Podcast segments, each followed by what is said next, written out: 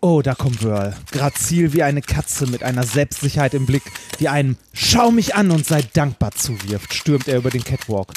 Er trägt ein graues, körperbetontes Mincorrect University Shirt, inspiriert von Harvard, aber doch neu interpretiert. Statt Veritas verkündet dieses Shirt Mincorrect. Hier haben sie das alte neu erfunden und uns alle überrascht. Nach einer Drehung am Ende des Laufstiegs gibt er uns noch einmal diesen Blick, oh, der Welten erschüttert. Während Wörl kraftvoll wieder hinter dem Vorhang verschwindet, gleitet Remford hervor. Er trägt ein klassisches, schwarz-weit geschnittenes Shirt mit einem großflächigen Druck. Wenn Sie mich fragen, ein Understatement, wie eine Blumenwiese im Herbst. Jetzt ist er am Ende des Laufstegs angekommen und präsentiert uns Wasser, Wanne, Heureka. Kurz, knapp, auf den Punkt.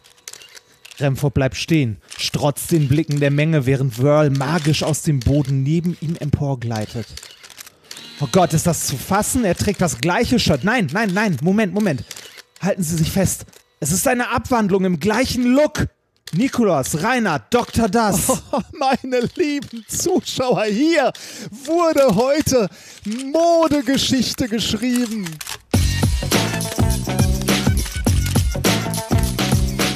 If, if, you, if you base medicine on, on science, you cure people. If you base the design of planes on science, they fly.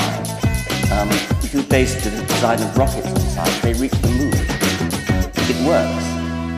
Methodisch inkorrekt Folge 170 vom 21.07.2020 direkt vom Laufsteg der Wissenschaft. Mit mir heute wieder mein Topmodel Reinhard Remford. Kommt da noch was oder? Nee, das muss wirken. Das muss einfach wirken. Und ich bin die Modeikone der Wissenschaft Nicolas Wörl. Glück auf. Ja, das, äh, das ist, äh, das hätten wir uns nie träumen lassen, oder? Dass wir Ja. mal äh, Mode, Mode ver vertreiben. Aber es ist jetzt wieder soweit, ne? Ja, es ist wieder soweit. Wir haben, äh, wir sind zurück und äh, wir haben euch was mitgebracht. Und zwar, äh, nachdem der Spreadshirt-Shop ja vor äh, einiger Zeit mittlerweile schon offline gegangen ist und wir gesagt haben, dass wir was Neues für euch äh, basteln, ähm, ist das mittlerweile fertig und sollte ähm, eigentlich heute online gehen. Kann aber sein, dass es ein, zwei Tage noch dauert. Also Genau, aber es gibt ja, ein, zwei Tage. Also entweder könnt ihr den Link dann natürlich in den Shownotes finden, aber viel einfacher ist es ja, du hast ja damals äh, die unglaublich geniale URL modisch inkorrekt, modisch-inkorrekt ähm, .de. äh, .de Ja. auf äh, für uns gekauft und darunter könnt ihr dann unsere Shirts finden. Und ähm, ja, Ja. wir in, im Intro waren natürlich einige Spoiler, welche Shirts es da möglicherweise zu finden gibt. Und äh, in der nächsten Woche machen wir auch wieder Video, Livestream und da werden wir sicherlich auch unsere Haute Couture tragen. Richtig. Und äh, da wir diesmal einen ordentlichen Dienstleister haben mit Super Geek, ähm, wird es in den Paketen auch äh, kleine Gimmicks mit dazu geben, so wie Aufkleber oder so. Stimmt. Sogar neuer auch, ne? Also Ja. äh, natürlich den ganzen alten Scheiß, den ihr schon von unseren Live-Auftritten kennt. Ja, wo, wo, wovon wir kiloweise im Keller liegen. das ist ja ein Fehler, den ich offensichtlich immer und immer wieder in meinem Leben mache. Aber, ähm, äh, aber auch neue, ja. Wir hatten äh, einen gewissen Mangel gesehen, dass wir ha- haben nur, ja nur so große Sticker und eigentlich will man ja mal so kleine handliche M's auf dem Notebook haben. Und da ja, äh, und die sollten dann auch dabei sein. hat eine liebe Frau nochmal nachdesignt und äh, die sollten dann auch dabei sein. Ja, ich freue Oh, mich und sehr. Autogrammkarten. Ja, die will natürlich keiner, aber wir fanden das Nee, cool. aber- Mal, irgendwie müssen wir das Zeug ja loswerden. ja, genau. Nee, aber ich freue mich, äh, das war ja, am Ende war es ja nicht mehr schön, äh, also aus verschiedenen Gründen. Ne? Erstens gefiel uns die Plattform poli- politisch ja nicht mehr so sehr, wo wir die verkauft haben und zweitens ähm, fiel da ja auch wirklich nichts bei uns ab. Ne? Das war ja ein äh, Nee, nee, quasi Nullsummenspiel. Also wenn ihr, ja, im Grunde schon. die, die Shirts waren schon relativ äh, pricey, würde ich mal sagen und äh, das war, also ah, genau, das ist noch eine gute Nachricht. Es ist billiger geworden. es ist billiger geworden und Und die trotzdem Qualität kriegen, ist besser. äh, und trotzdem kriegen wir mehr davon ab, ne? Das muss man ja, Ja. auch mal so sagen. Und Also die Qualität ist besser. ihr unterstützt uns quasi damit auch noch. Ja, und es werden keine Nazi-Shirts verkauft. Ja, das stimmt, ja. Ja, das fühlt sich gut an, dass wir diese Baustelle endlich weg haben. Wir haben ja mal so Baustellen, die dauern ewig und dann ist es äh, schön, wenn man die irgendwann die Kuh vom Eis ist. ja. Ja. Also, damit könnt ihr uns unterstützen, aber nicht nur so, sondern ihr unterstützt uns auch dankenswerterweise auf anderen Wegen. Richtig, äh, zum Beispiel indem ihr uns Geld zuwerft auf, äh, unser, ähm, auf unser kleines Konto. Und äh, da habe ich ein paar Betreffe, also nein, ein paar, ähm, wie nennt man es, Verwendungszwecke rausgesucht, die ich vorlese. Und zwar Spendenerhöhung für exzellente wissenschaftliche und politische Aufklärung von einer Dresdnerin. Wir sind nicht alle Nazis, wirklich. Ah, das glaube ich sogar. Wir kennen ja auch ein paar Ja. von unseren äh, Dresdner Ja. Hörerinnen und Hörer. Ich habe äh, sehr schöne Abende dort auch verbracht. Ja. Äh, es gibt auch einen sehr schönen äh, Instagram-Account, ähm, das andere Sachsen. Ah, Das ist so, das so, so ein bisschen so, äh, ne, mal so Kultur aus Sachsen ein bisschen präsentiert, damit nicht immer nur Nazi-Scheiße da. Ne? Äh, sehr schön. Dann äh, mal weiter. Danke für die tolle Zeit beim Hören eurer Podcasts. Ich habe das Gefühl, mit euch äh, mich mit euch angefreundet zu haben. Von Uwe. Ja, ähm, das, äh, das geht uns tatsächlich auch mit Ja, Hörern so, die wir Fall. häufiger treffen. Ne? Und äh, irgendwie, also wir, wir haben ja auch eine Beziehung jetzt nicht zu euch einzeln, aber zu euch allen irgendwie. Also uns würde was fehlen, wenn ihr nicht da seid. ja. Und ich muss, äh, muss auch nochmal, äh, also jetzt greife ich schon ein bisschen vor, aber weil ich ja, äh, ich lag ja eine Woche im Krankenhaus und ähm, da war, ist mir auch mal wieder bewusst geworden, wie wichtig Podcasts sind. Ne? Denn ich habe, Ja. äh, ich, ich brauchte diese Stimmen äh, in meinem Kopf, die mir so Halt gegeben haben, einfach, wenn du da so alleine rumliegst und äh, wenig Kontakt nach außen hast. Äh, und ich muss mal wieder feststellen, also äh, Videos und, und YouTube gucke ich auch gerne, ne? aber das ist ein anderes Format. Äh, Podcast ist noch mal intimer, äh, sind intensivere Gespräche, diese Stimmen sind da. Also äh, das hatten uns ja auch schon ganz viele Leute gesagt. Wir hatten ja äh, Hörerinnen und Hörer, die uns gesagt haben, die waren, haben lange Klinikgeschichten hinter sich, ne? Chemotherapie Ja. und haben gesagt, wir haben ihnen da durchgeholfen, wo man ja immer so erstaunt ist und denkt, das kann doch gar nicht äh, eigentlich sein. Da, dafür waren wir ja nie angetreten. Aber ich kann es echt gut nachvollziehen. Also Podcast ist wirklich ein sehr spezielles Medium, muss ich sagen. Ich mach mal weiter. Ja, natürlich. Ähm, mit äh, Live, hier steht jetzt meine Werbung. äh, Jahresruhe 2020 für besseres Klima und gegen Jingles von Susanne. Wurde registriert. Ich, ich, ich glaube, das ist langsam entschieden, oder? Es, wird, es werden Ja. keine Jingles mehr kommen. Ich habe ja so alle paar Jahre habe ich ja noch wieder so Ja. das Gefühl, dass wir eigentlich Jingles brauchen. Ne? genau, da mal. juckt's im Zeigefinger. ne? Ja. äh, ich lege mein Geld in Gehirn an, denn das ist heute manchmal seltener als Gold. Danke für eure wunderbare Arbeit. Dauerauftrag folgt von Maximilian. Und einen letzten möchte ich noch vorlesen, und zwar Roderich. Der war nämlich äh, kreativ und hat uns dreimal einen kleinen Betrag überwiesen. Ich lese die drei Verwendungszwecke mal hintereinander weg, weil die äh, irgendwie zusammengehören. Es fängt an mit Never gonna give you up. Never Oh. gonna let you down. Never gonna run around and desert you. Never gonna make you cry. Never gonna say goodbye. Never gonna tell a lie and hurt you. Und das Schöne ist, der hat das so kurzfristig hintereinander gemacht, dass die auf dem Konto wirklich genau untereinander standen. War sehr schön. Schön Mal, getrollt. gucken, mal gucken, ob wir da Ja. Post von der Bank kriegen, was denn da los ist. Ja, irgendwann sowieso.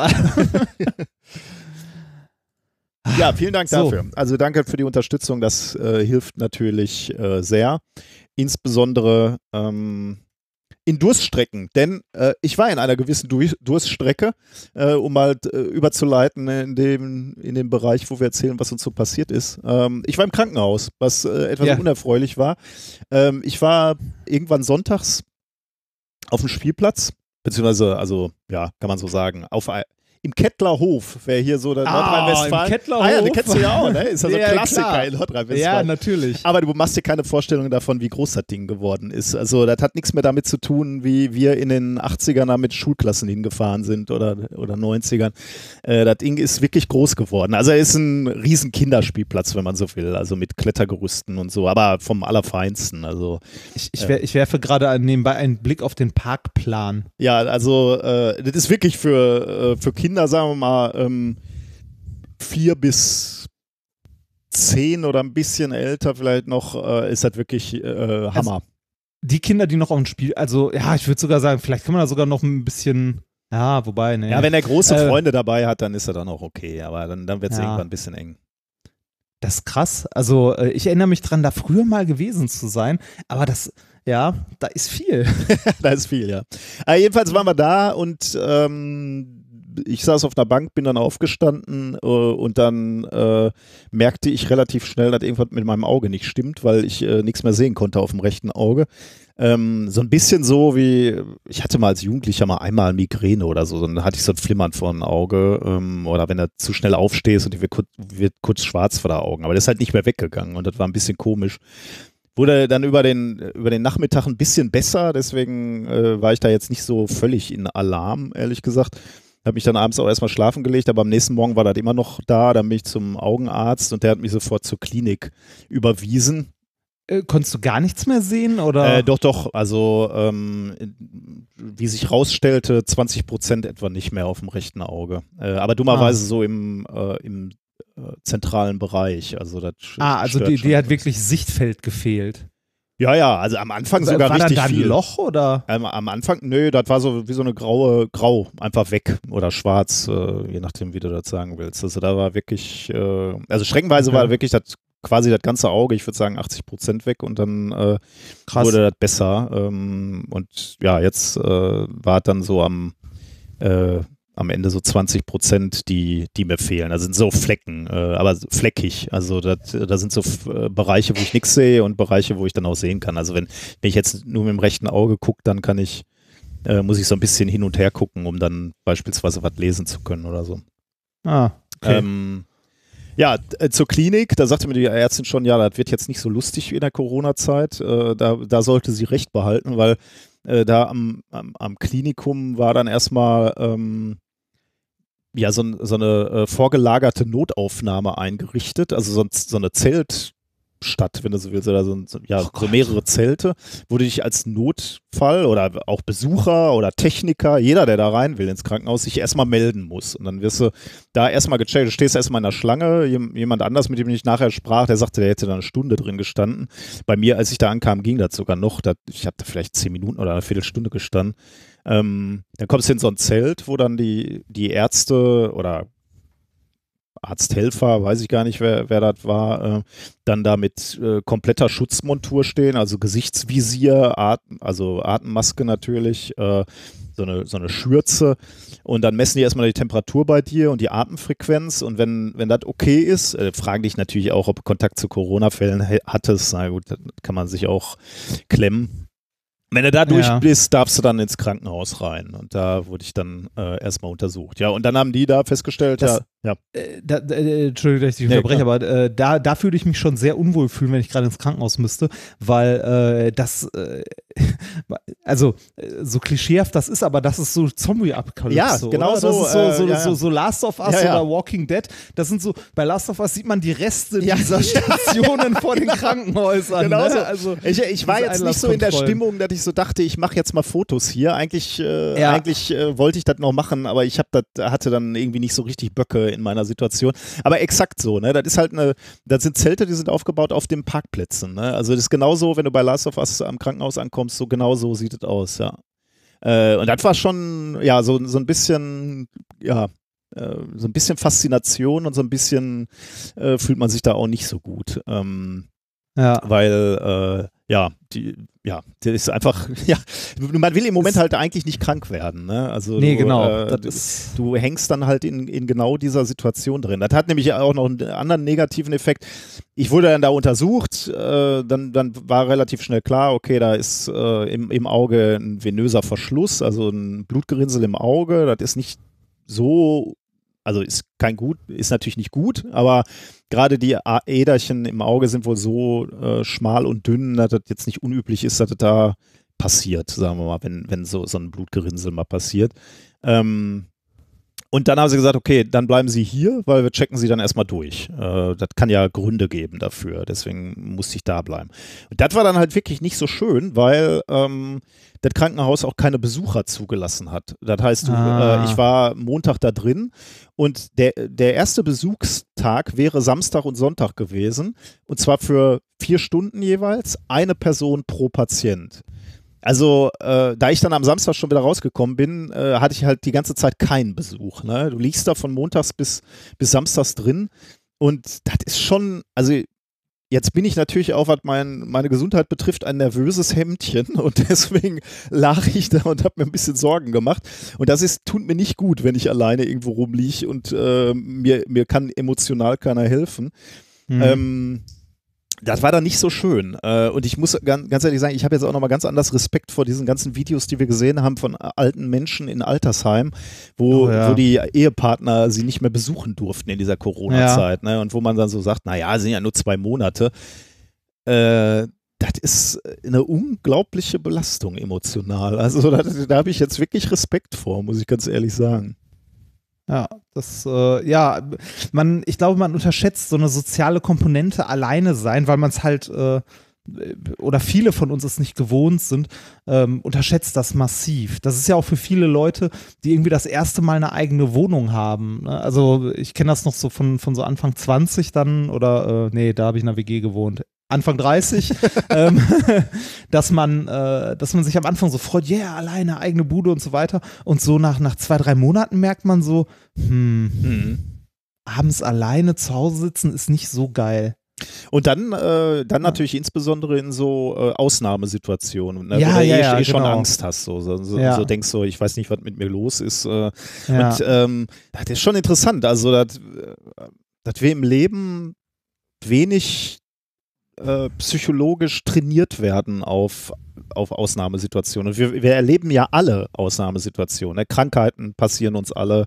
Äh, liebe Menschen, die von uns gehen, erleben wir irgendwann alle. Und wir sind nie wir sind nie geschult worden, ne, wie man mit sowas umgeht. Äh, es ist ja in unserer Gesellschaft auch schwierig, darüber zu reden, eigentlich, dass man Hilfe braucht. Also klar, du kannst dir Hilfe suchen, ne, wenn du weißt, an wen du dich wenden sollst und wenn du das jetzt nicht als Stigma äh, verstehst, äh, dir, dir psychologische Hilfe zu suchen, ähm, dann ist das natürlich möglich, die also wobei ich weiß gar nicht, wie, wie, wie schnell man Hilfe hat. Äh, kann ja sehr akut sein, dass man Hilfe braucht, ne? wenn, Ja. wenn, wenn man sich alleine fühlt. Ich weiß gar nicht, wie schnell das geht. Ja klar, es gibt natürlich Seelsorge und so. Wahrscheinlich ist das, ähm, wäre das dann so der erste Schritt, aber ähm, das ist schon, also mit welchen Lebenssituationen wird, äh, damit meine ich jetzt ausdrücklich nicht mich, ne, sondern äh, im Allgemeinen da draußen gibt es halt Schicksalsschläge, von denen Menschen betroffen sind, ähm, mit denen man erstmal klarkommen muss und wo, wo viele Ja. Leute alleine sind. Also ich glaube, da müssen wir viel Rücksicht aufeinander nehmen.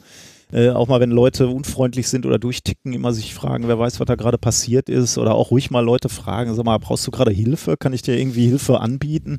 Ähm, das ist schon extrem. Ja, ich, äh, ich glaube, den, den Effekt, den du da, äh, den du da im Krankenhaus hattest, ist was, was, was viele von uns nicht haben, weil wir in unserem Alltag äh, meistens ja von, von morgens bis abends einen Plan haben, eingespannt sind. Ne?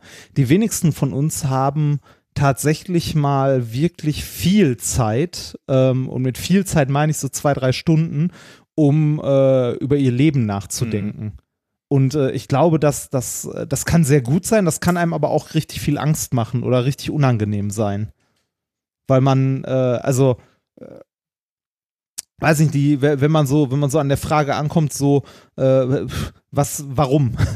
Also ganz, das ist ganz, ganz schlimm, wenn man irgendwann an der Frage ankommt, so, warum oder äh, wo will ich hin, was, warum tue ich das? Ähm, dass, wenn man da nicht irgendwie, wenn man da merkt, dass man da keine Antwort findet äh, Mhm. oder zumindest keine, keine Motivation, kein, keinen innerlichen, kein, also keinen intrinsischen Drang mehr, äh, dann sollte man mal mit jemandem darüber reden. Mhm. Ja. Das ist nicht, äh, nicht gut. Im Krankenhaus war dann halt, äh, die haben dann halt verschiedene Tests gemacht, ne? Also EKG natürlich, Ultraschall am Herz, äh, Ultraschall von, von den, äh, was ist das, Adern, die im Wesentlichen so Richtung Kopf fließen und so. MRT wie lange- haben die gemacht. Wie lange hat das denn? Du bist, äh, äh, du bist äh, gesetzlich versichert, Ja, ne? natürlich Holzklasse, Also, ja. Ja, ja, ja, das muss man ja, also das, das, das, ist, das ist eine entscheidende Frage, wenn es um Krankenversorgung geht. Ja, ich hatte ne? einmal Glück, da waren die Behandlungsplätze in der Holzklasse waren äh, belegt und dann durfte ich einmal eine Etage höher in die Privatabteilung. Dann durfte, wurde ich Oh. einmal, wurde das Auge in der Privatabteilung äh, fotografiert, glaube ich. Das war irgendwie so ein. So ein Hast du währenddessen ein Cappuccino getrunken? Nein, aber es standen tatsächlich in der Praxis äh, äh, oder in dieser Abteilung standen die Pokale von dem Herrn Professor. Die, äh, ich weiß gar nicht, ob das alles Pro Pokale waren für sein medizinisches Wirken oder auch so Golfpokale und so. Also war schon Ah. edler. Also standen auch Sofas, in denen man sich flezen konnte, Mhm. solange wie man warten musste, nicht so wie unten ähm, auf, auf ganz normalen äh, Stühlen.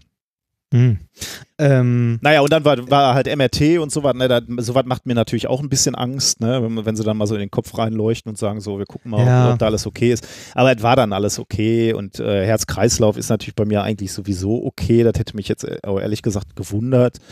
Ähm, Wie, wie, wie lange dauert das denn oder wie, wie ist das denn gerade, wenn du in so einem Krankenhaus jetzt, sagen wir mal, eingeliefert wirst, in dem Moment, wo hier legen Sie sich mal bitte in dieses Bett, Mhm. bis dann mal die ersten Untersuchungen gemacht werden oder überhaupt Ja, jemand lange, mit dir redet? Lange, ja. das, äh, also reden ist äh, überhaupt so eine Sache. Ne? Das, äh, das war das, was für mich wirklich am allerschlimmsten war. Also äh, du, du wartest halt immer die ganze Zeit. Ne? Ich habe das richtig gemerkt, ähm, wie, wie ich äh, emotional angespannt war den ganzen Tag, bis dann irgendwann ich gemerkt habe, so okay, jetzt ist 18 Uhr, jetzt passiert auch nichts mehr. Ne? Ähm, Ja. äh, da habe ich gemerkt, so, also für heute hast du es geschafft, jetzt werde ich ruhiger, weil du liegst da immer rum und jederzeit kann die Tür aufgehen und sagen, gehen Sie mal dahin, gehen Sie mal dahin oder äh, jetzt ist Visite. Kannst dich auch nicht darauf verlassen, dass Visite immer um 13 Uhr ist oder 14 Uhr, sondern das kann immer sein. Ne? Und das heißt, Ja. ich war immer emotional angespannt so.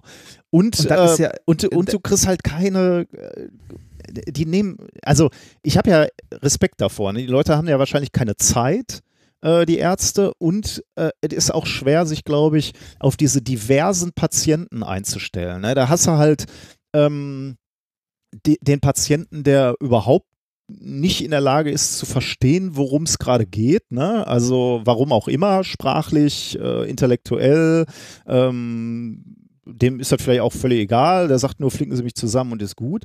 Und da liegt halt auch einer wie ich, der, äh, der anfängt, die, die Studien zu lesen ne? und sich anzugucken, okay, wo, Ah, und das- ich, ich will halt ganz anders abgeholt werden eigentlich. Ne? Mit Ja. mir muss man halt eigentlich ganz anders reden. Und das kannst du natürlich auch, verstehe ich ja auch von den Ärzten nicht verlangen. Ne? Auf der anderen Seite ähm, hatte ich aber auch Situationen, wo ich dachte, das muss besser gehen. Also beispielsweise der MRT. Ne? MRT war emotional für mich wirklich anstrengend, weil äh, ich weiß, die haben in meinen Kopf reingeguckt und da, äh, die wissen jetzt, ob da was stimmt oder nicht stimmt. Ne? Dann hat an dem Tag die Visite schon mal ewig gedauert. Äh, dann wurde ich zur Visite geladen, musste aber vorher noch warten und die diskutierten dann noch ewig. Dann komme ich rein und dann fangen die an mit irgendwelchen Sehtests, ne? weil jeden Tag habe ich Sehtests gemacht, ob sich die Augen verschlimmern oder besser werden Ja. oder so. Und dann äh, haben wir angefangen mit diesen Sehtests und dann sage ich, äh, Moment mal, was ist denn mit dem MRT? Äh, ja, das war doch ohne Befund. Und dann denke ich so, Alter, ich liege jetzt hier seit äh, vier Stunden im Bett, äh, schweißgebadet, weil ich Angst habe, dass hier irgendwie äh, die schlimmste Nachricht auf mich wartet. Und das ist für euch ein Halbsatz. Ne?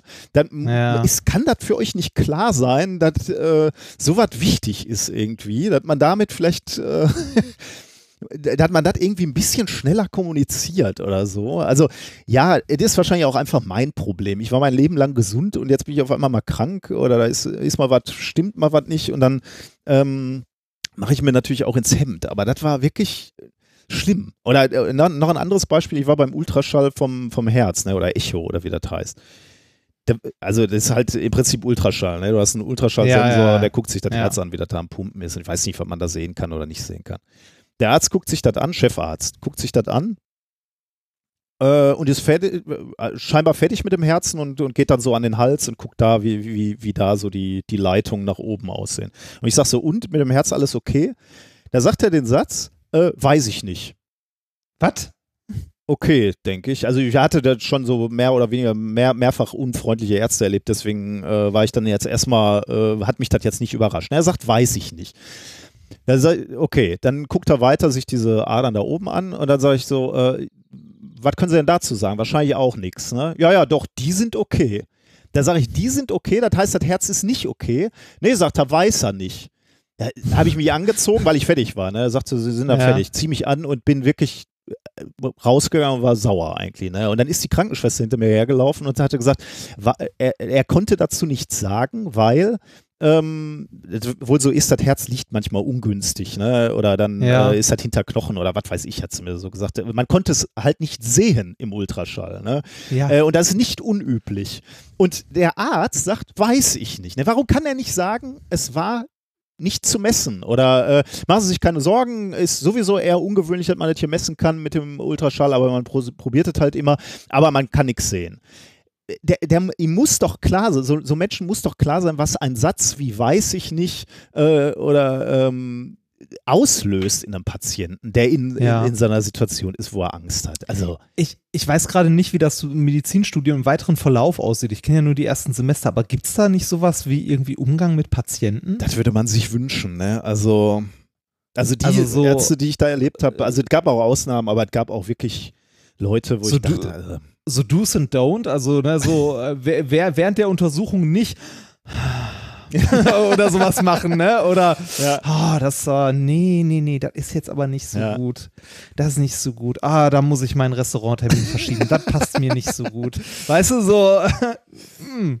Also ich muss, ich muss ganz ehrlich sagen, also da würde man sich, äh, wahrscheinlich ist es natürlich jetzt auch wieder so, ähm, dass natürlich Ärzte sagen, wir haben wenig Zeit und das ist alles ganz Ja. schwierig, wir sind gehetzt und wir können, äh, man verliert dann so ein bisschen den Überblick natürlich und ich kann auch irgendwie verstehen, für die ist so, ein, so, eine so eine medizinische Untersuchung wahrscheinlich genau das, was für uns der, das Plasmalabor ist. Dann marschierst rein, Ja, machst eine. Messung, gehst wieder raus und ein bisschen Gedanken. Ja, kann ich alles verstehen, aber ähm, und äh, wenn, wenn es so ist, dass das wirklich an Zeit mangelt, ey, dann brauchen wir mehr Geld in der, in der medizinischen Betreuung unserer Bevölkerung. Also natürlich von den Krankenpflegerinnen und Pflegern äh, sowieso, ne? dass, dass die nicht mit dem Applaus äh, bedacht werden können und sollen. Äh, Das reicht einfach nicht. Den muss, den muss Wertschätzung monetär Ja. entgegenbringen, damit die auch Bock Ja. auf ihren Job haben, weil das echt wichtig ist. Wie Naja. lange warst du jetzt insgesamt? Äh, Hast du Ich war, eine, gelegen? ich Also- war eine, eine Woche im Krankenhaus und danach war ich noch zwei Wochen krankgeschrieben. Also ich bin heute sozusagen den ersten Tag wieder im Einsatz. Und ich muss sagen, äh, das ist die nächste Lektion, die ich gelernt habe. Ähm, ich war auch nach dem Krankenhaus war ich auch, ich dachte, wenn ich raus bin, dann geht es erstmal wieder, ne? aber das hat lange gedauert, weil ich äh, wirklich äh, bisschen down war. Also äh, ich würde jetzt nicht von Burnout sprechen oder, oder gro einer großen Depression oder so, aber das hat mich emotional schon etwas gefordert. Und ich glaube, der Grund ist einfach, dass ich eh schon am Limit war mit dem, was ich getan habe, so in meinem Leben. Ne? Und dann Ja. hast du halt keine Reserve, wenn dann mal was passiert, was nicht in den Plan passt. Und äh, ich habe zum ersten Mal erlebt, wie das ist, wenn man auf der Couch sitzt und einfach wirklich nicht aufstehen kann, weil man einfach so müde ist. Also, oder Ja. also nicht, nicht müde, müde, sondern erschöpft oder kraftlos oder so. Ne? Weil ich, Ja, ich verstehe. Also ich kann nachvollziehen, was du meinst. Das ist äh, schwierig. Also hast, hast du jetzt irgendwie, äh, äh, das klingt jetzt blöd, wenn ich frage, hast du eine Lehre daraus gezogen? So ist das nicht gemeint. Aber hast du irgendwie in den zwei Wochen jetzt darüber nachgedacht, also äh, was du, was, was du machst? Also Ja, ich will natürlich schon achtsamer jetzt sein, ne? so äh, nicht, nicht mehr so in den roten Bereich ziehen, weil also e emotional oder vom Erschöpfungsgrad so, weil ich das, ich weiß jetzt noch nicht, was das bedeutet, da muss ich jetzt natürlich auch mal gucken, wo, was mich, was mich so fordert oder so, aber ähm, äh, ich, ich muss da so Reserven lassen für, für Schick Schicksalsschläge. Das war jetzt kein Schicksalsschlag in dem Sinne, Ja, ne? ja. aber für, für Momente, wo Dinge nicht so laufen, wie man sich die äh, wünscht. Da war ich ja zu, zugegebenerweise in meinem Leben immer sehr verwöhnt. Ne? Also mir sind ja wirklich wenig negative Sachen passiert. Aber Ja. muss, da muss man echt noch Kraftreserven lassen für, für solche Sachen, wenn du für jemanden da sein musst oder wenn du äh, selber ähm, Kraft brauchst. Also Ja. äh, da habe ich, da habe ich sicherlich übertrieben. Was das jetzt heißt, weiß ich nicht. Da muss ich mal gucken. Äh, aber ich will schon ein bisschen mehr auf mich aufpassen irgendwie. Ja, weniger, also, äh, weiß ich nicht, mehr, mehr mal, als, ja, nee, mehr mal was für sich tun klingt auch wieder blöd, weil äh, das, was du so an Sport und so machst, machst du ja für dich. ne? Und den Podcast jetzt machst du ja auch, weil es ja Spaß macht. Ne? Wir machen das ja, also wir machen das hier, weil wir Bock drauf haben und nicht, weil irgendwie, weiß ich nicht, weil unser, äh, unser Einkommen, unsere Existenz davon Ja, ja. abhängt oder so, ne? Aber äh, trotzdem muss man, also sollte man auch da, glaube ich, aufpassen.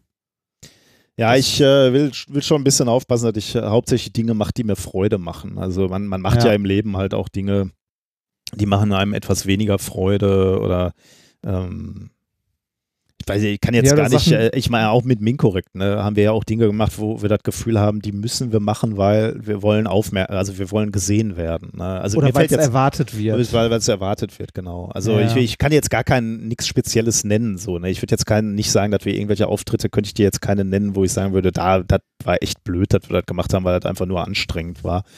Ähm, Ja. Aber Auch mal Nein sagen. nein, nein sagen muss man, Was- glaube ich, wirklich mal. Ja. Ich, äh, Ja. Man kann nicht immer verfügbar sein und man kann nicht immer äh, allen antworten und man muss nicht jeden Kampf austragen. So, äh, Ja. ähm, da, da, da muss man muss man ein bisschen gucken und man sollte halt nicht unterschätzen, wenn die Kraftreserven äh, erschöpft sind und, und dann sagt so, ja, hat ja doch nochmal geklappt, also ich bin ja nochmal durch den Tag durchgekommen und morgen geht's Mhm. schon mal wieder oder dann ruhst du dich mal einen Tag aus und dann schleppst du dich weiter. Das ist halt Bei- scheiße. Bei, bei, bei, bei mir ist es schlimm geworden, dass, da- dass es dir ja sogar auch mal aufgefallen, als ich davon erzählt habe, dass ich irgendwann, und meiner Frau ist es auch aufgefallen, dass ich irgendwann äh, in so einen in so einen Modus verfallen bin oder irgendwann an einem Punkt war, wo ich gesagt habe, so, ja, das muss nur noch weg sein, dann, dann Mhm, wird's ja. besser. ja. Ne? Und das, äh, nee, das, das wird nicht besser. Das, also ich habe nicht gemerkt, dass es besser wurde dann, sondern äh, man muss dann, also zumindest war das bei mir so, äh, irgendwie für sich einen Schlussstrich ziehen und sagen, so, das muss nicht dann besser werden, das muss jetzt besser Mhm. werden. Ja, ja, und zwar genau. jetzt Ja. unmittelbar heute.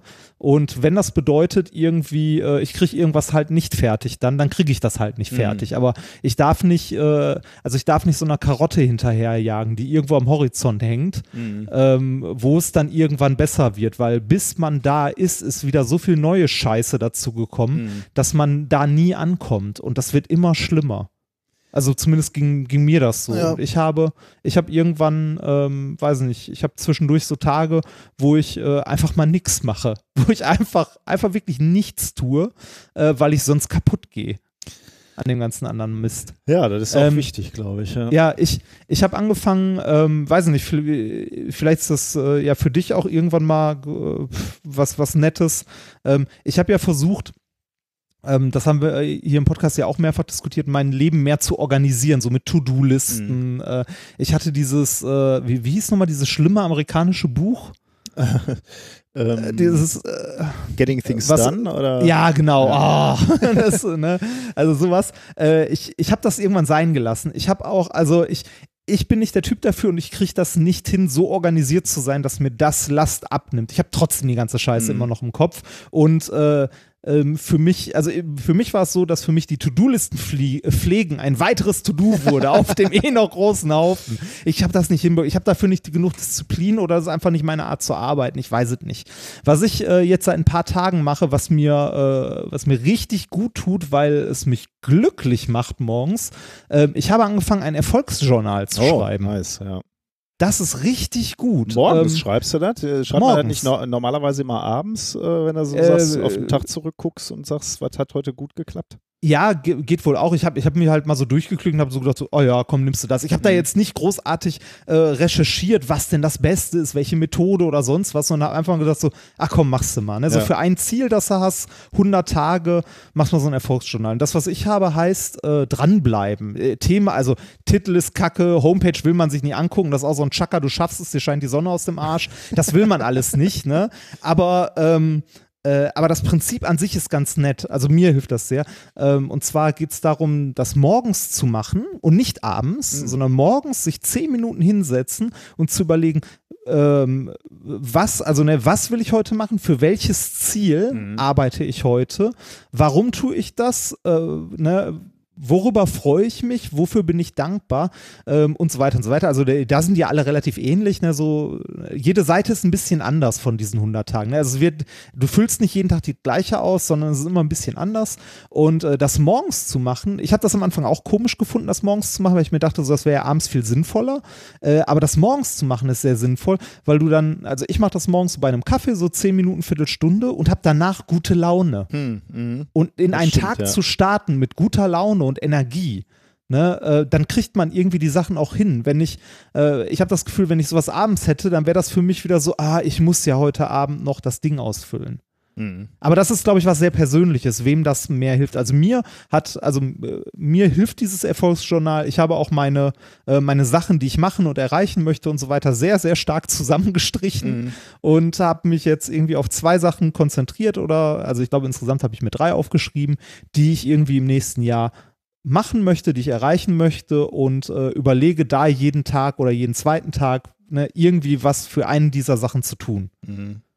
Und also, weiß ich nicht. Ich, äh, mir ging es wahrscheinlich in den letzten Jahren nicht so schlecht, wie es dir jetzt irgendwie in den zwei Wochen ging, weil das auch eine Nummer härter war. Ja, Ähm, muss, muss ja jetzt nicht übertreiben. Also ich, mir scheint ja auch die Sonne aus dem Arsch eigentlich. Also Ja. Von daher ist, ist, das ist wahrscheinlich der Grund. Also ich bin halt irgendwie äh, mitten aus dem Training, äh, irgendwie noch acht Wochen weg vom eigentlichen Ironman. Äh, ich ich er hat mich halt so fit gefühlt wie noch nie. Ne? Und dann haut ja einer so die, die Keule über die Birne und sagt, äh, ja. äh, irgendwas stimmt mit dir nicht. Das hat mich halt fertig gemacht. Also, aber ähm, also wollen wir jetzt nicht übertreiben. Ich äh, war auch, ich weiß nicht, ich war auch, äh, ich bin halt auch ein nervöses Hemd. Ne? Das beweist du ja auch, ne? auch in anderen Ja, ja, ja, Situationen. das- Und wenn ich dann, wenn ich dann krank bin, äh, wird es nie besser. Also das, dann mache mach ich mir ist halt eine darüber ungewohnte, unschöne Situation, ne? Genau, Das, das, kann man äh, so und vor, sagen. vor, allem, vor allem eine, wo man ohnmächtig ist und nichts ändern Ja, kann. das ist so ein bisschen schwierig, ne, dass du selber nichts Ja. machen kannst und äh, äh, Ungewissheit, äh, Informationen, äh, die dir fehlen, das, damit kann ich sowieso nicht so gut umgehen. Also das war äh, für mich die, die, die schlimmste Situation, so die vorstellbar ist. Äh, naja. Ja. Na gut. Sollen wir zu etwas äh, Erfreulicherem Unbedingt. kommen? Ja. Erzähl mal was Erfreuliches. Oder Ich war, Ja. äh, ich war letzte Woche äh, auch nicht arbeiten, ich war nämlich im Urlaub. sehr gut. Ich habe Bildungsurlaub gemacht. Ach ja, da hat es ja erzählt. Äh, Ja, genau. Ich, Wa- Was habt, Ja. ihr, habt ihr nochmal gelernt? Also, das war eine Woche irgendwo, ne? Und ihr, die- ihr habtet euch auch für, man, man bildet sich ja auf einem speziellen Thema dann fort quasi. ja, ne? genau, es war irgendwie äh, Sprache, äh, was war das? Sprache, Auftreten, Kommunikation Hm. hieß Und das Ganze. was hast du gelernt? Ähm, ich habe tatsächlich was gelernt. Ich fand es auch insgesamt ganz nett. Das war so ein Kurs mit zwölf Leuten, äh, mit einer äh, sehr netten und sehr kompetenten ähm, ja, Workshop-Leiterin. Das ging halt äh, in Summe fünf Tage, jeden Tag, äh, außer den letzten, der war kürzer, so von 9 Uhr morgens bis 4, 5 Uhr nachmittags. Mit Pausen natürlich drin und so. Und ähm, also ich war jetzt nicht zwingend die Zielgruppe für diesen Workshop.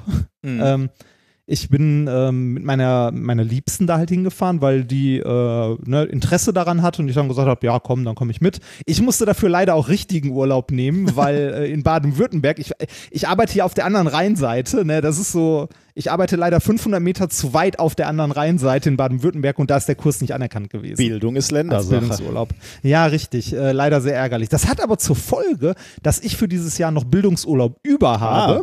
Also, ne, man, man hat ja jedes Jahr Anspruch auf Bildungsurlaub.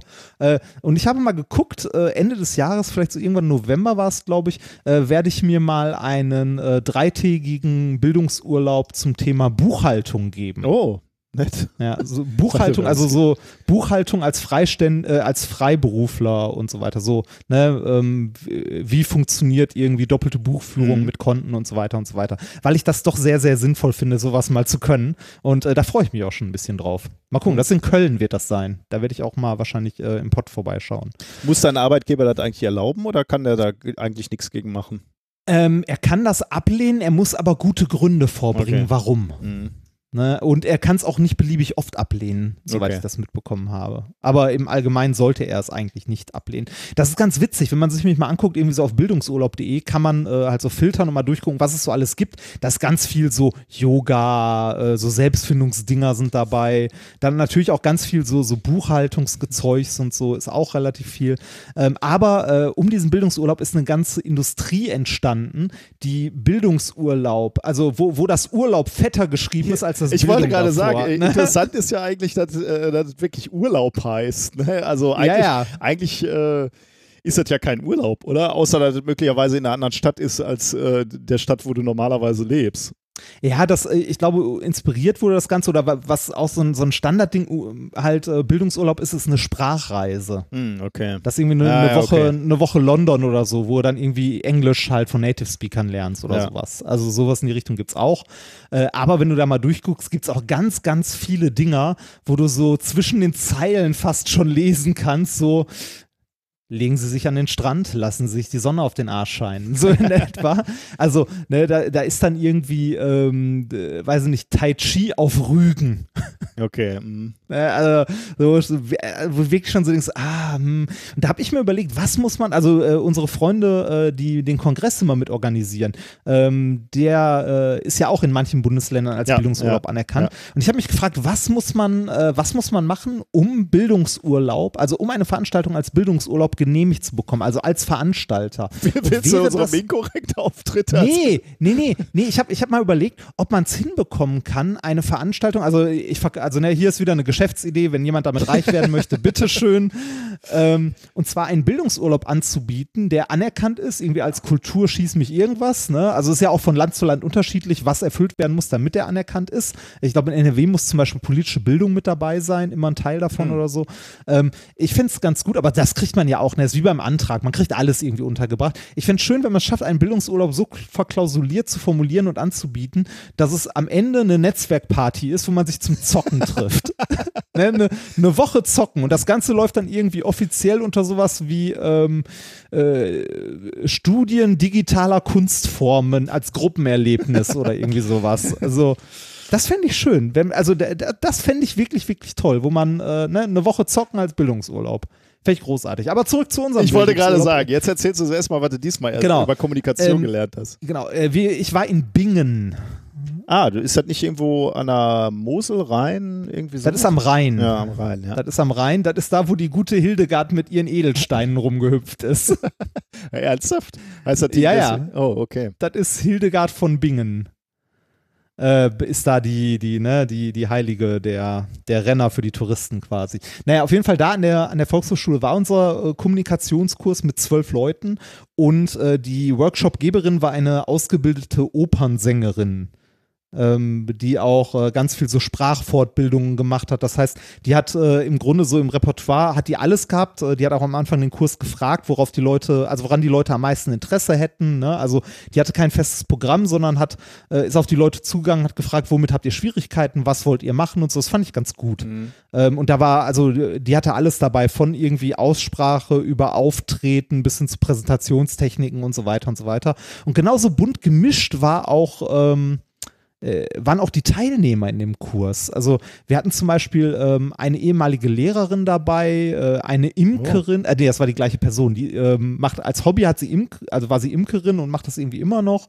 Dann hatten wir, ähm, weiß ich nicht, jemanden von einer großen Softwarefirma aus den USA, der so Buchungssysteme für, für Hotels macht. Eine Dame. Äh, dann hatten wir ähm, eine Redakteurin von Dreisat mit dabei Oh. und so weiter und so weiter. Ja, war, war, war wirklich bunt gemischt und echt nett. Ähm, und haben halt so verschiedene Sachen gemacht. Also Sachen, bei denen, also ich, ich habe ehrlich gesagt jetzt von vielen Sachen nicht so viel mitgenommen, weil ähm, ich, äh, weiß ich nicht, so, also ich komme aus dem Ruhrgebiet, ich mache keine Ausspracheübungen. Ne? das ist, ich habe das akzeptiert, dass es halt scheiße klingt. Ähm, aber wenn, du- wenn du so, so Sprach- und Artikulationsübungen machst, kommst du dir dabei maximal bescheuert vor. Ja, kann ich mir vorstellen. Ich hatte auch schon mal so Kurse an der Uni zu Kommunikation. Da gab es auch so Sprachübungsgeschichten. Ja. Ja, aber was aber- hast du denn gesagt, wo, wo du dich verbessern willst? Also, Wo- weil, ich meine, du stehst permanent auf Bühnen, äh, du machst Podcasts, wo du permanent redest. Man, man hätte ja jetzt erstmal nicht gesagt, dass du prinzipiell ein Problem mit Kommunikation hast. ja, oder? ich, ich wurde auch irgendwann als Profi enttarnt, Okay, ja. beziehungsweise äh, ähm, ja, die, die, äh, die Sprachtrainerin hat gemerkt, dass ich da eigentlich äh, mit nichts von dem oder mit wenig von dem, was die anderen halt äh, gerne gemacht hätten, in irgendeiner Form Okay. Probleme hatte. Ja. Also zum Beispiel, was, was wir gemacht haben, war irgendwie ähm, äh, eine größere Menschenmenge begrüßen, Ja. ohne dabei nervös zu Ja, sein, ja. runterkommen, bevor man auf eine Bühne muss und ne, wie, was man mit seinen Händen tut, wenn man irgendwie redet, also gest, also ne, eine besondere Form von Gestikulieren oder so, dann halt Ausspracheübungen und so weiter. Und äh, auch wenn, also auch wenn, äh, war nett, äh, ich habe jetzt nicht so viel mitgenommen daraus, aber eine Sache habe ich mitgenommen, die finde ich unglaublich wertvoll und die möchte ich auch so, so weit wie möglich weitergeben, äh, weil es so oft falsch gemacht wird. Und zwar haben wir ganz am Ende eine Übung gemacht, wie man einen Preis oder ein Präsent auf einer Bühne überreicht. Hm. Das wird nämlich fast immer falsch gemacht. Und zwar ähm, die, äh, das, das Kernding, was man behalten sollte, ist, wenn man derjenige ist, der den Preis übergibt. Ne? Das allererste auf der Bühne, was man macht, ist, man sagt, Hallo XY, ich wollte dir diesen, also ne, wir möchten dir diesen Preis überreichen und den dann auch abgeben an denjenigen, der überreicht, also dem man das überreicht und dann redet man. Was super häufig gemacht wird, ist, dass die Leute auf die Bühne kommen, holen halt die anderen Leute auf die Bühne, die den Preis bekommen sollen, haben aber die ganze Zeit den Preis noch in der Hand und erklären erstmal lang und breit, warum diese Person Mhm. denn den Preis bekommen soll und übergeben den ganz am Schluss. Das ist aber richtig doof, weil dann steht nämlich derjenige oder diejenige, die den Preis bekommen soll, wie falsch, also ne, wie Ja. Falschgeld so auf der Bühne Ja. rum und weiß nicht, wohin mit den Händen, weil er hat ja auch keine, er oder sie hat ja auch keine sprechende Rolle, sondern steht einfach nur da. Das stimmt, ja. Und das äh, meinte die, die, Tra- also die, die Trainerin meinte, das wird fast immer falsch gemacht. Und äh, es schmerzt sie jedes Mal, wenn sie so eine Preisverleihung sieht und äh, der Geehrte oder die Geehrte dann da verloren auf der Bühne rumsteht und nicht weiß, wohin mit den Händen. Ne, weil wenn man demjenigen oder derjenigen den Preis übergibt, hat die einen Preis in der Hand und äh, ja, muss mit den Händen nichts mehr machen, Ja, sondern einfach nur den Preis in der Hand halten und kann ins Publikum gucken. Ja, Das, stimmt, äh, ja. Ja, das war was, worauf ich auch nie gedacht, also nie geachtet hätte vor und etwas, das ich mitgenommen habe aus diesem Workshop. Wenn ich mal einen Und da Preis wollte ich gerade- sollte, Wollte ich gerade sagen, da du, ja- da du ja so viele Preise verleihst die ganze ja, Zeit. wenn ich mal irgendwo Laudator sein darf, dann, dann kann ich das jetzt zumindest richtig machen. sehr gut. Aber ansonsten, also es war insgesamt sehr nett. Ähm, ja, es war nett. Ich habe in so einem ich ja Kurs mal, ich weiß gar nicht, das war glaube ich auch Präsentation oder Kommunikation oder irgendwie sowas. Da haben wir auch, auch da ging es dann überraschenderweise. Ich habe äh, ja nie Bildungsurlaub gemacht, aber ich, was ich viel gemacht habe und das kann ich auch nur empfehlen, ist die, die Universitäten äh, bieten ja unheimlich viele Fortbildungen an für die Mitarbeiter. Ne? Und äh, das habe ich als großen Benefit des Promovierens erlebt. Äh, man wird zwar nicht gut bezahlt und äh, die, die Verträge sind ja auch, also zu meiner Zeit auch Stückelverträge gewesen, also eigentlich eher so Mhm. prekäres Angestelltensein. Aber weil wirklich gut war, waren diese Fortbildungen. Äh, und die habe ich mal eine, eine Zeit lang wirklich exzessiv gemacht. Also sowas wie äh, Zeitmanagement und Kommunikationstraining und äh, Training für Führungskräfte und einfach alles mitgenommen, ne? was, was dich interessiert hat, weil das auf dem freien Markt ja einfach ein unglaubliches Geld kostet, ne? wenn du sowas Ja, machst. ja, das ist. Ähm, wer, wer zahlt eigentlich Bildungsurlaub? Hast du das gezahlt? Oder? wer- Äh, ja, das musst du selber okay. zahlen. mhm. Das, Und- äh, aber das, das, das, das hielt sich im Rahmen. Das war jetzt auch nicht billig, aber du zahlst da jetzt nicht irgendwie 1000 Euro Ja, oder ja, sowas. okay. Das ist, äh, ja. Und da wurde mir dann irgendwann mal gesagt in einem dieser Präsentations- ähm, äh, dass ich meinen Kopf sehr weit vorne halte. Das habe ich nie vergessen. Ah. Und das stimmt auch irgendwie so. Also mein Kopf ist erstaunlich weit vorne und nicht so sehr über den Schultern, was irgendwie insgesamt zu einer entspannteren Haltung führen würde. Ich weiß gar nicht, woran das liegt. Ob das daran liegt, dass ich so groß bin und ich dann so den Leuten entgegenkommen will oder so ein bisschen runterkommen will oder ob es einfach nur so eine Haltung ist. Aber ich trage meinen Kopf Mhm. etwas weit vorne. Das äh, habe ich mir gemerkt. Ah. ja, spannend. Ja. Äh, hast du sonst noch was? Ich habe noch zwei, noch zwei ganz kleine Notizen, die kann ich mal eben kurz äh, reinwerfen. Äh. Hast du den Kometen Neowise schon gesehen? Wollte ich dich fragen. Nein, habe ich nicht. Ich auch Hab nicht. Ich auch nicht. Ich habe hier zwar Hab ein ich nicht. paar Mal aus dem Fenster geguckt. Ähm, ich hatte jetzt auch nicht so ganz viel Zeit, um das zu tun, aber ähm, noch gibt es ja die Chance. Ne? Also bis zum, ich glaube, am 23. Juli ist er uns am nächsten. Wobei, wenn ich das richtig verstanden habe, äh, heißt das nicht, dass er am hellsten ist, sondern er entfernt sich jetzt schon wieder von der Sonne und wird dadurch schon etwas weniger sichtbar. Ähm, aber noch kann, kann man ihn sehen, glaube ich, so bis zum 1.8. oder so ist, ist glaube ich, noch realistisch zu sehen. Großer Wagen, also nach Norden gucken, großer Wagen suchen. Und bis vor kurzem war dann so die, die Räder von, vom großen Wagen nach hinten verlängern. Und da sieht man ihn dann, aber mittlerweile ist er ein bisschen weiter gerutscht und äh, ist jetzt eher so links, glaube ich, schon vom, vom großen Wagen. Ähm, Hm. Ja, ich äh, hoffe mal, dass es noch die Chance gibt. Ist ja irgendwie spannend bei so Kometen. Ne? Die haben ja teilweise ähm, Umlaufbahnen um die Sonne, die, die kaum vorstellbar sind. Der jetzt, also Neowise, war das letzte Mal im Jahr 2470 vor Christus äh, Krass. hier. Also plus minus, weiß man natürlich, plus minus 140 Jahre gibt man da so an. Ähm, aber da musst du dir mal vor Augen führen, ne? wie der. Äh, vielleicht, vielleicht war das der Stern von Bethlehem. der, war, der war 2000 Jahre später, oder? Also, äh, Achso, das war 2000 vor. Vier, vor, ja. 2470 ah, okay. ja, vor. Ja, ja, okay. okay. Ähm, ja. Und jetzt ist er wieder da ja, und jetzt geht man davon aus, das finde ich auch schon wieder spannend. Jetzt gucken die sich an, wo ist die Bahn, ne? ähm, wo fliegt der her? Und jetzt sehen, sehen sie, ah, der kommt dann nochmal relativ nah an Saturn vorbei und der wird, und Jupiter auch, äh, irgendwann am 20. September, also etwas später im Jahr. Und äh, die beiden großen Planeten werden natürlich auch ein bisschen an ihm ziehen und zerren und deswegen wird sich die Bahnexzentrizität nochmal ändern und äh, die große Halbachse wird sich nochmal ändern. Das heißt, die Umlaufbahn wird nochmal größer. Und deswegen geht man davon aus, dass sich die äh, Umlaufzeit wohl auf 6830 Jahre erhöht. Das heißt, er wird dann irgendwann so äh, in, im Jahr 8000 oder fast 9000 wird er, wird er wieder hier sein. Äh, das ist ja schon krass, ne, was der so für Snapshots von der Erde kriegt. Also vor 2470 Jahren, weiß ich nicht, was sind wir so gerade sesshaft geworden. Jetzt hier so eine halb technifizierte Welt und im Jahre 8000 hm, also wenn, wenn es uns dann ja. überhaupt noch gibt, ja. ähm, ist es schon irgendwie äh, spannend, wie wir uns dann weiterentwickelt haben. Ja. Das, äh, wie, wie, wie groß ist denn die Umlaufbahn von dem? Oder wie schnell ist denn der? Ähm, der hat äh, die große Halbachse sind 360 astronomische Einheiten. Also eine astronomische Einheit ist ja wow. die Entfernung Erde, ja. Erde Sonne äh, und davon 360. Also er fliegt oh. ziemlich weit raus erstmal, kann man sagen. Tja. Ja, äh, das wollte ähm, ich noch sagen und äh, oder wollt's, dazu wolltest du nichts Nee, sagen, ich, ne? ich mach, mach du erstmal fertig. Ja. Nee, ich habe auch noch zwei, drei Kleinigkeiten, aber ähm, nur ganz, ganz kleine. Meiner ist auch ganz klein. Ich, ich war, hatte einen Twitter-Kommentar gesehen, ähm, über unser Engagement bei Folding at Home. Ne? Da hatten wir ja vor ein paar ja. Sendungen drüber gesprochen. Wir sind mittlerweile, also das letzte Mal, dass ich geguckt habe, waren wir auf Platz 243. Ne? also von allen Teams, die da äh, falten, Platz 243 von insgesamt 254.000 Teams. Ah.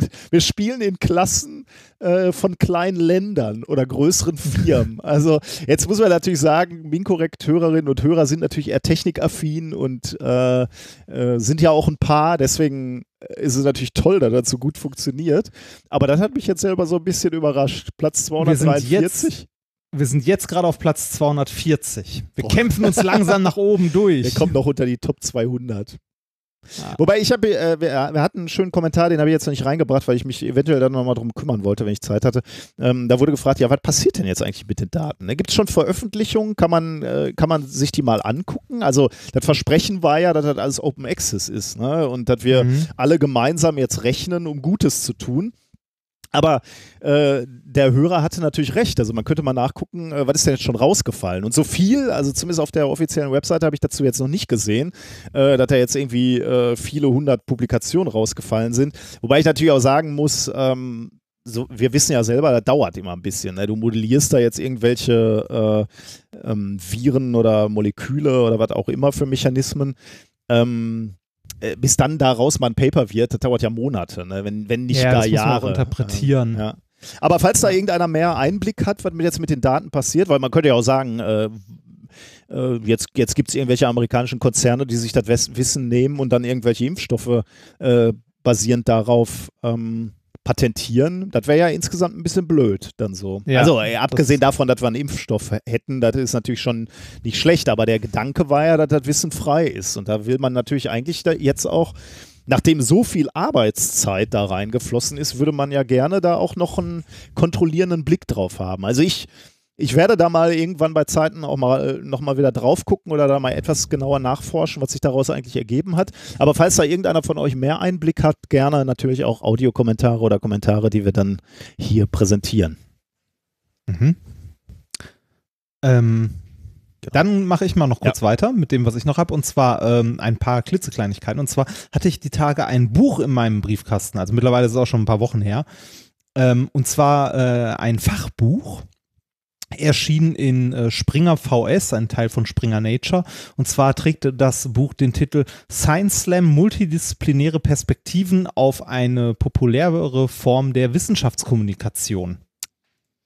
Ah, und da wurdest Ähm, du selber untersucht, ne, glaube ich? Ja, genau, das war das, da habe ich da, da, da war ich ja vor Ewigkeiten mal, ähm, wo ich den auf der Konferenz äh, dazu auch noch den Science Slam einmal vorgetragen Ach, habe. Und ähm, als ich in äh, damals in Darmstadt noch war, ähm, bei hier, ich glaube, es war bei fünf Jahre oder zehn Jahre Science Slam oder so, wo nochmal alle deutschen Meister irgendwie ähm, was vorgetragen haben. Da hat ähm, der Philipp äh, Schrögel, der das Ding auch mitgeschrieben hat, meinen Vortrag noch mit Probanden sich angeguckt und hat mit denen halt so Eye-Tracking gemacht, wo die hingucken Oh, bei dem Vortrag cool. und das halt Okay. dann auch untersucht. Das heißt, ein, ein, nicht, äh, ein nicht verschwindend geringer Teil dieses Buches behandelt, also untersucht wissenschaftlich, wie ich Wissenschaft kommuniziert habe. Das ist doch bestimmt so, wie, wie so ein Künstler, über den geschrieben wird und wo dann gesagt wird, äh, hier wollte der äh, Künstler Ja. das und das aussagen. Fühlst du dich denn gut äh, wiedergegeben? Oder? Ich, ich, ich habe es ich hab's ehrlich gesagt nicht gelesen. Okay. Also, also äh, ich werde es wahrscheinlich auch nicht komplett lesen, weil es ist halt ein Fachbuch. Ne? Ähm, da, also ich habe mal so durchgeblättert, das überflogen, was zum Beispiel untersucht wurde, ähm, wären ja so, ähm, so Sachen wie, ähm, es wird ja häufig gesagt, dass so äh, der Klamauk halt äh, die, in den Vordergrund tritt und die, der wissenschaftliche Inhalt zu Kurs kommt und so weiter. Ne? Und äh, die haben auf meinen Folien zum Beispiel mal untersucht, wie viel Prozent der Folien wissenschaftliche äh, halt Wissenschaft enthalten und wie viel Quatsch. Okay. Also prozentual. Und die Wissen, der wissenschaftliche Anteil überwiegt. Auf, Ich war selbst überrascht. auf deinen Folien oder im Gesagten? Ja. Oder? Ah, nee, auf okay. den Folien. Okay. Auf den Folien. Also von, von den Folien, was so an, an prozentual an Fläche äh, irgendwie von Quatsch, also Okay, von Comics oder sonst gedacht. was. Und nee, ich auch nicht. Fand ich interessant. Also äh, ich hoffe, ich gebe das jetzt nicht falsch wieder. Ich habe es wie gesagt nur überflogen. Ähm, äh, ich fand es insgesamt einfach, ich fühlte mich sehr geehrt und äh, Mhm. als ich das dann in der Hand hatte und fand es irgendwie toll, dass, äh, dass äh, irgendwie etwas, äh, also dass die Wissenschaftskommunikation, die ich da gemacht habe, wieder Teil der Wissenschaft wird. Hm.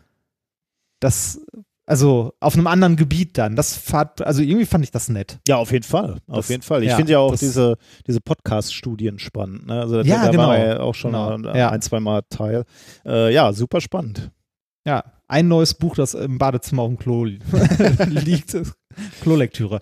Ähm, dann habe ich äh, noch eine klitzekleinigkeit und zwar äh, wollte ich auch, äh, also wo du von Twitter angesprochen hast, mir ist auch ein, äh, ein Thread, ein längerer vor die Füße gefallen bei Twitter und zwar von äh, Annika Brockschmidt. Ah, sehr gut. Den habe ich, ja, ich, gelesen, ähm, ja. Genau, äh, die hat mehrere geschrieben in den letzten Tagen, die sehr, sehr lesenswert waren. Äh, hat da, glaube ich, auch unglaublich viel Zeit reingesteckt. Mhm. Ähm, bei Twitter heißt sie, äh, was war das? Ardent Historian. Ja. Ähm, äh, Annika ist Teil vom Science Pie Podcast, den hatten wir auch äh, vor Ewigkeiten Den mal es leider erwähnt. nicht mehr gibt, aber Ah, okay, ja. hm. äh, auf jeden Fall äh, ist sie bei Twitter noch recht aktiv und hat dort ähm, unter anderem mal eine längere Abhandlung, wenn man das bei Twitter so nennen möchte, über Demeter geschrieben. oh ja. mhm. Und äh, den wollte ich empfehlen, den verlinke ich auch gerne noch in unseren Show Notes. Äh, und ich glaube, danach hat sie irgendwie in den nächsten Tagen noch was über Waldorfpädagogik, glaube ich, auch noch geschrieben. Ähm, Ich glaube, sie hat Also sogar Wünsche angenommen, ne? Also ja, sie, genau, genau. Ja. Äh, aber der über Demeter ist tatsächlich sehr, sehr lesenswert, weil mir geht das ja auch tierisch auf den Sack, dass Demeter äh, sich überall so breit macht als das bessere Bio und eigentlich ist es esoterische Scheiße. Mhm. Ähm, äh, sehr lesenswert, kann man mal drüber fliegen. Und dann als äh, letztes noch möchte ich äh, noch kundtun, wie stolz ich auf meine Frau bin. Meine Frau ist nämlich, äh, wenn ich das richtig sehe, ab morgen äh, Teil einer Studie mit 11.000 Probanden. Und zwar der größten Corona-Studie in Deutschland. Oh. Äh, also ja, meine, meine Frau äh, macht mit bei einer äh, Corona-Studie äh, von ähm, Dr. Winterer und äh, also Professor Dr. Winterer und dem Herrn Drosten. Oh, was, und noch zwei, drei was anderen. muss sie denn machen? Äh, es wird auf Corona getestet einfach. Oh, okay. Und zwar ähm, kommt jemand äh, vorbei und äh, sie bekommt Blut abgenommen und halt den, ne, hier den Abstrich-Bla-Test. Mhm. Ähm, und dann wird ein äh, Antigentest und ein Antikörpertest gemacht. Also aus Rachenabstrich und Blutabnahme. Und da konnte man sich selber melden oder war das irgendwie so eine. Äh, Meine, meine Liebste ist da gelandet, weil äh, sie gelegentlich Umfragen von der Forsa und so mitmacht. okay. Also ne, dieses, äh, diese, äh, diese äh, Umfrage, also dieses, wir haben 100 Leute gefragt, äh, wie finden Sie Bildungsurlaub? Ne, also- die, diese, die, diese Geschichten. Und äh, diese Studie ist zum Teil auch äh, von der Forsa mitorganisiert. Hm, und okay. äh, ja, das äh, Da war ich übrigens überrascht. Äh, ich wurde in meiner Krankenhauswoche nicht auf äh, Corona getestet. Ne? Also ich, man hat zwar einen Rachenabstrich gemacht und, und so einen Nasenabstrich wegen, wegen diesen Krankenhausviren oder wie die Dinger heißen. ah, ja. Ähm, aber äh, da hätte ich gedacht, kann man da nicht Corona mal eben mitmachen? Also wenn du schon mal im Krankenhaus rumrennst, aber äh, weiß nicht, wie, wie sind die Kapazitäten für solche Tests? ja, wie scheinbar nicht so gut. Ne? Also ich hätte ja auch irgendwie gedacht, ähm, da, da das Krankenhauspersonal irgendwie regelmäßig getestet wird, aber das ist, scheint wohl Ja. äh, auch noch nicht flächendeckend zu sein. Also Ja. kann, kann die, können die Kapazitäten nicht so gut sein. Ähm, ich war ja sogar überrascht äh, hier. Äh, ja, das ist schon fast. Naja, gut, ist egal. Äh, in, im, im, in der Schule, ich habe ja so ein bisschen Einblick in Schule. Es geht nicht um die Schule meiner Frau und auch äh, überhaupt nicht um meine Frau, aber ähm, über dieses Netzwerk hat man natürlich so ein bisschen Einblick. Und da gab es halt so Situationen, wo an Schulen Corona-Fälle waren.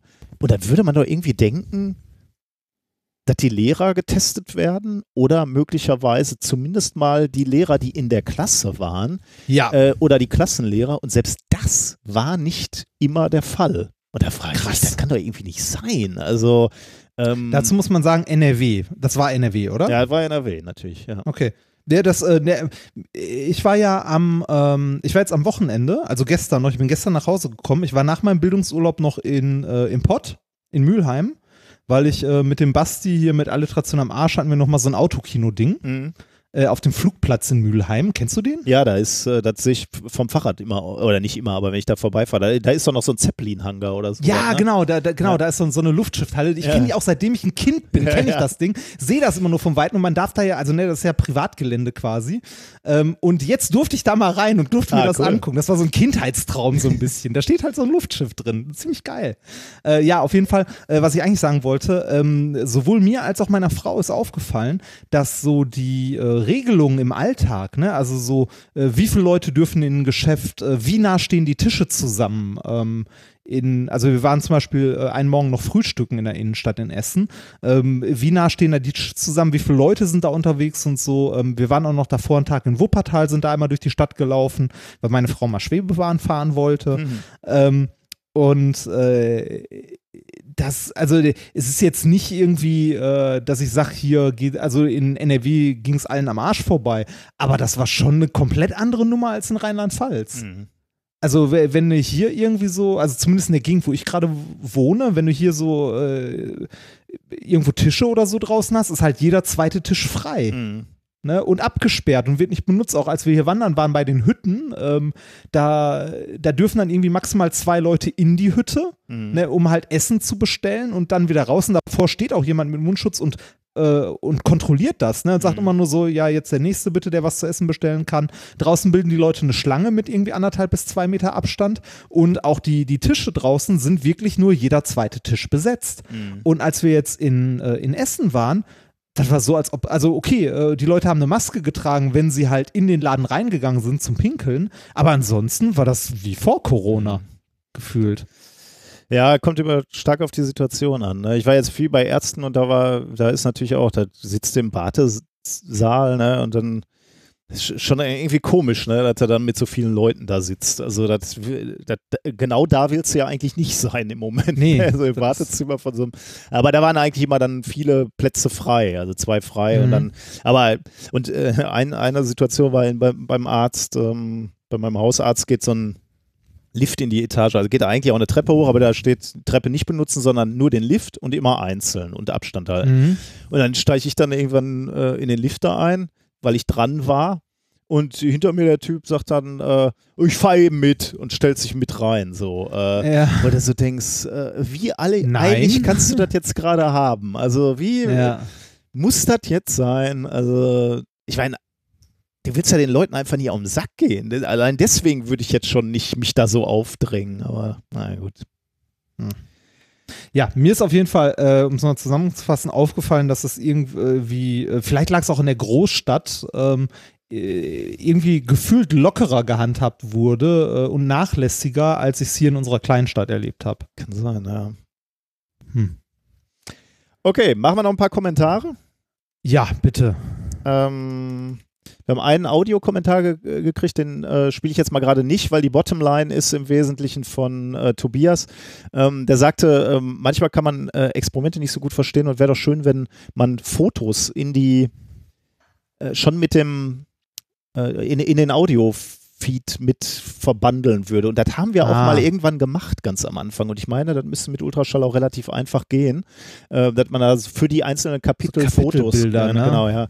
Ja. Ähm, ich halte das mal im Hinterkopf. Das ist eigentlich eine gute Idee. Äh, ich mache das also heute wahrscheinlich eher nicht. Äh, ich muss erstmal wieder auf Spur kommen, aber ich denke da, versuche da mal dran zu denken und versuche das vielleicht nächstes Mal mal zu machen. Könnte man ja auch mit Diagrammen machen ne? oder Bilder von, äh, von Experimenten, von, von den Themen. Also eigentlich ist, das, ist unser Podcast schon eine, eine ganz gute Idee für sowas, für so Kapitelbilder. Äh, ich gucke mal, ob ich da ein bisschen rumspiele bei einem der nächsten Folgen. Äh, sag dann wahrscheinlich nochmal Bescheid. Mhm. Ähm, wir haben übrigens Schelte bekommen, ähm, weil auf einem Bild, das ich vertwittert habe, zu sehen ist, dass es Ultraschall 3.1 ist. Was? So Ja, System bist du unterwegs. Ja, es, Aber es spricht ja für die Software, ne? Die war eben auch Ja, schon in 3.1 einfach feature-rich und äh, und läuft immer noch. ja. Oh, ich stelle gerade fest, ich bin bei 3.0. Ja, guck mal, ist sogar, sogar kompatibel untereinander. Ich habe 3.1. Abwärtskompatibel, ja. Ich bin bei 3.1. So. Aber ich habe, ähm, ich habe, äh, als ich äh, jetzt unterwegs war, ähm, hatte ich äh, für, äh, für den anderen Podcast ähm, das Zoom H6 mit dabei als Audiointerface, weil ich mein Setup hier zu Hause nicht äh, auseinanderrupfen wollte. Ähm, und meine Fresse ist das ein Pain in the Ass, dieses Ding. ah, na ja, ja, ja, ja. Also ich, ich habe gelitten dabei. Ich habe eine Viertelstunde gebraucht, um das irgendwie als Audiointerface halbwegs vernünftig zu benutzen. Hatte dann meinen Ton nur auf einem Ohr. Oh, okay. Weiß nicht warum und war mir dann auch egal. Ich musste nur in zwei Minuten einsprechen. Äh, aber ich habe echt gedacht so, ey, nee, nee.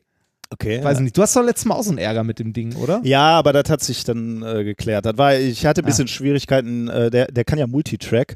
Ähm, Ja. Und ich hatte Multitrack aus oder dummerweise probiert für diese ganzen diversen Zoom- und äh, BBB-Konferenzen Ah. und so Sachen. Und das verträgt sich nicht so gut. Da darfst du ja nicht mit dem Multitrack rausgehen in den Rechner, sondern musst du das dann als Stereo-Signal Ah. machen, dann geht das Äh, auch wieder. äh, Oder Mono-Signal. Also es ist ein super Gerät, auch als mobiler Rekorder und so weiter toll, aber ich bin zu dumm, es zu bedienen. Kam Also übrigens es ist, äh, einige Male wieder die Nachfragen, ob wir mal eine Techniksendung machen. Ne? Wir können, Ja, müssen, müssen ja, mal irgendwann beim Audio-Stream müssen wir mal über Technik sprechen, glaube ich. Beim Videostream meinst Beim? Videostream, genau. Dann können wir es auch in die Kamera halten. Natürlich, genau deswegen, ja. Und Ja. Wenn, wenn diese Welt eins braucht, dann mehr Lo äh, Männer, die über Technik sprechen. Ne? Ja, ja, ja. Das, Okay, äh, andere Kommentare, wir wurden korrigiert zu Recht, äh, weil ich äh, Mist erzählt hatte. Nämlich, ich hatte ja ganz steil behauptet, und ich war mir wirklich sicher, dass ich das bei den Scientists for Future mal so ge gehört und gelernt habe, dass ähm, Windräder und äh, Solarenergie als erstes abgedrosselt werden, wenn es zu viel Strom im Netz gibt. Da wurden wir mehrfach korrigiert. Rico und Lukas haben mir geschrieben, ähm, beim Thema Windräder oder besser Stromnetz bitte auch ähm, besser recherchieren. Laut EEG haben EE, also erneuerbare Energien, Vorrang. Erst wenn trotzdem das Netz überlastet sein wird, werden äh, erneuerbare Energien gedrosselt bzw. abgeschaltet. Ähm, also äh, danke dafür. Und Sebastian hat sich auch sehr viel Mühe gegeben. Äh, da muss ich mal eine längere Passage vorlesen, weil das wirklich ganz interessant war. Ähm, Soweit beim nächsten Mal gerne als Audiokommentar, damit ich ihn nicht selbst vorlesen muss. Er schreibt nämlich, wie wird grundsätzlich entschieden, welche Erzeugung genutzt wird? Vereinfacht dargestellt über den Preis einmal, die Physik, wo wird Strom gebraucht und gibt es gesetzliche Vorgaben? Also was heißt das? Preis, jede erzeugte Kilowattstunde hat einen Erzeugungspreis. Ähm, da, davon machst du das abhängig. Dann die Physik. Ein Atomkraftwerk kann man eigentlich nicht auf 0% herunterfahren. Die müssen also in Grundlast laufen, während äh, Kohlekraftwerke teilweise bis auf 0% runtergefahren werden können. Ähm, hängt aber wohl auch vom, vom Brennstoff äh, ab, also ob Kohle oder Biomasse. Biomasse darf wohl auch nicht ausgehen, also das ähm, komplett ausgehen. Deswegen muss man da genau ich, hingucken. ich hatte mal irgendwo gelernt, das aber auch schon ewig her und kann auch eine Halbwahrheit sein, dass so zum Abfedern von solchen Spitzen halt so, so äh, Gasturbinen, Ja. also solche Kraftwerke Ja, ja. gern, weil die schnell hoch und runter gefahren werden können. Dann die Frage, wo wird der Strom gebraucht? Ähm, nutzt dir nichts, wenn er irgendwo äh, im Süden äh, Deutschlands Strom brauchst und du hast im Norden gerade viel Wind, dann äh, muss man auch gucken, wo der Strom äh, wieder wohin kommt. Und gesetzliche Vorgaben äh, kann es natürlich auch geben. Ähm, und jetzt schreibt er weiter, aber um die Frage zu beantworten, wird Windkraft abgeschaltet, um Kohle laufen zu lassen? Nur der Netzbetreiber kann Windkraft abschalten, um eine Überlast zu vermeiden. Überlast entsteht, wenn zu viel produziert wird ähm, oder wenn unerwartet geringer Verbrauch ist.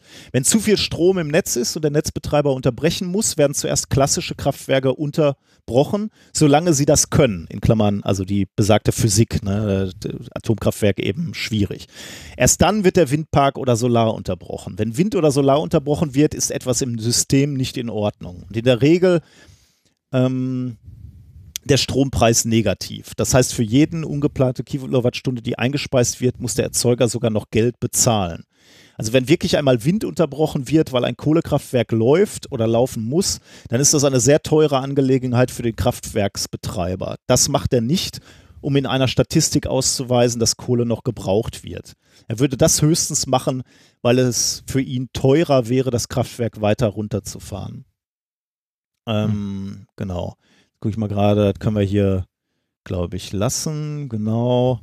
Ähm, was ich für viel wahrscheinlicher halte, schreibt er weiter, aber dazu müsste sich jemand ähm, aus einem Windpark zu Wort melden, äh, warum so Windkraftwerke abgeschaltet werden. Zum einen Netzausbau, der Strom kommt nicht dahin, wo er gebraucht wird und daher muss der Netzbetreiber lokal unterbrechen oder Wartung und Instandsetzung oder Neubau, Renovierung bzw. Veränderung der Anlagen ähm, oder ähm, der Betreiber meldet, dass er weniger produzieren wird, tatsächlich aber mehr produziert, weil gerade sehr windig ist oder so, äh, und der Netzbetreiber hat dann zu viel im Netz, dann kann das auch passieren. Aber ähm, ja.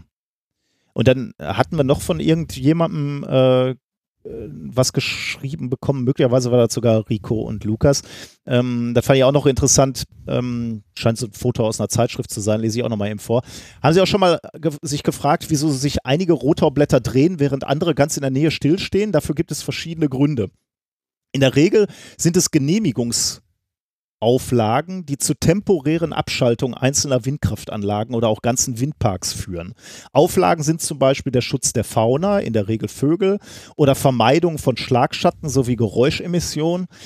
Ähm, da, da gibt es dann wohl irgendwelche äh, Regelungen, wo dann in gewissen, für gewisse Stunden das Ding dann auch abgeschaltet werden muss. Also äh, das scheint wohl alles so Gründe zu sein.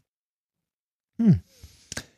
Vielfältig. Vielfältig, genau. Also nicht so einfach, wie ich es gesagt habe. Ich äh, bitte, äh, zu das zu entschuldigen und ich habe wieder was gelernt. Also ich fahre jetzt nicht mehr an Windkraftanlagen äh, vorbei und schimpfe, weil mal wieder äh, das Windrad abgeschaltet wurde ähm, zu Ungunsten oder zu, zugunsten eines, eines äh, Kohlekraftwerks. Ich habe was gelernt. ist ja schon, auch schon mal gut. Okay, ähm, Dafür machen wir das ja, damit wir, also ernsthaft, wir, wir, wir, ohne Scheiß, wir haben in den, also haben wir ja schon häufiger gesagt, aber wir könnten es mal wieder sagen, wir haben in den letzten sieben Jahren am meisten gelernt bei dem Quatsch, den wir hier machen. Auf jeden Fall, ja. Okay, kommen wir zu, der, zu, zu den Themen der Woche. Ähm, ja, bitte. Ich war noch ein bisschen gehandicapt, deswegen musste ich so ein bisschen äh, spontan mir was zusammensuchen. Ähm, aber ist trotzdem spannend geworden. Mein erstes Thema heißt Ultra der DNA. Äh, das zweite Thema heißt, merkt ihr schon was? Dritte Thema heißt Munition für Klimaschwurbler. Oh, du, du wirklich? Du willst den, okay. Ne, gegen. Also ich hätte sagen können, also, Munition gegen Klima. Ja, ah. also für, du bist in einer Diskussion und hast Munition ah. für die, so wollte ich sagen. Ja. Ähm, äh, das letzte Thema heißt Flying Hell. Sehr gut. Und du hast sogar auch ein Experiment rausgesucht. Genau, und wir haben ein kleines Experiment. Es ist ein winzig kleines, aber es ist ganz nett. Gut, dann fangen wir sofort mit dem Thema Nummer 1 an, oder? Ja, bitte. Ähm, bitte, bitte. Ich äh, war immer davon ausgegangen, irgendwie, dass die DNA des Genoms bekannt ist und zwar auch schon äh, ausgelesen wurde. Ich weiß gar nicht, wie ich zu diesem Ergebnis kam. Ich glaube aus zwei Gründen. Erstens ähm, aus der Anfangszeit von Minkorrekt. Ich, da hast du, glaube ich, mal irgendwann das Human Genome Project vorgestellt. Ja. Ähm, was, was sich ja irgendwie zum, zum Ziel gemacht hatte, irgendwie so äh, die DNA zu sequenzieren und, und auszulesen, glaube ich. Ich weiß nicht, wahrscheinlich gibt's, haben die noch ganz andere Projekte und Ziele, aber das hatte ich irgendwie so zumindest als Zwischenziel wahrgenommen. Ja. Und ich hatte auch irgendwie so in Erinnerung, dass es mal so eine Sonderausgabe der New York Times oder irgendeiner großen Zeit, äh, Zeitung in den, in den Staaten gab, wo dann seitenweise ähm, diese, diese DNA abgedruckt war, äh, zu irgendeinem Anlass, weil, weil, und ich hatte mir dazu ähm, abgespeichert, dass eben ähm, dass die komplette DNA-Sequenz unseres Genoms war. Ähm, dem ist nicht so. Stellt sich raus, genau, dem ist nicht so. Ähm, die Forscher von diesem äh, Human Genome Project haben zwar Anfang 2001 tatsächlich eine erste Version unseres Erbguts dekodiert und vorgestellt, also 2001 sogar schon, also viel, viel länger als, als es unseren Podcast gibt. Aber in diesem Gencode klaffen riesige Lücken. Also äh, ja, äh, enorme Lücken, äh, wenn man sich das mal genauer anguckt. Die betreffen zwar nicht die 25.000 proteinkodierenden Gene, also das, wo, wo ich jetzt so als Laie und Physiker gesagt hätte, das ist das Wichtige, ne? also die, ja. Äh, die Gene, die halt äh, die Pro Proteine kodieren, ähm, sondern das betrifft Abschnitte, wo also wenn du da so im ersten Blick drauf guckst, äh, du zu dem Ergebnis kommst, okay, hier wird nur irgendein Zeug wiederholt. Also das sind Sequenzen, die wiederholen sich, äh, die sind Kopien von anderen Basenfolgen, die sehen zum Teil sogar völlig unkoordiniert und durcheinander aus. Ähm, und da, da liegt die Frage tatsächlich nah, also für mich so als Physiker, ähm, was heißt denn hier irgendwelche Abschnitte, die sich wahllos wiederholen? Heißt das, das ist redundant? Heißt das, das ist unnütz? Und tatsächlich rein historisch ist es auch so ein bisschen so, dass äh, diese Abschnitte äh, Namen bekommen haben, die darauf so ein bisschen hinweisen, denn äh, diese Abschnitte werden äh, allgemein als Junk-DNA äh, bezeichnet, okay. also so der die, die Müllhalde. Ne? Das heißt, die haben keine Funktion oder wir wissen noch nicht, welche Funktion die hat? Äh, wie, wie so häufig war man erstmal davon ausgegangen oder wusste man erstmal nicht, ob es eine ähm, ähm, ähm, ob es eine Funktion hatte. Aber dann hat sich herausgestellt, ähm, dass die sehr wohl eine Funktion haben und jetzt viel, viel wichtiger werden, als man ja. es äh, allgemein ähm, gedacht hat. Ähm, okay. Man, man, muss aber sagen, ähm, das ist auch wirklich viel. Also dieses Erbgut besteht fast komplett aus diesem, aus diesem Junk, wenn man so sagen will. 44 Prozent der DNA bestehen aus Wiederholung, also Kopien von Genen und Genbruchstücken. Und weitere 52 Prozent sehen völlig sinnlos aus, also völlig äh, ähm, wahllos und vor allem kodieren die keine Proteine. Also da fällt erstmal nichts Sinnvolles raus. Wo, woher weiß man denn, welche die sinnvollen Teile waren? Ja, also, das wer, weiß ich ehrlich wer, gesagt. Wer, ja. Äh, okay, wer, hat das denn, also ne, wenn da so viel Müll bei ist oder so viel redundante Scheiße, wo, wer hat denn dann, oder wie hat man rausgefunden, welche die wichtigen Dinge sind? Das ist eine gute Frage. Also äh, es sind diese proteinkodierenden Gene. Ne? Ich habe keine Ahnung, wie, wie jetzt Bi Biologen sich angucken, äh, welche davon proteinkodierend sind. Das kann uns vielleicht mal einer ah. erklären, äh, mit welchen Methoden oder äh, nach welcher, also wie man das bestimmt, woran, woran ihr Biologen sofort ja. seht, aha, das hier hat, hat eine echte, also guckt man die an, sich an in so einem Reagenzglas und stellt fest, oh, da äh, entstehen Proteine, also sind die offensichtlich die äh, proteinkodierenden Gene.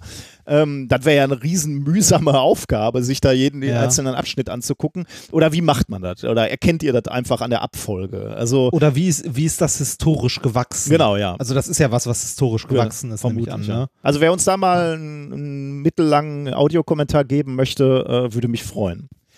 Ähm, also stehst du jetzt irgendwie so in dieser äh, Situation, ne? 44 Junk, 52 Prozent irgendwie völlig, völlig sinnlos, ähm, fragt man sich, okay, äh, das heißt, die DNA besteht irgendwie aus zwei bis vier Prozent tatsächlich proteinkodierenden Gene.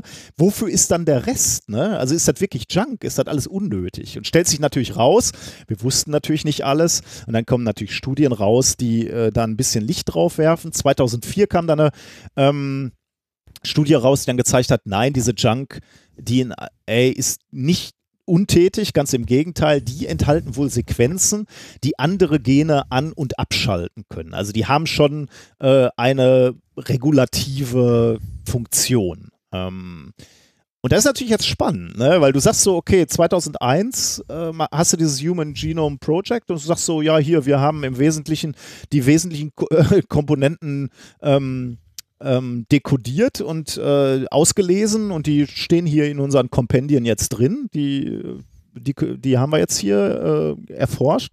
Du stellst 2004 fest, ja, im Moment, der ganze Rest, den wir weggelassen haben, also nicht alles weggelassen haben, aber vieles davon weggelassen haben bei der Dekodierung, stellt sich raus, ist auch wichtig. Ne? Das heißt, wenn wir. Früher, hat auch eine Aufgabe. Hat auch eine Aufgabe. Das heißt, früher oder später, wenn wir wirklich verstehen wollen, wie der Mensch funktioniert oder zumindest wie, wie unsere DNA funktioniert, dann müssen wir das auch auslesen und müssen verstehen, äh, was es damit äh, auf sich hat.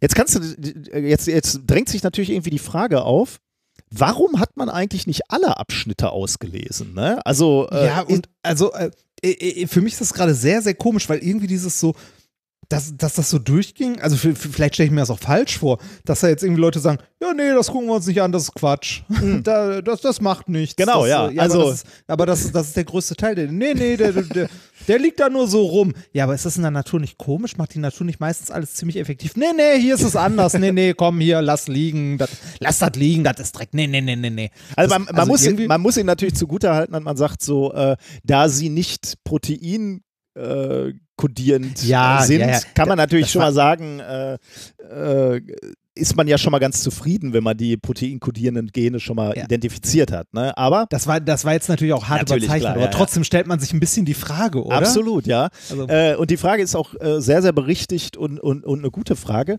Äh, die Antwort darauf ist, es ist ein technisches Problem. Weil man muss sich ah. natürlich erstmal überlegen, äh, wie werden über, wie wird eigentlich dieser unglaublich lange DNA-Strang dekodiert? Ne? Was machst du denn da? Also du kannst ja nicht sagen, ah, hier ist der DNA-Strang, dann fange ich hier mal ganz unten am, am unteren Ende an und zähle dann mal so ab. Ne? So, so funktionieren ja so Maschinen vermutlich nicht. Und äh, tun sie auch tatsächlich nicht. Ähm, so Sequenziermaschinen äh, die machen das nämlich so, die zerteilen erstmal die DNA in viele, viele kleine Teile, die relativ kurz sind, nämlich nur ein paar hundert Basen lang. Also du hast also, wenn du willst, kann man wirklich so sagen, wie so, wie so Puzzleteile. Ne? Also du nimmst diesen gesamten Strang, zerfetzt den auseinander und hast dann Puzzleteile, die irgendwie 100 Basen lang sind.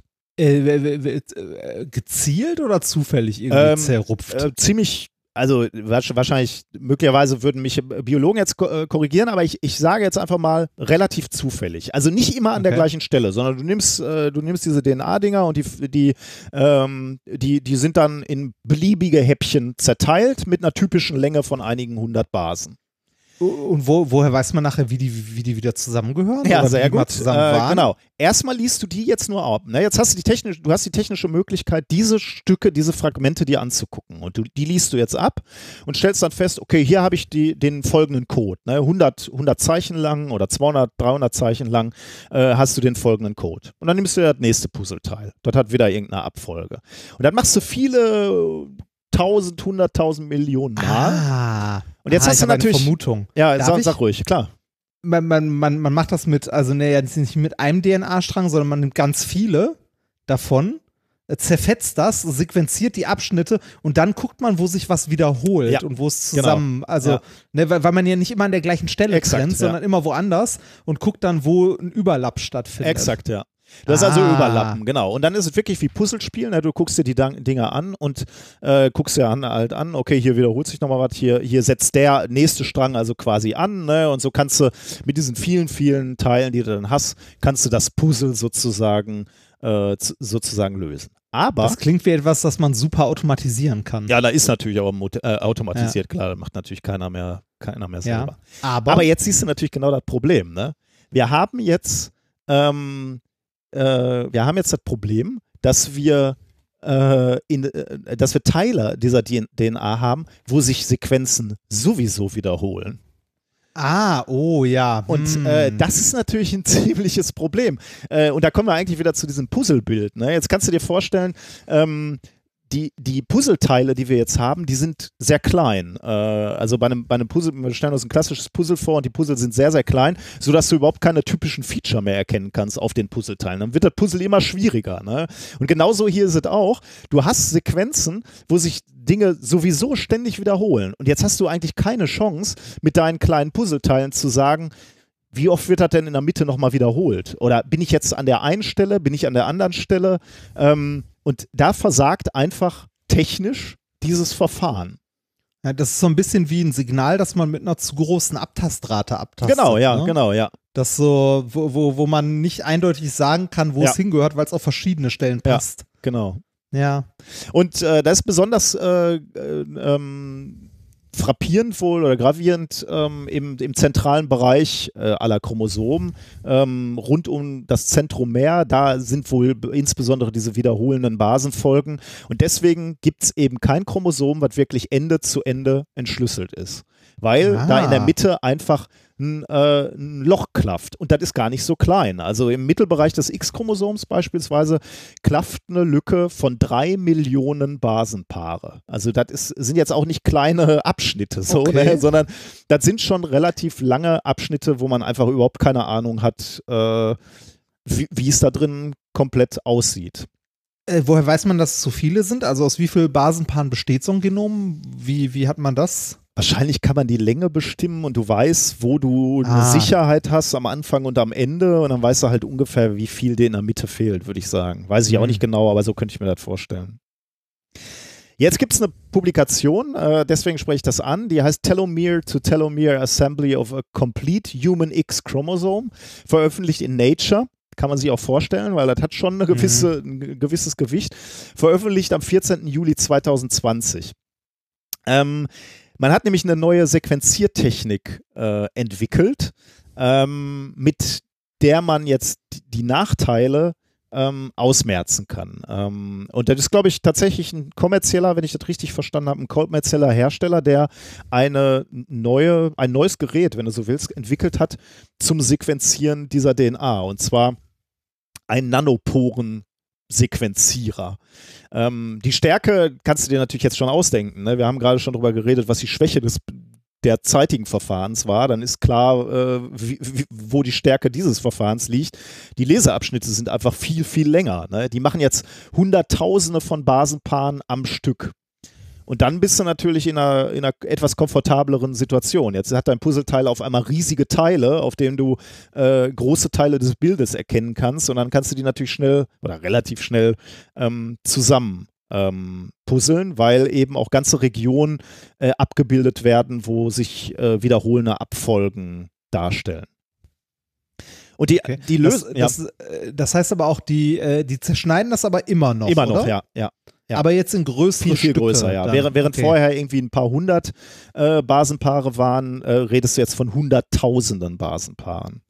Mhm. Ähm, und äh, also, um da ganz klar zu sagen, das ist eine technische Lösung. Ne? Also da, da gab es jetzt einfach eine technische Entwicklung, die uns ermöglicht, diese, diese längeren äh, Basen. Äh, Sequente, Sequenzen abzulesen und deswegen äh, bist du bis jetzt durch und kannst, äh, kannst dieses ganze Genom ähm, Ende zu Ende äh, auslesen. Wie funktioniert das? Aber das, äh, Ja. Entschuldigung, aber das, das ist ja immer so, ne? Ich meine, das ist ähm, also diese, diese technische Entwicklung in den Bereichen, wo man etwas sieht oder messen kann, sind ja immer die, die einen großen Schritt nach vorne machen. Ne? also, Fall. Ja. ähm, so als, äh, also du bist ja zum Beispiel generell an, in einer Forschungseinrichtung auch gut aufgehoben, auch pu publikationstechnisch, wenn du an einem Messverfahren arbeitest.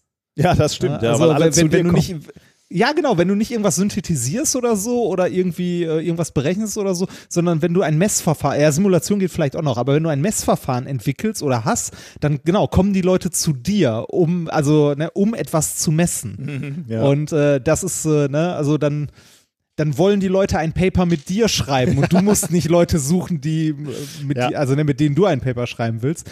Ähm, aber äh, worauf ich eigentlich hinaus wollte, es ist ja immer so, dass wenn wir eine neue Art von Messung hatten oder eine neue Art von Technik, daraus ein äh, großer Fortschritt hervorgeht. Ja, ne? ja, ja. Also ähm, äh, mit, der, mit der Erfindung des Elektronenmikroskops hat man plötzlich äh, Strukturen gesehen, die man vorher nicht kannte. Ne? Ja. Mit der Erfindung des äh, Rastertunnelmikroskops hat man plötzlich ähm, Energieverteilung und ähnliches gesehen, ähm, die man vorher nicht sehen konnte. Und so weiter und so weiter. Ne? Mit dem Mikroskop hat man plötzlich äh, Bakterien gesehen. Und irgendwie ist das so ein bisschen, habe ich das Gefühl, jetzt auch wie die Erfindung eines, eines neuen Mikroskops, nur auf einer anderen Ebene. Auf jeden Fall, ja, das kannst du so sehen, ja. Und das ist ganz spannend auch, weil, weil es in gewisser Weise auch so aus so ein bisschen aus unserer, äh, aus unserem entfernten Fachbereich kommt. Es geht nämlich um Nanotechnologie. Äh, das li- liegt natürlich der Name schon äh, nahe, denn dieses Gerät heißt ja Nanopore, also Nanometer große Pore und darum geht es nämlich genau.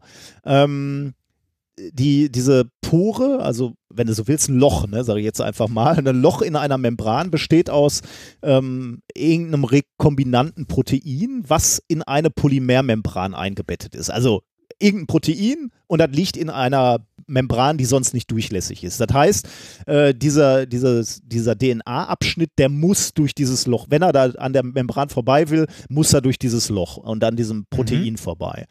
Und dann ist das Spannende, äh, du legst an die Membran noch eine elektrische Spannung an ähm, und alles, was jetzt durch diese Nanopore durch sich durchbewegt, erzeugt eine Veränderung dieser Spannung, die angelegt ist.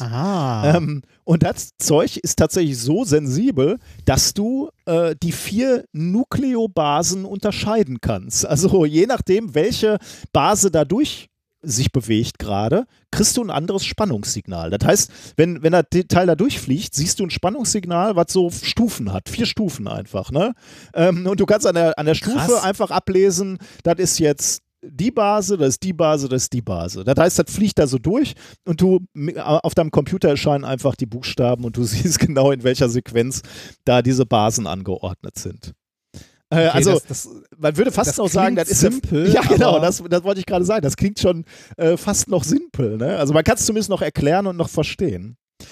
Also, im Moment äh, funktioniert wohl mit irgendeinem Protein, was auf dieser Membran sitzt, aber es gibt wohl auch schon Nanoporen, die gebaut wurden aus Silizium und Graphen, also um nur nochmal äh, schnell andere Materialien ähm, äh, ins Rennen zu werfen. Ja, das finde ich äh, extrem äh, spannend. Also äh, dass da so ein technisches Gerät so entwickelt wurde. Und damit ist jetzt tatsächlich das erste menschliche Chromosom vollständig äh, dekodiert. Äh, man hat da halt ein X-Chromosom genommen, aus, ich weiß gar nicht, weil es, also in, in dem Paper, was ich gelesen habe, steht, weil es äh, große Bedeutung hat für viele Krankheiten und eben auch die Geschlechtsunterschiede irgendwie ähm, äh, definiert, äh, weiß ich jetzt nicht. Äh, also das, das X-Chromosom kommt in beiden vor, ne? Ja, sowohl bei Männern genau, als auch bei, bei der Frau halt zweifach und beim Mann einfach. Genau. Ne?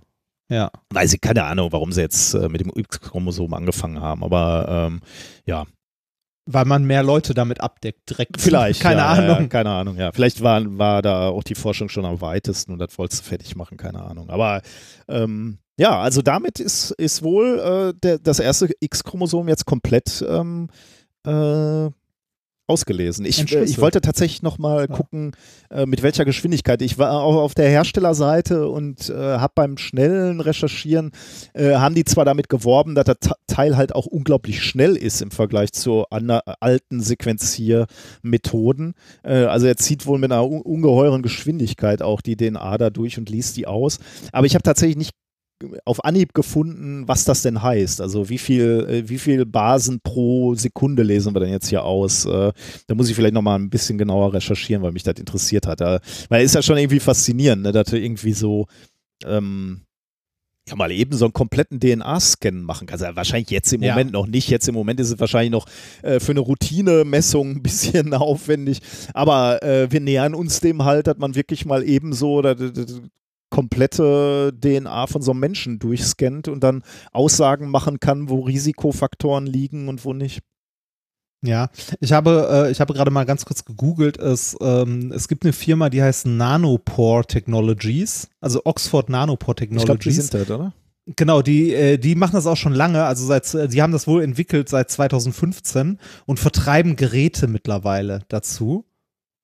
Ja, ja, da ähm. gehe ich, von, geh ich von aus. Also das, die, das sind, die Geräte kannst du kaufen. Ich habe sogar auf dieser Webseite gelesen, die Geräte sind so groß wie ein USB-Stick. Äh, ich weiß ja, nicht, ob ich äh, das falsch gelesen habe oder. Nee, äh, geh, geh, mal auf äh, äh nanoportech.com. Da läuft äh, direkt auf der Startseite so ein Video, ähm, wo, die, wo so ein Ding benutzt wird. Das ist ungefähr so groß wie ein USB-Stick. Der klappt das auf, macht so einen Tropfen da rein, klappt das wieder zu und kriegt dann auf dem Bildschirm daneben quasi die Sequenz angezeigt. Mhm.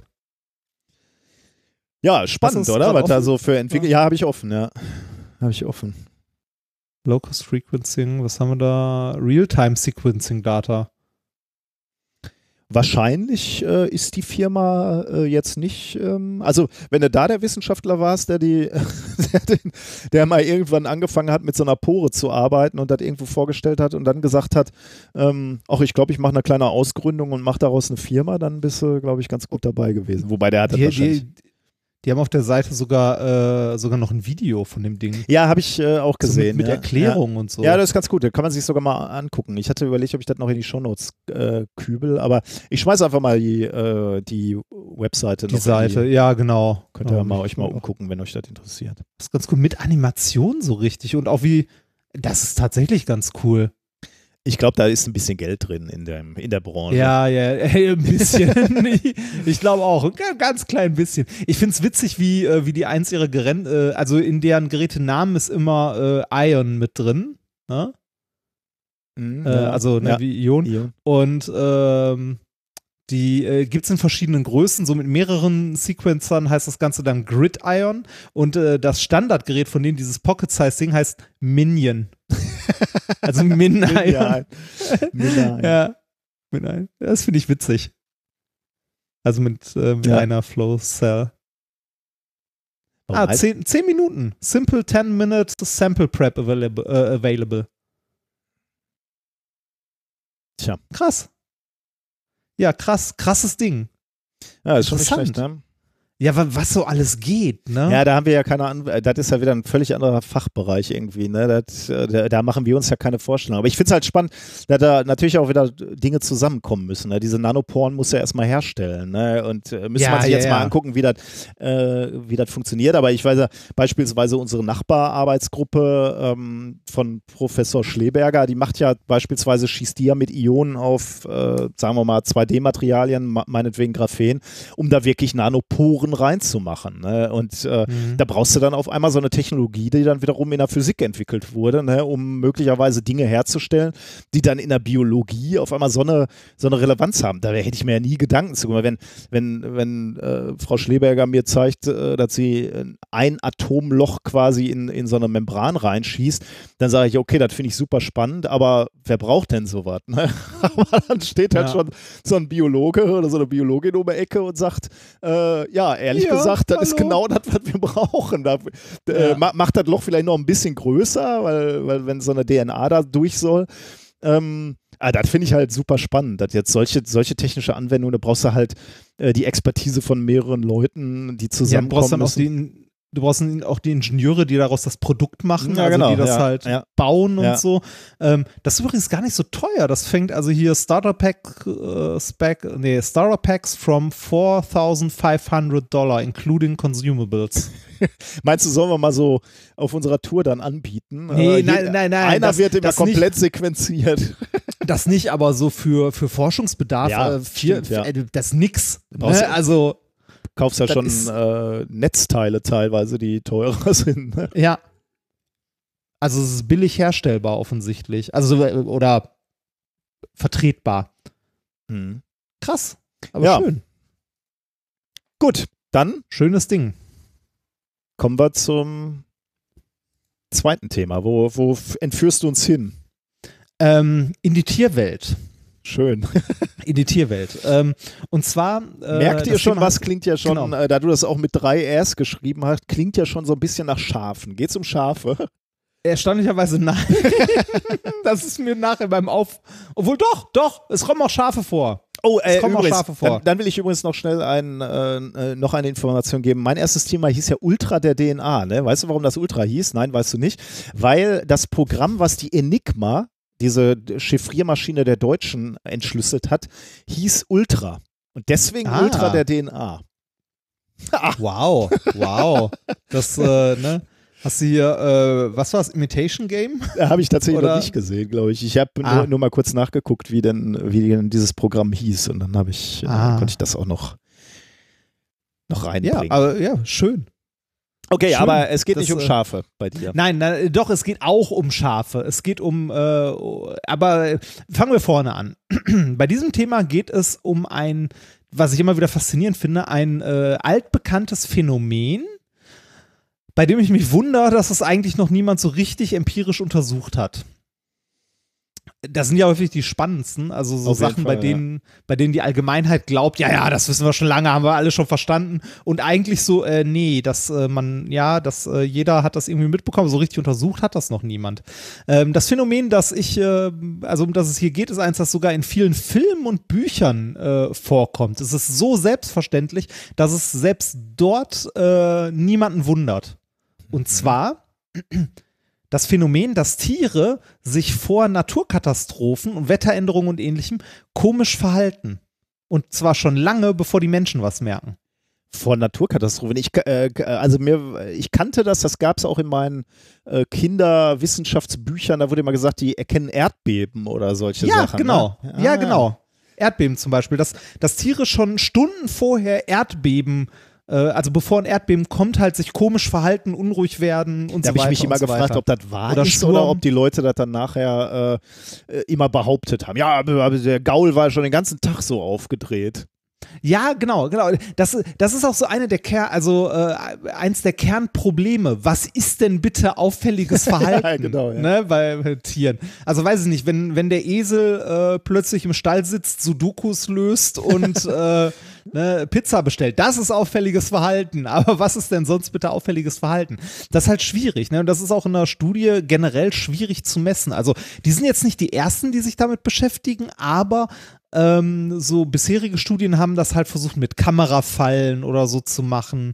Und äh, was man wohl mitbekommen hat, ist, dass zum Beispiel Tiere ähm, vor solchen Ereignissen wie, ähm, äh, wie Erdbeben oder so mal ihre Nistplätze verlassen haben oder Ah, ähnliches. Ne? Aber äh, ansonsten ist es eher so, so richtig untersucht hat das wohl noch niemand. Ähm, jetzt allerdings schon. Also diese, äh, dieses fast banale kollektive Wissen, das wir haben, äh, hat sich jetzt ein Forscherteam mal empirisch wirklich angeguckt und geschaut, ob das überhaupt stimmt. Ne? Also ist es wirklich so, dass Tiere das vorher merken und ist das in irgendeiner Weise festzumachen? Ne? Wie gesagt, das Schwierige ist tatsächlich dieses Festmachen. Also woran macht man es fest, ob sich ein Tier auffällig verhält? Weil du musst ja irgendeine objektive Messgröße versuchen ähm, zu finden. Ja, was könnte man, man, könnte vielleicht irgendwie Atemfrequenz oder Bewegungsdrang oder so, das könnte ich mir vorstellen, aber äh, Herzschlag könntest du natürlich auch, aber ich weiß jetzt nicht, ob der, ob, ob du ernsthaft merken würdest, dass der Herzschlag sich äh, beschleunigt vom, vom Erdbeben. Ähm, die Forscher hier haben was gefunden. Ähm, die haben äh, nicht einfach nur ein bestimmtes Tier genommen, sondern verschiedene Tiere. Und ich komme gleich darauf, welche, unter anderem auch Schafe, und haben den Halsbänder verpasst mit Beschleunigungssensoren. Also das heißt Bewegung, oder? Also die haben Bewegung, sie angeguckt. genau. Ah, ja, okay. Mhm. Genau, Bewegung. Ob die sich anders bewegen. Weil bewegen tun sie sich ja so oder so, aber ob sich in den Bewegungsmustern etwas wiederfindet. Weil das kann man im Nachhinein ja gut untersuchen. Also dann hat man eine objektive Größe, die man so nicht beeinflusst und kann das später mit Erdbeben oder ähnlichem abgleichen. Mhm. Und genau das haben die hier auch gemacht. Ähm, sie haben eine ähm, Region in Norditalien genommen, wo äh, mittlere und größere Erdbeben häufiger vorkommen Mhm. und haben dort mehrere Tiere auf einem Hof mit, ähm, also auf einem Bauernhof mit Beschleunigungssensoren ausgestattet. Haben ähm, ein Paper geschrieben. Das Paper hat den Titel äh, Potential Short-Term Earthquake Forecasting by Farm Animal Monitoring. Äh, mehrere Tiere heißt, äh, um welche Tiere handelt es sich denn da? Äh, sie haben folgende Tiere äh, getaggt, also mit, mit Tags versehen, und zwar sechs Kühe, fünf Schafe, einen Hasen, vier Hühner, zwei Truthähne und zwei Hunde. Das klingt aber schon so nach alle Tiere mal antraben und jeder kriegt. ja, halt was, was halt da auf dem Bauernhof so zur Verfügung Ja, ja, stand. ne? offensichtlich, Einmal, ja. einmal, einmal, äh, einmal einen Bewegungssensor verpasst. Dann haben sie ähm, tatsächlich über einen längeren Zeitraum, also über Monate hinweg, ähm, und zwar in verschiedenen Jahren, und zwar 2016 von Oktober bis November, 2017 von Januar bis April und äh, dann, ich glaube, da waren noch mehr, oder nee, genau, da, das dürfen so die Zeiten gewesen sein, also über mehrere Monate deren Bewegungsmuster aufgezeichnet. Mhm.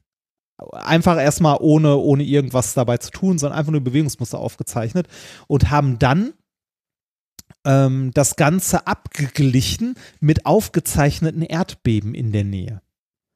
Und mal die Daten verglichen und geguckt, ob da irgendwas matcht. Ja?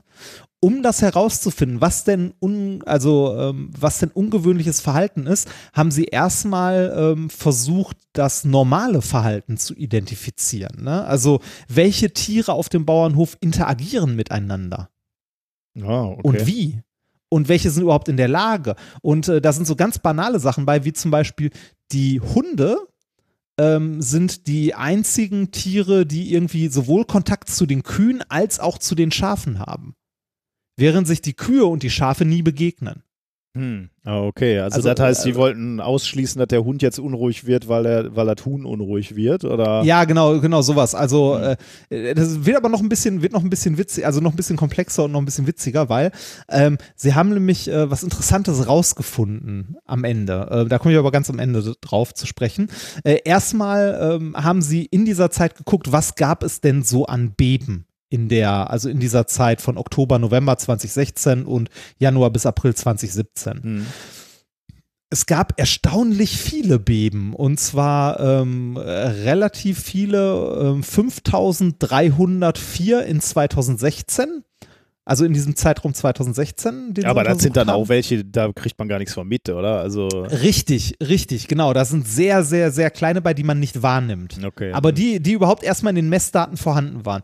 Weil ähm, man will ja nicht von vornherein was ausschließen, man weiß ja nicht, was Tiere eventuell wahrnehmen können. Hm, ja, klar. Ne? Ähm, und Sozusagen, wo der 2017 Schwellwert ist von dem Tier. Genau. Ja, ja, hm. Genau. 2017 gab es äh, 12.948. Krass. also okay. noch, noch, mal, noch mal eine Stufe Aber mehr. war, war das gesagt Ähm, Norditalien irgendwie, ne? Das heißt, das ist Genau, da irgendwo in den. Alpen und da rumpelt irgendwie immer so ein bisschen, da ist immer relativ viel Aktivität. ja, genau, in der Nähe der. Alpen. Ne? Also beim Gebirge ist ja eh immer, ne, da, da Ja. schiebt sich was zusammen. Ähm, die Magnituden ähm, der, äh, der Erdbeben reichten dabei von 0,4 bis 6,6 Hm, auf okay. der Richterskala. 6,6 Genau. da wackeln schon Wände, oder? 6,6 ist schon richtig ordentlich. Also ab 4 hat man sichtbare Bewegungen von Zimmergegenständen, Erschütterungsgeräusche und kleine Schäden. Hm. Das fängt so bei 4 an. Äh, und mal zur Einteilung, äh, 9 bis 10 auf der Skala. Also irgendwo so im Bereich von 9 wäre äh, Zerstörung im Bereich von ein paar tausend Kilometern und äh, so größer als 10 wäre eine globale Katastrophe. Also Okay. ähm, 6, 6 bis 7 ist schon, äh, also 6, 6,6 ist schon, merkt man ordentlich. Ne? Äh, und 4 ist halt auch schon deutlich spürbar. Äh, kurz was zur Richterskala, da wird ja auch immer in den Medien sehr gerne gesagt, auf der nach oben offenen Richterskala. Ja. Das stimmt prinzipiell, ähm, aber die, diese Werte auf der Richterskala sind der äh, Zehner-Logarithmus der Maximalamplitude geteilt durch die Grundamplitude. Also ähm, das ist, äh, ich weiß nicht, in der Wikipedia stand sowas wie ähm, Werte ab 10 sind eigentlich physikalisch äh, also nicht mehr möglich, weil das Gestein nicht so viel Energie aufnehmen kann oder speichern kann. Also das ist eine logarithmische Skala und die ist äh, zwar rechnerisch prinzipiell nach oben offen, aber so ab 10 ist eigentlich nicht möglich. Mhm. Ne? Okay. Also äh, nur um das einzuordnen. Vier deutlich spürbar, sechs schon richtig dicke spürbar.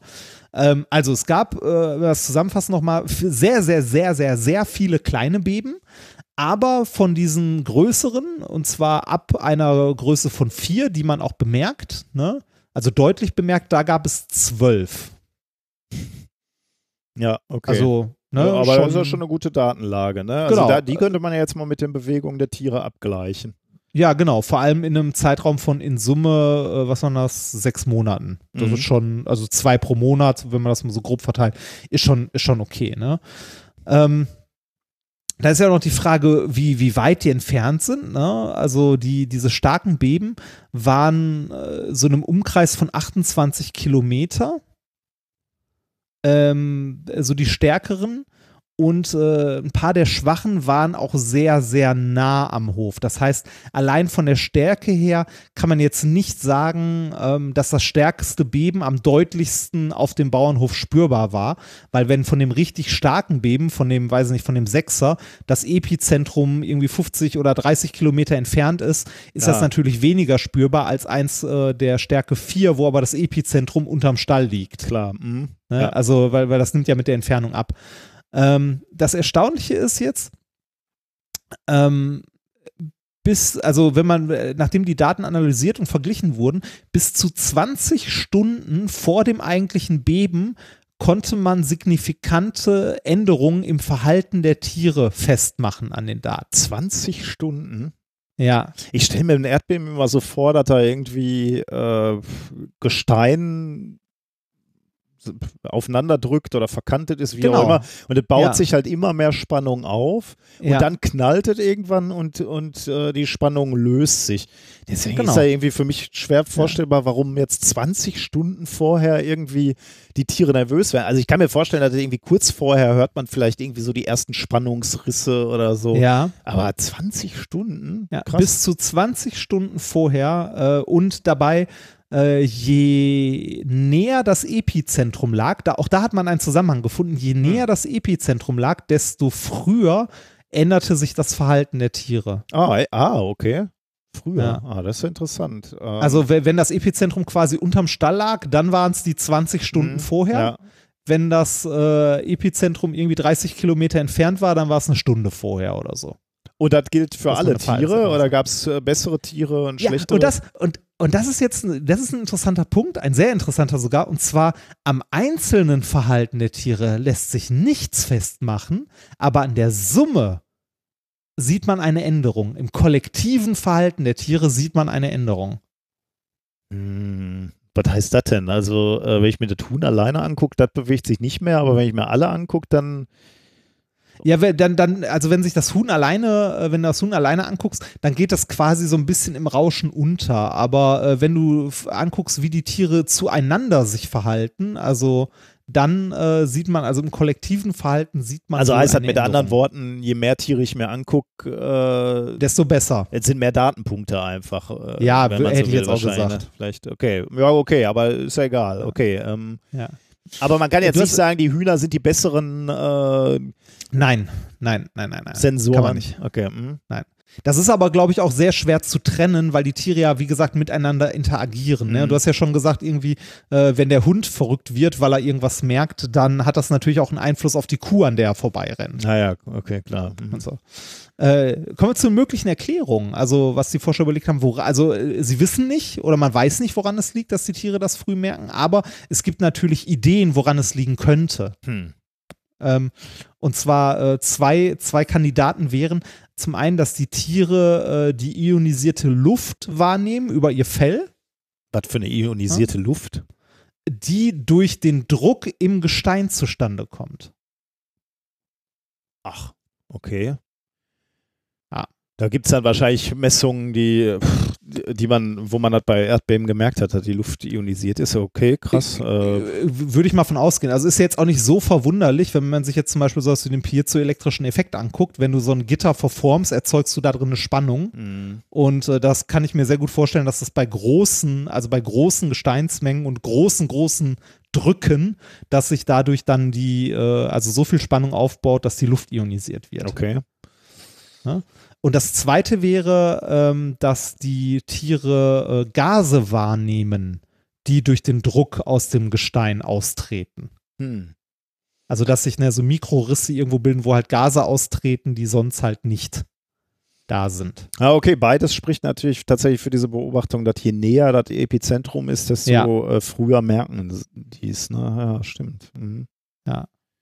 Was auch noch ein interessanter Aspekt war bei den Tieren, äh, das spricht vielleicht auch noch ein bisschen für diese, für diese Gase-Theorie, ähm, dass äh, dieses auffällige Verhalten ähm, bei den Tieren äh, nur beobachtet werden könnte, wenn äh, beobachtet wurde, wenn die in den Ställen untergebracht haben, äh, gebracht waren, nicht wenn die auf der freien Weide waren.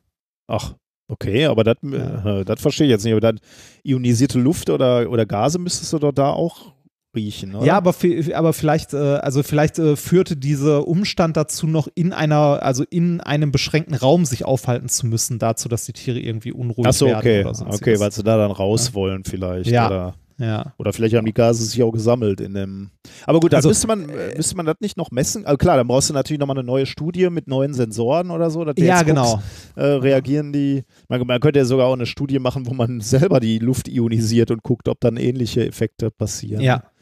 Ah, spannend. Also, äh, äh, ne, die, dieses, äh, also das Thema oder die Effekte und die Ursachen hier sind äh, jetzt, also das sind so viele Parameter gleichzeitig, Ja, ja. dass es schwer ist, da irgendetwas weiter zu sagen. Ne? Äh, was hier gemacht wurde, war den Messwert, Bewegungsmuster der Tiere aufnehmen und gucken, ob es da eine äh, Korrelation zwischen dem Bewegungsmuster der Tiere und dem äh, den äh, später aufgeze also den späteren äh, aufgezeichneten Erdbeben gibt. Aber ist Ja, ja, schon also- krass, wenn du sagst, äh, das wurde vorher noch nie gemessen, ne? Also richtig ist das ja schon irgendwie ihre. so nicht, ja. weil es halt auch gar nicht so leicht zu messen ist, ne? Mhm. ohne das äh, zu verfälschen. Also ohne da mit Einfluss auszuüben. Ähm, jetzt wissen wir natürlich, Korrelation ist nicht gleich Kausalität. Ja. Ne? Also äh, das ist, äh, ist ein Unterschied, aber ähm, es ist schon sehr auffällig und man, äh, man hat dann mal versucht, damit ein äh, in Anführungszeichen biologisches Frühwarnsystem aufzubauen, ne? um zu gucken, ob man, wenn man die, ähm, wenn man die Sensoren auswertet, und zwar haben die es hier gemacht äh, im Dezember 2019, alle drei Minuten haben sie die Sensoren ausgelesen und an den zentralen Rechner geschickt. Und wenn das Verhalten der Tiere über einen Zeitraum von 45 Minuten äh, auffällig war, also eine erhöhte Aktivität, hat das einen Alarm ausgelöst ne? und hat gesagt, so hier Erdbeben. Ja. Und tatsächlich konnte damit ein kleineres Beben vorhergesagt werden Oh, cool. in dem Bereich. Ja, für, äh, für zukünftige Pläne natürlich äh, mehr Tiere, andere Regionen in der Welt und einfach mal ne, mehr, mehr Daten erfassen. Und dann Produkte rausbringen, ne? Dass du deinem Ja, ganzen genau. Hof die, die, die Sensoren umhängst, damit du immer weißt, wann es losgeht. Ja, beziehungsweise für dich im Hof ist es ja wahrscheinlich gar nicht so interessant. Interessanter wäre es, äh, das dann irgendwie so auf äh, nationaler oder internationaler Ebene so ein, so ein Netzwerk daraus zu bauen. Ne? Also einfach mal allen Tieren so, so ein Ding um den Hals schnallen. Und äh, weiß ich nicht, äh, der Bauer bekommt dafür vom Staat Vergütung, Ja. dass, er, äh, dass er seine Milchsensoren auf der Weide rumrennen lässt. Der tierische Tsunami-Wächter. Ja, ne? ja, genau. Ja, cool. Fand ich ganz, äh, fand ich interessant. Ich fand es faszinierend, dass das vorher noch keiner Ja, so auch, gemacht ja. hat, weil das so eine, so eine Binsenweisheit irgendwie, ne? Ja, ja, das hätte ich auch nicht gedacht. Gut, ähm, dann kommen wir zum Experiment. Du hast eins- Richtig, wir kommen zum Experiment. Ähm, was braucht man fürs Experiment? Das ist, äh, ich weiß gar nicht, wie ich das beschreibe. Ich weiß nicht, wie die Dinger heißen. Meine Frau wüsste das wahrscheinlich. Ähm, ah. Ähm, diese, diese Klammern, mit denen man so mehrere, mehrere, also keine Büroklammer, ne, aber äh, die, diese Klammern, mit denen man so, so einen Stapel Papier zusammenhält. Ah, die Diese so robusten aussehen wie so kleine Täschchen. Ja, genau die. Das ist eine schöne Beschreibung, genau, die so aussehen wie so kleine Handtäschchen. Also wenn man, äh, wenn man die Bügel nach oben klappt, ne? So sch schwarzes Genau. Metallkörperchen und dann Ja. so äh, metallische ähm, Bügel, ja. Mhm. Ja, genau. Und wenn man die in groß genug kauft, kann man die an den Tisch klemmen und als Kabelführung benutzen. Genau, ja, ja. Ja. Ähm, genau so eins bräuchten wir. Aber es geht auch was an, also es ginge auch was anderes, was so zwei, zwei Ösen hat, im Wesentlichen. Okay. Äh, und ähm, ja, es, ist, es ist tatsächlich akustisch schwierig zu beschreiben, was man jetzt zu tun hat. Ähm, wir nehmen einen, äh, einen Faden Okay. und führen den ähm, einmal durch die linke Öse. Dann die- um ein. Mhm. Ja, ja ich, das mir fällt gerade wirklich auf, dass es schwer zu beschreiben ist. Ähm, Ja, also mach Das erst mal. Äh, Mach erst ähm, mal. man, man führt ihn durch, durch beide Ösen durch und hängt den Faden irgendwo, also wie, wie so ein U, das von der linken Hand zur rechten Hand geht. Mhm. Ne? Also der, der Faden kommt von der linken Hand, geht durch die linke Öse, beschreibt ein U, kommt wieder zurück, geht durch die nächste Öse und in die rechte Hand. Okay. Und dieses U quasi hängt man jetzt irgendwo auf. Also, Ah, ja, es wird einfacher, wenn man sich, glaube ich, äh, den, äh, das Video hast Ja, ein ich habe ein. Video, Ja, genau, ich habe ein Video verlinkt, das ist von äh, Numberphile. Ja. Äh, ein sehr schönes Experiment, aber es ist, äh, du, du siehst, was ich meine, Ja, aber ja, ich weiß ich nicht, hätte- wie ich es mit Worten besser gut. Ich beschreiben hätte es auch nicht soll. geschafft, ja. Ja, es ist, es ist tatsächlich schwierig. Also wir, wir, wir nehmen eine, wir formen mit einem Faden oder ich habe es mir mit Zahnseide gemacht, eine Schlaufe, hängen die irgendwo über eine, über eine Tür, äh, weiß nicht, über einen Türhaken oder so oder über unseren großen C und dazwischen gespannt, also bei den beiden Fäden, die sich dann ergeben, hängt dazwischen diese, diese Tasche. Mhm. ja. Hast du das zufällig gerade zur Hand, um das mal auszuprobieren? Äh, ich habe tatsächlich diese kleine Tasche. Äh, ich hab, mir fehlt gerade der Faden, deswegen kann ich es gerade nicht ausprobieren. Aber Ah, ich, äh, schade. ich blicke in das Video. Äh, was muss man Ja. jetzt machen? Ich hab's, äh, ich hab's bei mir mit Zahnseide gemacht, weil ich auch keinen anderen Faden hatte. So, man hält jetzt diese beiden Enden von dem Faden in der Hand und hat diese kleine Handtasche vor sich da dran hängen. Ne? Ja. mhm. Und jetzt führt man eine Bewegung aus und zwar äh, immer mit einer Hand runter und mit der anderen hoch, also immer so, so ein Hin und Her und hin Mhm, und her und ja. hin und her. Und das, was passieren wird, ist, dass die, diese Handtasche von den Händen wegwandert, wenn man es richtig gemacht hat, äh, zu dem Punkt, wo man den Faden aufgehangen hatte, also nach oben wandert Ja. wenn die, ähm, ja, wenn die, wenn die Fäden so gespannt sind, dass die von der Türklinke ausgehend erst in die Innenseite dieser Bügel von der Tasche und dann in dein. Das ist echt scheiße zu beschreiben. Guckt euch das Video Ja, an. ja, ja, ja. Auf jeden Fall, ähm, die Tasche wandert in, in diese eine Richtung, wenn man die Hände immer hin und her bewegt. Ne? Und das ist eigentlich ähm, eine, eine Sache, die äh, jetzt erstmal nicht spektakulär wirkt, aber doch komisch ist, weil ähm, eigentlich hat man hier eine symmetrische Bewegung. Also beide Hände machen ja immer eine Mhm, Vor- ja. und Zurückbewegung. Es Warum gibt ist keine die eine, Vorzugsrichtung. genau, warum ist die eine dabei. Richtung, Bewegungsrichtung offensichtlich bevorzugt, ne? Ja. Ja, genau. Äh, die, äh, die Klammer bewegt sich in eine Richtung. Und das Interessante ist jetzt, wenn man das Ganze umdrehen würde, ne? also wenn man den, äh, die Schlaufe, die man gemacht hat, sagen wir mal, zuknotet, sodass man einen Ring hat, ne? wird man äh, und die Seiten ändert, wird man beobachten, dass diese Handtasche immer in die gleiche Richtung Hm. wandert, nie zurück. Okay. Und es ist auch vollkommen egal, äh, hier mit Schwerkraft, ob man das hoch oder runter wandern lässt oder so. Es wird, es hängt immer nur davon ab, wie die, äh, wie die Fäden durch diese Henkel der Handtasche gehen. Mhm. Es bewegt sich immer nur in eine Richtung. Und das liegt daran. Also überhaupt, äh, also erstmal ist es überhaupt interessant, dass es sich überhaupt bewegt. Weil, ne, wie gesagt, keine Vorzugsrichtung. Mhm. Es hat aber schon eine leichte Vor also äh, man sieht, wo die Asymmetrie herkommt. Und zwar, wenn man das mal ganz langsam macht, und deshalb ist es gerade ein bisschen schade, dass du das nicht, nicht zur Hand hast, um das machen zu können, wenn man das ganz langsam macht und sagen wir mal die rechte Hand runterzieht und die linke hoch, dann sieht man, dass die Tasche dabei nach rechts kippt. Also die kippt in die Richtung, ähm, die, die man runterzieht. Ja, sehe ich in dem Seite. Video, ja. Aha. Genau, in die Richtung kippt das. Und in dem Moment, wo man das jetzt ändert, wo man wechselt und in die andere Richtung zieht, ne, ähm, äh, kippt es in die andere Richtung. Mhm. Und es kippt immer hin und her und hin und her und hin und her. Und der Henkel, der immer am oberen Teil ist, das ist immer der, der ruhig bleibt. Also der bleibt stehen und dann beim Kippen bewegt sich der untere Henkel nach oben Mhm. über den anderen, bleibt stehen und bei der nächsten Bewegung bewegt sich wieder der untere Henkel über den oberen und so bewegt sich das Ganze vorwärts. Also der hintere Henkel ähm, ist immer der, der bei einer Bewegung oben unten mit deinen Händen nach vorne wandert. Mhm. Ja. Und der Grund dafür liegt in dem Unterschied zwischen Haft und Gleitreibung. Mhm. Und zwar bei dem oberen Henkel ist der Faden so ein bisschen um die Ecke gewölbt Ja. durch den Ja. Henkel. Und bei dem unteren Henkel, also der, der quasi zurückliegt gerade, da, läuft's geht der Faden relativ durch, ne? genau gerade durch. Das heißt, an beiden besteht Reibung, aber bei dem linken, wo der Faden sich so ein bisschen um die Ecke biegen muss, haben wir vorzugsweise Haftreibung, Mhm. während wir bei dem, der weiter unten liegt, äh, nur Gleitreibung haben und die ist kleiner und deshalb bewegt sich äh, immer der untere, also der Henkel, der zurückliegt, bewegt sich immer nach vorne, während der andere halt äh, auf der Stelle bleibt und sich nicht bewegt, weil dort die Reibung größer ist. Krass, ja. Das war jetzt schwierig zu erklären mit Ja, man, mu- man, muss, Das man, man muss sich tatsächlich das Video angucken. ja, man aber, sollte sich das ähm, Video dazu angucken. Aber das Geile ist, ähm, dass das wirklich äh, wenig komplex ist. Ne? Also solange man diesen Ja. Paper, Paperclip hat, äh, kann man das wirklich schnell äh, zusammenfummeln und dann ausprobieren. Und ich glaube, es ist sehr faszinierend, wenn man das selber macht. Ja, vor allem, vor allem, wenn man das ganz langsam macht und beobachtet dabei, das Mhm. ist erst so, hä, warum? Und dann sieht man das. Und das ist, äh, ich fand das sehr faszinierend. Also es ist ein wirklich schönes Experiment, weil es so simpel ist. Äh, es ist nur, wie mir gerade auffällt, echt blöd zu beschreiben. Man sollte sich das mal angucken.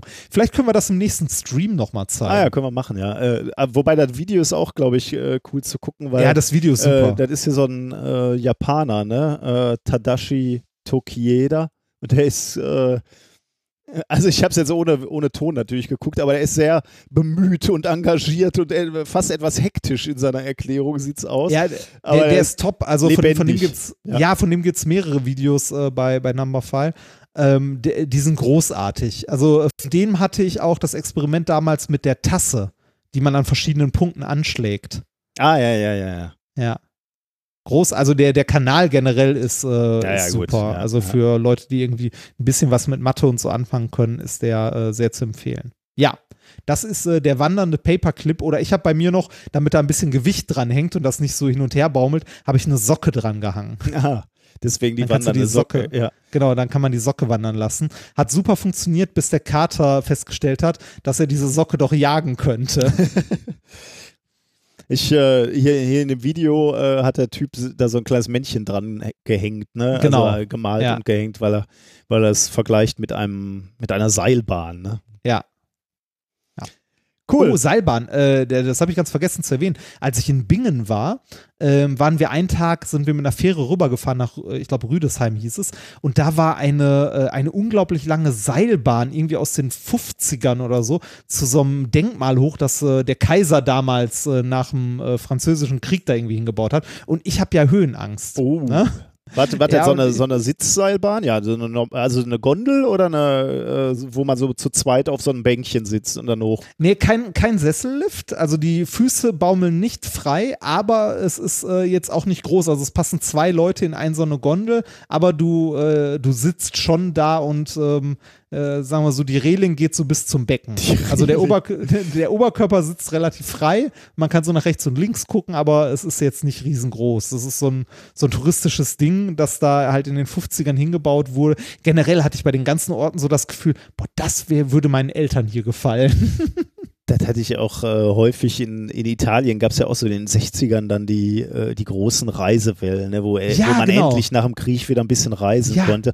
Äh, und da bist du da am, am Gardasee in den Dörfern und denkst so, boah, ja, in den 60ern war das ein Top-Hotel, aber seitdem ist ja, Ja, auch nicht genau. viel passiert. Genau, das ist in Bingen haargenauso. Das ist in Bingen exakt. Also, die haben da jetzt ein neues Hotel hinge, äh, hingebaut. Das heißt irgendwie Papa Rhein. Äh, das sieht ein bisschen moderner aus, aber alle anderen Hotels, auch das Hotel, in dem wir waren, war so: Ja, die 60er haben angerufen und hätte gerne ihr Hotel zurück. Ihr Das alles so, Interieur zurück. ja, ich, ich habe bei allem gedacht, boah, meine Eltern, für meine Eltern wäre das hier das, was für mich irgendwie, weiß ich nicht, äh, ne, so der, der, die Weltreise oder so Ja. ist, ne? Also so, so die, der Sehnsuchtsort. Ja, ne? ja, genau. So, da gebe Toast Hawaii, das ist was Exotisches, ne? Das ist, das ist, also wirklich, das, also alles da, da ist die Zeit stehen geblieben. Erstaunlich, aber interessant. Also, kann man mal machen. Ob, du solche Orte auch wieder, ähm, wieder reaktivieren kannst für die, für die jetzigen äh, jungen Leute, weil ich meine, wir müssen ja eh wahrscheinlich umdenken, was Tourismus betrifft, also sowohl Klima als auch Covid. Jetzt fahren viele in Deutschland wieder in den Urlaub ähm, und Deutschland hat ja auch wirklich schöne Ecken. Ne? Also Ja, ich meine, man ist ja. wahrscheinlich ein bisschen abgeschreckt, wenn man dann in so einem äh, 60er Jahre äh, Hotel unterkommt, aber im Prinzip die Gegenden, ähm, zum Sport machen ist ja die Eifel super geeignet oder äh, Sauerland oder Nordsee, Ostsee, was auch immer. Ne? Ja, yeah. das, äh, ja, ich glaube, da muss äh, oder da wird vielleicht mal sowas wie ein Umdenken stattfinden, weil ich meine, die ältere Generation, die, äh, also die, die Generation meiner Eltern oder unserer Eltern, die, äh, äh, die, die das irgendwie, für die das so der, der heiße Scheiß war, die wird ja auch immer weniger, ne? Ja, klar. Ja. Tja. Äh, Ich hatte übrigens, ich hatte übrigens noch ein schräges Erlebnis im Hotel. Äh, Es gab im Hotel Frühstück. Die haben das sehr schön gelöst äh, und zwar so, dass sie zwar schon ein Frühstücksbuffet aufgebaut haben, ähm, aber die Zimmer in äh, Timeslots aufgeteilt haben, wann du quasi zum Frühstück gekommen bist. Ah, wegen Konntest du dir Corona. aussuchen? Wegen Covid. Genau, wegen Corona. Und äh, am Buffet war alles in Einzelpackungen verpackt. Also äh, zum Teil ist es natürlich viel Müll, so, ne, die Nutella, aber das hat man im Hotel ja eh immer, diese Nutella, also diese kleinen Nutella-Packungen, immer diese für so eine halbe Brotscheibe reichen. Ähm, aber äh, sowas wie Wurst und Käse zum Beispiel war alles immer so in kleinen Portionen auf einzelnen Tellern, die halt abgedeckt waren. Ah, und dann hast du dir Ja. eine Portion genommen und. Äh, Genau, du hast dir Hm. immer die ganze Portion genommen. Ob du jetzt nur den Käse und die Wurst wolltest, ist natürlich auch ein bisschen blöd, aber äh, trotzdem eine gute Lösung gewesen. Auch Hm. irgendwie, da standen irgendwie 15 abgedeckte Milchkännchen, die so halb mit Milch voll waren, daneben das Müsli jeweils einzeln abgedeckt und so. Und dann hast Das- du dir an deinen Tisch. Ah, okay. mhm. Genau, und hast dir das halt an den Tisch geholt und so. Äh, was ich aber eigentlich erzählen wollte, es war alles super. Alle sind ne, damit zurechtgekommen, äh, alle haben sich an die Regeln gehalten und so. Außer zwei Personen. Am letzten Tag saßen wir beim Frühstück und dann kamen da zwei Typen runter, ne? Und hatten ihre, äh, hatten halt keinen Mundschutz mit dabei. Ne? Und äh, sagt dann so, ja, nee, nee, brauchen wir hier nicht. Ne? Und dann kam die Besitzerin vom Hotel und sagte, äh, entschuldigen Sie bitte, äh, das ist Vorschrift, gehen Sie bitte auf Ihr Zimmer und holen Sie Ihren Mundschutz, sonst werden Sie hier kein Frühstück bekommen, ne? Und äh, dann haben die angefangen zu diskutieren. Also einer von beiden so, ja, aber ich muss den ja eh zum Essen abnehmen, ne? Und dann so, ja, aber das ist vollkommen egal. Während Sie am Tisch können Sie den gerne abnehmen, aber wenn Sie zum Tisch gehen und beim Buffet tragen Sie bitte diesen Mundschutz. Ja, aber ich muss doch essen, da muss ich doch eh was in meinen Mund tun. Und der hat nicht aufgehört Oh, zu diskutieren, anstatt einfach zu sagen, entschuldigen Sie, ich habe es vergessen, ich hole den sofort. Der hat durchge, also der hat bestimmt da zwei, drei Minuten gestanden und immer wieder das gleiche Argument und immer wieder gesagt, ja, aber ich muss doch essen, ich, äh, ne, ich muss den ja eh abnehmen und so weiter. So, das finde ich schon schlimm. Ne, wenn solche Leute äh, das dann nicht einfach mal akzeptieren, die Fresse halten und sagen, Entschuldigung, ich habe einen Fehler gemacht. Noch schlimmer ist es, wenn man äh, noch äh, ein, ein pikantes Detail äh, dazu streut. Und zwar waren diese beiden Herren vom Deutschen Roten Kreuz. Och, ernsthaft. Ja, Oh, scheiße, ja, das ist natürlich übel. das ist dann mal richtig hart, oder? Da fragt man sich ja sowieso schon, was in den Leuten. Also, wenn, wenn ich irgendwo hinkomme und äh, ich merke, der gesellschaftliche Konsens ist, äh, wir tragen Masken und halten uns an die Regeln. Ne? Ja. Was ist dann in deinem Kopf falsch, dass du denkst, so, mir ist das jetzt Für wert mich hier. gilt das nicht. Ja, und, und äh, ich habe da auch jetzt Bock drauf, drei Minuten zu diskutieren. Alle gucken mich an und merken, dass Ja. ich da nerve und andere gefährde und Ja, ich muss Äh, halt recht haben. ich muss jetzt recht Ja. haben, genau. Und dann ist mir völlig egal, was ich für ein Bild mache. Oder vielleicht glauben die auch, die anderen denken bestimmt, ich bin total super Typ, dass ich mir nicht alles gefallen lasse. Keine Ahnung, was in so, ja. so Köpfen vorgeht. Aber das ist ja schon, allein das würde mir schon nicht passieren. Ne? Also Nee, gut, ich, kann man. Ich habe da, auch- äh, ich da auch gesessen mit äh, meiner Frau und wir sagten auch beide nur meine Fresse. Mhm. Ne?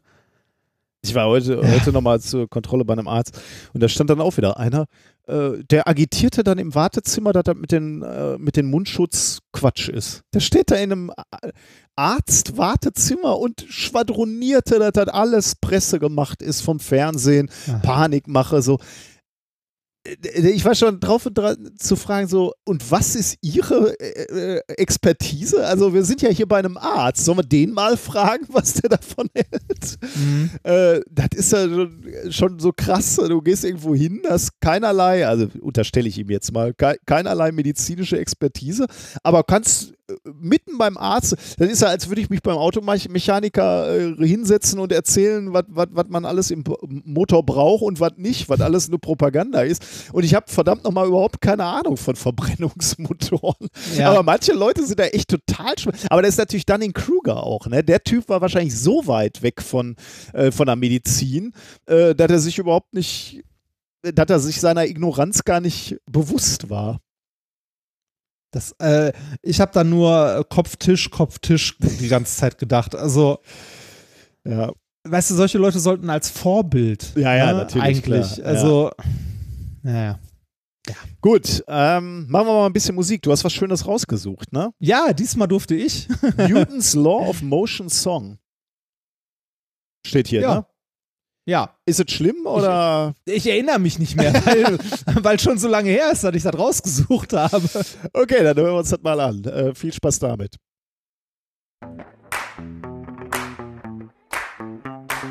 Law one, an object at rest to stay rest.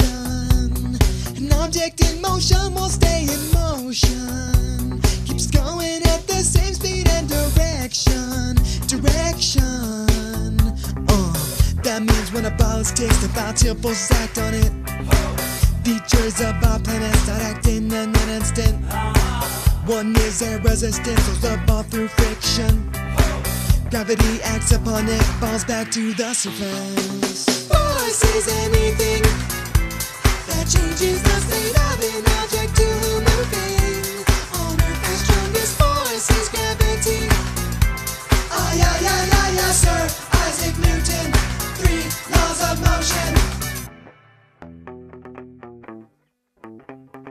Law two. An object with more mass takes more force to move. Force equals mass times acceleration, so you must kick the ball harder to have the same conclusion. Uh, the third law of motion states for every action. There must be an opposite and equal reaction. So when that ball is kicked, one force will be a fit. The other force is the is the opposite direction. Force is anything that changes the state of an object to a moving. On Earth, the strongest force is gravity. Ah, yeah, yeah, yeah, yeah, sir. Isaac Newton, three laws of motion. Schön. Ging doch, oder? Unge ungewöhnlich schön, ja, muss ich Ja. sagen. Gut. Gut, kommen wir zu Thema Nummer drei für heute, nämlich die Munition gegen für wie auch immer ähm, Klimaschwurbler. Ähm, das, äh, das sind so zwei Themen oder zwei Paper tatsächlich, die habe ich rausgesucht oder gefunden und ich wollte sie mal ansprechen. Äh, hatte jetzt so das Gefühl, das reicht nicht für ein komplettes Thema äh, jeweils, deswegen sind es zwei. Aber ich fand sie dann doch so Ah, ja, für sich so spannend, dass ich sie zusammengefasst habe. Ähm, äh, es geht auch jeweils um Klimamodelle und das finde ich sowieso immer ein bisschen schwierig äh, hier im Podcast darzustellen, weil um wirklich zu erklären, was was geht rein in ein Modell, wie wird das äh, Modell berechnet, äh, welche, ähm, welche Prognosen und vor allem wie genau sind die Prognosen, das ist äh, extrem schwierig und ich weiß nicht, das kann man eigentlich kaum in einem, man könnte das vielleicht äh, auch mal vielleicht an einem Beispiel mal äh, durchsprechen, aber ähm, ich glaube, äh, das ist jetzt für, für einen Podcast tatsächlich ein bisschen schwierig nachzuvollziehen. Deswegen gehen wir auch nicht so sehr in diese Modelle rein, sondern wir, wir, wir schauen uns jetzt nur mal an, was fällt denn dann am Ende aus diesen Modellen raus. Ähm, das sind nämlich zwei Aspekte, die ich immer ganz spannend finde, die mir auch schon, schon begegnet sind, wenn ich mit äh, Klimaleugnern, Klimaschwurblern, ähm, also Klimawandelleugnern, ähm, diskutiert habe. Ähm, äh, das eine ist, der Klimawandel oder die Maßnahmen, die wir ergreifen, sind viel zu teuer. Ähm, das ist mir tatsächlich schon mehr, mehr als einmal passiert, äh, dass ich de dem Argument äh, mich äh, gegenüber gesehen habe. Also die Leute gesagt haben, Nee, ich habe hab auch nochmal versucht, es gibt so immer so eine Zahl von, ich weiß nicht mehr genau, 14, 15 Milliarden Euro oder so, die dann immer ins Feld geführt werden, äh, wo gesagt wird, die haben wir jetzt schon bezahlt. Alles, was dann mal als Schaden passieren würde, ne, durch, durch zwei Grad oder drei Grad, die passieren, das ist viel, viel weniger. Also das alles, alles diese, äh, diese Ökodiktatur, die uns da aufgedrückt wird und wird viel Geld ausgegeben äh, und es ist alles äh, Wahnsinn. Da sollten wir lieber die, die Schäden äh, durch das äh, wärmere Wetter in Kauf nehmen. Also Klimamaßnahmen, Klimawandelmaßnahmen sind zu teuer. Ähm, das hat sich jetzt mal ein Paper äh, oder eine, eine, Studie äh, hat sich mit diesem Argument mal etwas genauer beschäftigt. Die haben sich nämlich wirklich mal hingeguckt äh, oder angeguckt, äh, wie teuer, also nee, also eigentlich ist die Fragestellung, was ist eigentlich so der Sweet Spot, den du machen müsstest, damit du am wenigsten Geld ausgeben musst, jetzt in Ah. dieser Situation, ne? Weil uns ist ja irgendwie klar, wenn du dir das so anguckst, wenn wir jetzt gar Also nichts, ja, sag erst mal. Äh, Was wäre die FDP-Variante für Klimaschutz? Ja, genau. Äh, Oder? Und ich, und ich finde eigentlich den, äh, die, die, die Denkweise finde ich eigentlich spannend, weil du siehst dich ja häufig diesen äh, Hardcore-Kapitalisten gegenüber, die sagen, nee, nee, wir machen so weiter, wie es ist, weil wir verdienen ja jetzt gerade Geld, ne? Aber auch den kannst du vielleicht, wenn, wenn du den schon nicht mit Ökologie kommen kannst, kannst du den vielleicht sagen, ja, aber ich denke vor allem an dein Portemonnaie. Ich möchte, dass du deine Firma, deine Akt, dein Aktiendepot nach Möglichkeit am wenigsten Verlust hat. So, äh, es ist ja klar, wir müssen Geld jetzt investieren. Es gibt entweder können wir ganz harte Maßnahmen ergreifen. Also wir können ja jetzt sagen, okay, ab morgen null CO2. Dann muss er natürlich unglaublich viel Geld in der Hand nehmen. Also null ab morgen geht natürlich nicht, aber sagen wir mal bis Ende des Jahres. So, dann müsste halt mhm. sich die ganze Welt ändern. Du müsstest unglaublich viel Geld in die Hand nehmen, äh, dein Verhalten ändern. Das wäre halt unglaublich teuer. Du könntest natürlich auch sagen, wir machen gar nichts. Das ist alles nur eine Lüge oder ist, ist, ist uns egal, lass mal nichts investieren, wir machen weiter, solange wie es geht, bis uns hier, äh, bis der Planet brennt. Dann ist auch jedem klar, das wird auch sehr teuer. Aber wo ist der Sweet Spot, wo du am wenigsten Geld ausgeben musst? Ne? Also welches Klimaziel wäre das, wo wir am billigsten wegkommen? Ähm, und das ist genau das, was sich hier jetzt Leute angeguckt haben, ähm, in einem Paper, was sich nennt Climate Economics Support for the UN Climate Targets, veröffentlicht in Nature Climate Change ähm, am 13. Juli 2020. Ähm, wenn, äh, kann man sich jetzt mal angucken, also es gibt ja auch Klimaziele, ne? also die UNO hat sich ja Pariser Abkommen, also ob wir da noch so auf dem Weg dahin sind, sei mal alles dahingestellt, aber nehmen wir mal das Pariser Abkommen, da hat man gesagt, wir wollen deutlich unter zwei Grad bleiben, um Klimarisiken einzudämmen, also um da nicht äh, mhm. äh, in, ins Schlimmste, in die Katastrophe reinzulaufen. Ähm, und der, der, dies ist ja auch nicht willkürlich gewählt, sondern äh, diese zwei Grad kommen daher, dass die meisten Klimamodelle halt sagen, ähm, wenn, wenn wir noch heißer werden, dann äh, werden die, die Effekte durch den Klimawandel halt äh, verheeren. Ne? Noch mehr Stürme, mhm. noch mehr Dürren, noch mehr Starkregen, der Meeresspiegel steigt an. Deswegen ähm, äh, hat man halt gesagt, okay, zwei Grad ist halt noch zu verkraften und gleichzeitig eben äh, auch noch stemmbar, sagen wir mal so, von den äh, ähm, äh, von den finanziellen Mitteln und, und Anstrengungen, die du da reinstecken musst. Aber wie gesagt, es gibt ja Leute, die dann sagen, ja, das, also alle, jede, jeder Euro ist ein Euro zu viel, äh, wir wollen da keine Milliarden rein, reinpulvern, ja. wir, wir wollen weiter äh, mit unseren Verbrennern fahren. Auf, äh, nach welchen Parametern oder wogen, also das ist ja ein, ein multidimensionales ja. Problem. Ja, ne? Also mit, mit äh, man kann ja im besten Fall Abschätzungen machen. Ne? Genau, das bei, ist natürlich. Bei der ganzen Geschichte. Das ist schon mal ein wichtiger äh, Disclaimer, den, den du ansprichst. Äh, Modelle sind halt immer nur so gut wie die Sachen, die du reinsteckst. Ne? Und genau, ich glaube, darauf willst du hinaus welche Parameter werden denn hier berücksichtigt? Ne? Was wird reingesteckt? Ja, genau. Und, äh, also so, sowohl bei der Klimavariante als auch bei der äh, ökonomischen Variante, also bei, bei dem Geld. Welche, welche Bereiche guckt man sich an? Was für Schäden guckt man sich an? Was mhm, wären genau. denn die genau. potenziell Schäden? Welche Industrie ist betroffen? Und ja. global, lokal? Ja. Ja, das ist ein super Punkt und der ist äh, natürlich auch ähm, ich äh, seit gestern überlege ich, wie ich das formuliere. Also ich äh, hatte auch so, in, so ein bisschen überlegt, ob ich sage, das ist hier natürlich schon so ein bisschen weiche Wissenschaft. Ne? Es gibt ja keinen harten Parameter äh, eigentlich, wo du sagst, ja. so, das ist jetzt so ein bisschen zu viel und das ist ein bisschen weniger. Das wird sogar noch deutlicher, wenn ich das jetzt ausführe, worauf dieses Modell basiert. Das Modell basiert auf einem Modell, was William Nordhaus etabliert hat. Und no William Nordhaus könntest du tatsächlich kennen, also hast du möglicherweise vergessen, aber wir haben schon mal über den gesprochen, denn der hat mal einen Nobelpreis gewonnen, 2018. Und zwar für ein Modell, was er entwickelt hat, ähm, das die Integration des Klimawandels in die langfristige makroökonomische Analyse erlaubt. Also genau das, was wir jetzt sagen. Ne? Klimawandel äh, findet statt. Ähm, wie wollen wir denn jetzt äh, makro ökonomisch sinnvoll handeln. Also äh, ähm, wie, wie, viel Geld wollen wir investieren oder wie viel nehmen wir in Kauf an Schaden, was irgendwann in der Zukunft auf uns zurollt, wenn wir nichts tun. Mhm.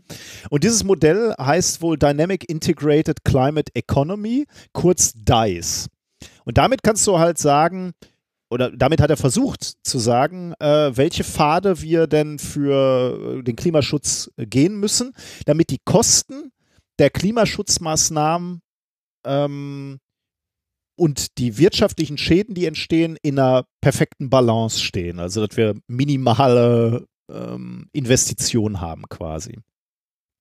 Ähm, Und äh, Nordhaus, als er da 2018 äh, oder früher wahrscheinlich 2018 hat er den Nobelpreis gekriegt. Also äh, irgendwann früher hat er, hat er äh, dieses Modell entwickelt und hat dann mal ausgerechnet und kam äh, auf den Wert von 3,5 Grad Erwärmung bis 2100. Also er hat gesagt, der Sweet Spot liegt bei 3,5 Grad. Allerdings äh, ist diese Aussage, die er in seiner Forschung getroffen hat, also abgesehen davon, dass er einen Nobelpreis bekommen hat, äh, ist, Ja. ist, wurde diese ganze Sache aber auch kritisch gesehen. Also es gab Leute, die gesagt haben, naja, also das, was du da so in dein DICE-Modell reingesteckt hast, ähm, ist schwierig, muss man möglicherweise anders berechnen. Denn äh, da gehen einige äh, Voraussetzungen natürlich äh, rein, die äh, sich natürlich auch über die Jahre ähm, die, die über die Jahre angepasst werden müssen. Zum Beispiel äh, wirtschaftlicher Schaden. Ne? Also der Klimawandel wird zu einem wirtschaftlichen Schaden führen. Aber wie berechnest du den wirtschaftlichen Schaden? Ne? Wie groß wird der sein? Ähm, Ah, so äh, äh, äh, mal ganz plakativ, ne? Sowas wie Covid ist nicht mit drin im Modell. Ja, zum Beispiel, ja. Also äh, Ne? klar, äh, das sowieso nicht. Wobei natürlich Covid jetzt auch ist ja kein direkter Effekt von ähm, von einem äh, äh, vom, vom Klimawandel, würde ich jetzt sagen. Nein, nein, ne? nein, natürlich nicht. Nein, nein, vom Klimawandel, das hat mit dem Klimawandel nichts zu tun. Aber ähm, es hat halt einen äh, massiven Knick in der Weltwirtschaft verursacht. Ja, ja, okay. Ne? Und, äh, und damit, äh, also, äh, aber witzigerweise sieht man ja auch, also durch Covid hat man ja auch sowas wie äh, in den großen Städten, dass die Luft besser geworden ist, weil weniger Menschen unterwegs sind und so und weniger Flugverkehr und so weiter. Ja, da kommen wir also, ja. Äh, hat äh, also jetzt nicht, das macht jetzt nicht das Modell kaputt oder so, aber es ist schon was, äh, also ne, das ist ja immer so bei so Sachen in Zukunft, ne, so die Zukunft abschätzen ist immer schwierig, aber wie du ja schon sagst, das sind Modelle, man muss gucken, was man reinsteckt. Und, Ja. und, und gerade bei diesem Klimawandel kann man ja jetzt auch sehen, wir, wir sehen ja auch, dass, dass die Effekte ähm, tatsächlich also schneller äh, sichtbar werden quasi. Also wenn du, Ja. wenn du dir, und, und das ist genau, genau das, was glaube ich hier ähm, reingegangen ist. Also du sagst so, okay, wirtschaftlichen Schaden, den sagen wir mal die Landwirtschaft in Deutschland hat. Ne? Das, das, das, vor 20 Jahren setzt du dich hin und überlegst dir, wie, wie dramatisch werden die Folgen für die deutsche Landwirtschaft 2050 sein. Ja, dann machst du irgendeine Abschätzung und sagst, ja, zwei Grad, äh, vergleichst das vielleicht mit irgendwelchen anderen Ländern, wo es ein bisschen wärmer ist, äh, keine Ahnung, wie du das machst, und sagst so, okay, das ist jetzt dieser, dieser Wert. Äh, ich habe hier irgendwas ermittelt, so groß wird der Schaden sein. Jetzt stellst du aber fest, 20 Jahre später, ähm, und insbesondere jetzt in den letzten fünf Jahren oder zehn Jahren stellst du fest, jeder einzelne Sommer ist wärmer. Jeder einzelne Sommer haben wir schon Dürren in Deutschland. Ne? Und du stellst fest, ah, Moment mal, also die Schäden für die deutsche Landwirtschaft können deutlich größer sein. Also man, man stellt fest, ähm, das kann alles dramatischer sein. Und dann gleichst du natürlich dieses, ähm, dieses Modell an. Ne? Mhm. Also das ist zum Beispiel etwas, warum er Kritik bekommen hat, weil er die, diesen wirtschaftlichen Schaden für einzelne Branchen zu konservativ berechnet hat.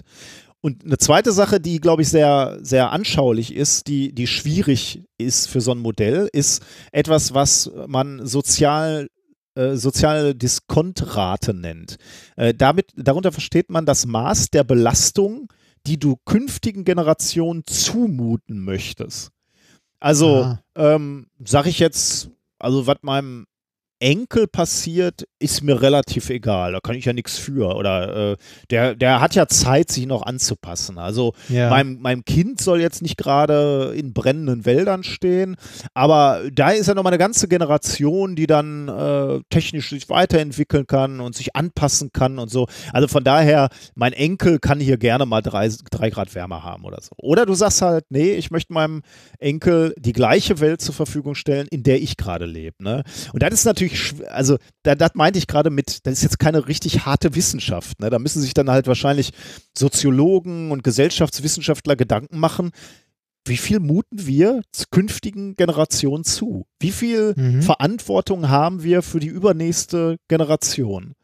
Und das ist eben genau, ähm, das sind halt Parameter, die in diesem Modell eingehen, die man sich halt angucken muss, die man möglicherweise auch anpassen kann und die Nordhaus offensichtlich bei seinem 3,5 Grad Ziel möglicherweise etwas zu naiv angesetzt hat. Ähm, äh, und das, das wurde jetzt mal anders gerechnet und ich kann, man müsste sich dann das Modell angucken und sicherlich kann man jetzt denen äh, vielleicht auch zu oder vorwerfen, dass sie vielleicht zu pessimistisch ge- gerechnet sind. haben, aber man kann, also man kann sich jetzt trotzdem mal die Ergebnisse angucken. Und das haben sie jetzt gemacht. Also die haben beispielsweise in dieses Modell, da ging noch ganz viel anders rein. Ne? Äh, akkurates Kohlenstoffkreislaufmodell, weil man das mittlerweile besser verstanden hat. Neue Gewichtung des Temperaturmodells, weil man da natürlich viel mehr Daten hat, nach ein paar äh, Jahren Mhm. bis Jahrzehnten mehr. Ähm, und äh, Genau, das haben sie da alles reingeworfen in, äh, in das Modell. Hat man übrigens auch diese soziale Ko- Diskontrate angepasst und gesagt, wir dürfen äh, den Kindern und Kindeskindern nicht so viel zumuten. Und stellt dann fest, es fällt dann aus diesem Paper raus, dass die Ergebnisse der aktuellen Version des aktuellen Modells ziemlich in Übereinstimmung sind mit dem Pariser 2-Grad-Ziel. Also diese, diese 2 Grad scheinen auch ökonomisch ein sinnvolles Ziel für, ähm, für den Klimawandel zu sein. Also äh, es sollte, ich meine, klar kannst du immer sagen, äh, wenn wir deutlich drunter bleiben, umso besser, aber dann wird es halt Wär auch wieder besser, teurer. ja. Ne? Aber Ja, ja. Und, ähm, und die Schäden halten sich wohl in Grenzen, wenn man bei diesen 2 Grad bleibt. Aber man muss natürlich auch sagen, auch da sind wir im Moment nicht gerade auf Kurs. Ne? Also ähm, das, dieses Paper bestätigt einfach nur, wie ernst man dieses Pariser 2-Grad-Ziel nehmen sollte und wie gewissenhaft wir arbeiten sollten, um diese, diese 2 Grad auch wirklich zu erreichen, weil es der ökonomische Sweet Spot ist, dem wir, Mhm. dem wir jetzt ausgesetzt sind. Das ist sehr schön. Also, da, um auf das, äh, den Titel zurückzukommen, das ist was, womit man den Leuten dann direkt den äh, Wind aus den Segeln nehmen kann und sagen kann: Hier, guck, ökonomisch wäre das auch sinnvoller. Genau, ja, also genau, genau, genau das habe ich ja auch gedacht, weil wenn die Schw- Schwurber kommen und sagen, das ist zu teuer, äh, das ist alles äh, zu teuer, dann kann man sagen, nein, das ist für dich persönlich oder natürlich auch äh, für die ganze Wirtschaft in Deutschland, ist das der optimale Weg. Wenn es dir um dein Geld geht, dann bist du zwar ein Arschloch, aber, aber das ist dann trotzdem immer noch der richtige Weg. Das, das Schlimme ist, dass du mit solchen Leuten nicht diskutieren Ja, kannst. ja, da wird nämlich stimmt. sofort Ja. folgendes Argument kommen: so, ja, aber wenn wir das hier machen, bringt das ja nichts. wenn die Welt natürlich. nicht mitzieht, dann ist Deutschland nur im Nachteil gegenüber den anderen, die ihre Wirtschaft dafür nicht an die Wand fahren. Ja, ja. Das ist mir durchaus bewusst. Also, äh, das- das, ist hier so ein bisschen äh, Preaching to the Choir. Also, ihr seid ja eh schon alle, alle überzeugt und äh, uns hört keiner, der auf der völlig anderen Seite steht. Aber möglicherweise ist es nicht schlecht, dieses Paper in seinem Köcher zu haben. Und wenn dann mal wieder einer sagt, so alles viel zu teuer, dann zieht man das raus, legt das auf den Tisch und sagt, äh, hier, hier steht's, kannst du dir genauer angucken. Das ist irgendwo da bei zwei Grad ist der Sweet Spot und da sollten wir schon hin, wenn es uns wirklich um Mhm. Geld geht. Und äh, es ist nicht so, dass die Ökofaschisten oder die Ökodiktatur äh, uns wirtschaftlich an, den Wand, an die Wand fahren will, weil das wird ja auch immer behauptet, äh, sondern ganz im Gegenteil. Also das ist der, äh, der sinnvolle, auch ökonomisch sinnvolle Weg. Der zweite Argument ist, ähm, ist auch beliebt. Ähm, ich weiß gar nicht mehr, wer, wer der erste war. Ich weiß gar nicht, ob das an dir auch vorbeigeflogen ist bei Twitter, ähm, als das mit Covid-19 anfing. Äh, da meldete sich wieder irgendeiner äh, von dieser unwissenschaftlichen AfD, ich weiß nicht, ob das diese Dackelkrawatte war oder ob das Meuthen war oder so, die dann gleich sagten, ja, jetzt hier wegen äh, Covid-19 kaum Verkehr. Äh, es müsste doch jetzt A sich zeigen, dass wir CO2 verlieren, dass das absinkt und, und B müsste doch kälter werden. Äh, und weil, weil das alles nicht passiert, wäre das der Beweis, dass das mit diesem Klimawandel alles Quatsch wäre. Äh, Ja. Und ähm, das war also wieder so, so ein Totschlag-AfD-Moment äh, oder Argument. Wobei dann natürlich wieder klar war, äh, die, die Damen und Herren äh, haben natürlich wieder Größenordnung verpeilt. Ne? Äh, das System Ja, Klima das- ist halt. Es ist ja nicht so, dass die das verpeilen, ne? Die machen das ja mit, also das ist ja volle Absicht. Ne? also das weiß ist nicht, meinst du, Provokation. ja? Meinst Ja, du, das ist Provokation, ja, ja. Ey, manchmal denke ich, wir, die äh, haben wirklich keine Ahnung von. Äh, Die, die, die, ja, die, setzen, die setzen ja auch Wetter und Klima gleich. ah, okay. Ja, Das, äh, Ja, auch da könnte man Ja. sich natürlich fragen, sind die so doof oder ist das. Äh, nee, das, also das ist ja das Schlimme, die sind nicht dumm. Hm, Okay. Also jedenfalls war, war das irgendwie so ein, so ein schnelles Argument, äh, ob sie es jetzt selber glauben oder nicht. Äh, was man natürlich äh, einfach daran sieht, ist, äh, das System Klima ist extrem träge. Es dauert, Ja. bis man einen Effekt sieht. Und das halt tatsächlich im Guten wie im Bösen. Ne? Also zum einen ist es ist das halt das äh, wirklich auch Gefährliche, äh, wenn du so willst, im Vergleich beispielsweise zu Covid. Ne? Bei Covid siehst du relativ schnell, die Erkrankten im Krankenhaus, ne? Oder im schlimmsten Fall halt wirklich Särge irgendwo im Central Park stehen oder so. Ja, aber selbst da sagen die Spinner, ja, nee, das gibt es okay. alles nicht. Ja, ja. Aber, aber ein bisschen weniger, äh, ich meine, Deutschland hat sich da ja ganz gut verhalten, weil die, den meisten Leuten klar war, da äh, das ist er- ernst und wir müssen jetzt handeln, ähm, weil es halt sehr unmittelbar ist. Ne? Und das, das, ja, das stimmt. Das, das stimmt. Problem beim Klima ist es halt, das ist viel, viel träger und langsamer. Ähm, allerdings auch verheerender, ne? weil wenn du dann irgendwann dich an, mal anfängst zu, zu bewegen und zu sagen, okay, wir müssen jetzt echt mal was tun, dann ähm, äh, fährt der Tanker erstmal. Ne? Also wie so, ein, also wie so ein dickes Schiff, was sich, äh, was erstmal auf Tempo gebracht wurde. Und wenn du dann anfängst, Maßnahmen zu ergreifen, um den Tanker abzubremsen, dann dauert es halt sehr, sehr lange, bis der wirklich langsam ist. Und genau, Äh, ja. Ja. Ja, ja, und äh, gerade wegen dieser Trigger ist auch ein weiteres Problem, ob dich das Ganze äh, persönlich, ne, dich jetzt persönlich betrifft, ist auch ein, ein Generation, eine Generationenfrage. Mhm. Ne, also wenn du irgendwie, äh, ne, äh, so, also der Klimawandel betrifft dich nicht, wenn du 70 bist. Mhm. Ja, also okay, zumindest ja. nicht persönlich. Der betrifft dich vielleicht, wenn du Kinder hast und willst, dass es denen gut geht Ja, oder okay, so, ne? ja. Oder Enkelkinder und so. Aber dich persönlich, wenn du, ja, du bist alleinstehend, weiß nicht, 60, also 60 reicht ja auch noch, ne? Äh, das betrifft dich einfach Mhm. nicht. Wenn du jetzt aber irgendwie, äh, weiß ich nicht, 17, 18 bist, dann betrifft dich das schon deutlich mehr. Mhm. Und äh, es ist ja so, dass, dass das, ähm, die jüngeren Generationen, die nachkommen, immer mehr betrifft. Also das, ob dich das betrifft oder nicht, nimmt reziprok mit dem Alter halt. ne? Also je, je, je älter du bist, desto weniger betrifft es dich. Je jünger du bist, desto mehr betrifft es dich und zwar unmittelbar. Mhm, ja.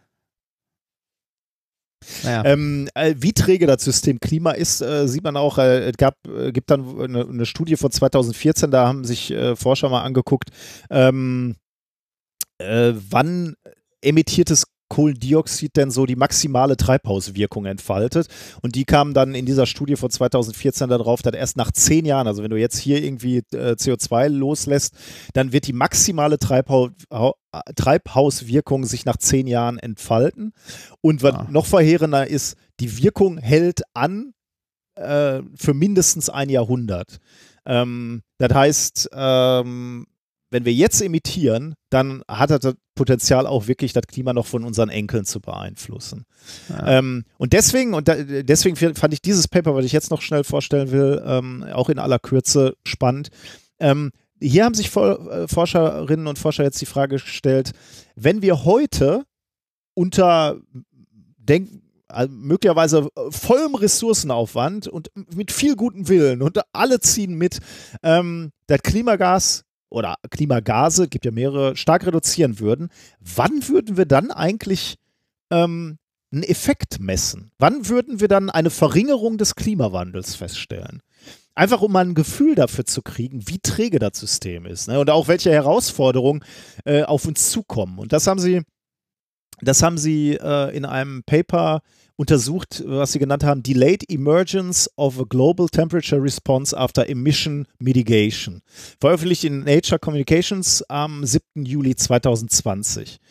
Ähm, da ist alles nicht trivial, ne? Geht jetzt wieder um Modelle natürlich, auf die wir nicht eingehen können, aber ist alles nicht tri trivial, weil zum einen ist das Klimasystem gigantisch, viele Parameter, extrem träge. Und dann gibt es natürlich auch noch Schwankungen, ne? jahreszeitliche Schwankungen, ähm, aber auch äh, ja, so was wie Trends, ne? Also jetzt so, so Covid-19 oder Rezensionen im Allgemeinen äh, sind natürlich alles ähm, Effekte, die äh, positiv wie negativ ähm, äh, eine Entwicklung vortäuschen können, die du rausrechnen musst. Also äh, Mhm. ist gar nicht so einfach, irgendwelche Trends wirklich zu identifizieren. Aber das haben sie dann in ihrem äh, Modell gemacht. Ähm, und ähm, sie haben sich jetzt angeguckt, also sie sind erstmal von einem Grundszenario ausgegangen, nämlich von einem Grundszenario, wo sie gesagt haben, okay, auf dem Weg, wo wir jetzt gerade sind, äh, ist, ist mehr oder weniger eine Annahme, äh, aber eine Annahme, die natürlich auf den Messdaten und den aktuellen Trends basiert, äh, haben sie gesagt, also wir bewegen uns gerade in unserem Grundszenario äh, auf 2,6 Grad Erwärmung bis 2100 zu. Also 2100 äh, sind wir 2,6 Grad heißer, ist unser Grundszenario. Und dann haben sie ausgehend von diesem Grundszenario simuliert, ähm, wie entwickelt sich die globale, glo- globale Mitteltemperatur im Jahre 2010, wenn wir einzelne Emissionen stoppen. Mhm. Äh, sowohl komplett als auch äh, anteilig reduzieren. Also beispielsweise, wir, wir, mach, wir hören heute mit CO2 auf. Ähm, wie entwickelt sich dann der Trend zu, bis 2100? Wir hatten doch dieses geile Tool mal, wo man auch an diesen Schiebereglern rumdrehen konnte. Stimmt, ja. Ist das nicht so Äh, ähnlich? Was, ja, genau, wo man, wo man erstmal gemerkt hat, was man alles machen muss, welche politischen Entscheidungen Ja, man ja, ja, äh, machen genau. muss, um dann. Ähm, ja, ist eine interessante Frage. Ja, man müsste sich jetzt die Modelle im Hintergrund angucken. Ne? Also ich würde jetzt mal, äh, würde jetzt mal davon ausgehen, dass dieses Spiel, in Anführungsstrichen, womit wir da gearbeitet haben, äh, war jetzt kein so detailliertes äh, Modell. Ähm, aber im Prinzip genau, das haben die gemacht. Ja, wenn du, also vermutlich mit einem etwas besseren und detaillierten Modell, aber genau das haben sie gemacht. Sie haben CO2 abgedreht, ne, äh, instantan. Oder sie haben Methan abgedreht, Lachgas, Ruß, alles äh, Komponenten unserer Atmosphäre, die ähm, nachweislich und bekannterweise das Klima ähm, äh, beeinflussen. Ähm, haben auch angeguckt, okay, wa- was passiert, wenn wir jetzt CO2 komplett äh, sein lassen ab morgen. Haben sie aber auch äh, angeguckt, was passiert beispielsweise, wenn wir ähm, 5% pro Jahr absenken. Also die haben verschiedene äh, Szenarien durchgespielt.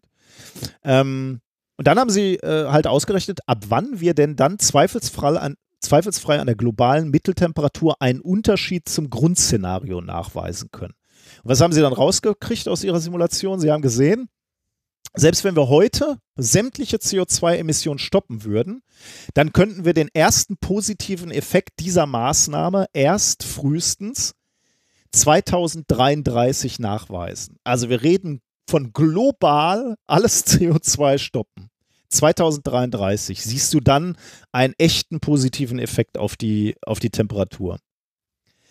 Ähm, allerdings muss man dann Das sagen, ist, also äh, 2000, lang. ja, das ist lang, ja, genau. Äh, Aber eben genau, weil wir, habe ja gerade schon gesagt, ne, diese Studie von 2014, die auch schon gezeigt hat, wenn, wenn er jetzt irgendwas hochbläst, in zehn Jahren ist erstmal die maximale ähm, Wirkung da. Ne? Das Ja. heißt, kannst du dir jetzt vorstellen, äh, wenn wir heute aufhören, haben wir aber gestern noch äh, fröhlich CO2 in die Atmosphäre geblasen. Zehn Jahre weiter ist schon 2030. Dann ist es nicht erstaunlich, dass du 2033 dann siehst, dass du was richtig gemacht hast. Ne? Aber da siehst du, Ja. wie, wie, wie extrem träge das System ist. Vielleicht sollten wir unsere Wahlperioden daran ja, anpassen. ja äh, das ist tatsächlich auch so ein bisschen die Quintessenz, auf die ich gleich äh, raus will. Übrigens, CO2 komplett stoppen heißt dann allerdings auch bis 2100 würdest du dir dann ein Grad Erwärmung sparen. Also ga, ganz hinten raus äh, ist das dann doch auch ein erheblicher Effekt. Ne? Dann keine 2,6 Grad, sondern 1,6 Grad. Ähm, wenn du, wenn wir jetzt Klimaschutz machen, so wie, wie, wie wir es in dem Pariser Klimaabschutz, äh, Klimaabkommen ähm, vorgesehen haben, das ist ja nicht so ambitioniert. Da haben wir nicht gesagt, ab 2020 kein CO2 mehr, sondern äh, da Ja. haben wir gesagt, so, ja, wir reduzieren mal so langsam. Ähm, wenn wir uns daran jetzt halten, dann sehen wir den ersten Effekt erst 2047. Ähm, bei Klima 2007, Ja. äh, wa- was für einen Effekt würden wir sehen? Ja, äh, du Also- siehst ja erstmal eine Abweichung, also eine, eine positive Abweichung äh, von, ah, vom, von, diesem, vom bisher, von diesem vom bisher von vorgesagten dem Pfad, Trend. ja genau, ja. Also einen, den okay. du wirklich äh, äh, vom, vom Messrauschen äh, unterscheiden kannst. Ja, okay. Ähm, Methan, Lachgas, haben sie auch alles gerechnet, da ist die Verzögerung noch äh, stärker und schlimmer. Also da siehst du noch später äh, etwas. Ruß ist das Einzige, wo du wohl relativ schnell etwas merkst. Ähm, du hattest gerade schon so en passant gesagt, äh, sagtest, äh, jetzt durch Covid-19 ist die Luft besser geworden. Das ist genau so was. Ne? Ruß ist natürlich, also die Luft wird reiner. Dadurch wird es jetzt nicht kälter, aber ähm, äh, die Luft wird reiner. Äh, aber Ruß ist tatsächlich auch ein Klimastoff sozusagen, der, ähm, der eine der eine Auswirkung auf, auf die Temperatur hat. Wenn wir wirklich die, den Ruß äh, reduzieren würden oder auf Null fahren würden, dann würden wir tatsächlich einen Effekt schon 2028 sehen. Also das wäre fast unmittelbar. Allerdings, naja, also bei unserer Industrie kannst du ja davon ausgehen, dass es uns nicht gelingen wird, äh, komplett auf Ruß zu verzichten. Das sind eigentlich die Daten, also es sind natürlich noch mehr Daten, die du rauslesen kannst, aber das eigentlich Spannende, ne, was, ich, was ich finde, ist, ähm, dass wir hier in einem wirklichen Dilemma stehen, ne? dass äh, sowohl, also dass erfolgreicher Klimaschutz zunächst überhaupt nicht spürbar sein wird. Ne? Ganz im Gegensatz zu Covid beispielsweise, wo du ja auch eine Verzögerung hast von ein paar Wochen, aber dann siehst du eben die Kurve innerhalb von Wochen, Monate besser, siehst du einfach stark abfallen. Das werden wir nicht, dieses, diese Hilfe bei der Argumentation werden wir beim Klimaschutz nicht haben. Da wird Mhm. einfach, äh, es wird Jahre dauern, bis da äh, irgendwas zu messen ist. Und das macht natürlich die Akzeptanz für Maßnahmen schwierig. Ähm, das ist so, äh, der, der, der Professor Drosten hat im, äh, hat im Zusammenhang mit Covid-19 mal den schönen Satz gesagt, there is no glory in prevention. Keiner wird dir auf die Schulter klopfen und sagen, äh, gut, dass wir, äh, ähm, dass wir alle Masken aufgesetzt haben. Du, du wirst immer nur die Leute hören, die sagen, was soll das alles mit den Masken? Das stört mich, Ja, ich kann so das schlecht atmen, weil du natürlich Wobei, nicht siehst, was äh, Positives passiert ist. Du müsstest halt erstmal sehen, wie scheiße es hätte werden können. Na gut, wir müssen nur über den Atlantik gucken, dann sehen wir, wie scheiße es hätte werden können. Ähm, ja, richtig. ähm, Aber zum Thema There's, There's No Glory in Prevention, äh, dank eines gemeinsamen Bekannten, äh, der äh, einen Podcast über Kohle mal gemacht hat, der Kohlenpott, Ja. äh, ist, meine, ist meine Frau gerade dabei, sich äh, ein T-Shirt zu basteln äh, mit so einer Transferfolie, auf dem draufsteht, äh, There is Glory in Prevention. Ich krieg wohl Sehr auch eins schön. vom äh, Ah, du lieben bekommst Christian. auch eins. Ja. Ja. Ah, ja, ist einfach ein geiles Motto. Ne? Das Glory Ja. in Prevention ist äh, sowohl die richtige Aussage für Covid-19 als auch für, äh, für, für den Klimawandel. warte mal. Ja, aber so, so auf allgemein betrachtet wäre es komisch, wenn ich sowas tragen würde. Äh, warum? So Vorbereitung und so ist ja eher nicht so mein. Ach so, okay. ja, ja, okay. Aber das ist ja was anderes. Das ist ja Vorsorge, ne? Mhm. Oder äh, nee, wie, wie könnte man das, wie kann man das am besten übersetzen? Vorbeugen Äh, oder Prevention, Vor- Verhinderung, ne? Oder irgendwie sowas, ja. Ja. Das ist schlimm, wenn einem die Worte dazu nicht mehr einfallen, oder? Ja. Ja. Also ich, äh, es, Ja. ist, äh, es ist eine echte Herausforderung. Also dieser Klimawandel, äh, wie, wie wir dem begegnen, argumentativ als Wissenschaftskommunikatoren, also du, ich, äh, wir alle, ähm, das wird eine ganz schöne Herausforderung, weil eben äh, die Aufmerksamkeitsspanne der medialen Öffentlichkeit ist halt viel zu kurz eigentlich für diese Skalen. Wie du auch gerade schon gesagt hast, ne? äh, äh, allein Wahlperioden. Ne? Also Ja. wenn, Ja, wenn ja. du sagst so äh, als Politiker, okay, wenn ich jetzt irgendwie das Richtige mache, aber ähm, ich verliere mein Wahlvolk, äh, es wird ja nicht, wenn du eine Straße baust, sieht das Wahlvolk äh, ein halbes Jahr später, oh, da ist noch eine Autobahn gemacht worden und ich komme schneller zur, zu meiner Arbeit. D- Das hat einen Effekt, ne? Aber wenn, wenn du irgendwas machst, was 2033 Früchte trägt, schwierig. Ja, das ist schwierig. Das erinnert mich ein bisschen an dieses äh, klassische Experiment aus der äh, Psychologie, das man mit Kindern machen kann. Mit den Ähm, Überraschungseiern, oder? Ja, genau, mit den Überraschungseiern. Ne? So hier, du hast jetzt ein Überraschungsei, aber wenn du zehn Minuten wartest, kriegst du zwei. ne? So. Ja, ja, stimmt, ja. Ja, ähm, Nun da ja. weiß ich jetzt nicht, inwiefern das ein, äh, ein, ein weiterer Pfeil in unserem Argumentationsköcher für äh, Klimaleugner ist. Ähm, aber vielleicht, ähm, also klar, wenn die zum einen sagen, ja, wir machen doch jetzt schon so viel, aber man merkt noch nichts, also kann das auch nicht an uns liegen, dann hat man natürlich dieses Paper auch noch im, im Köcher. Ähm, oder wenn man mal wieder argumentieren muss, äh, dass leider dieses Klimasystem, also zum Glück, aber auch leider sehr träge ist. Also zum Glück. Also wie, wie, wie lange braucht das? Es braucht also die, damit die Maßnahmen Wirkung zeigen, ne? Mhm. Brauchen die, äh, also wäre es jetzt 2033. Aber- Wann wurden die beschlossen? Ja, ja, also, ähm, also die, in die, hier in diesem Beispiel haben sie jetzt gerechnet, wenn wir heute CO2 komplett einstellen, ne, ah, dann okay. äh, wie, wie, wie war das mit den, äh, wenn man vom Pariser Abkommen die Sachen einhält? Wann sieht man das? Ähm, das war 2047. 47. Und von wann ist das? Abkommen?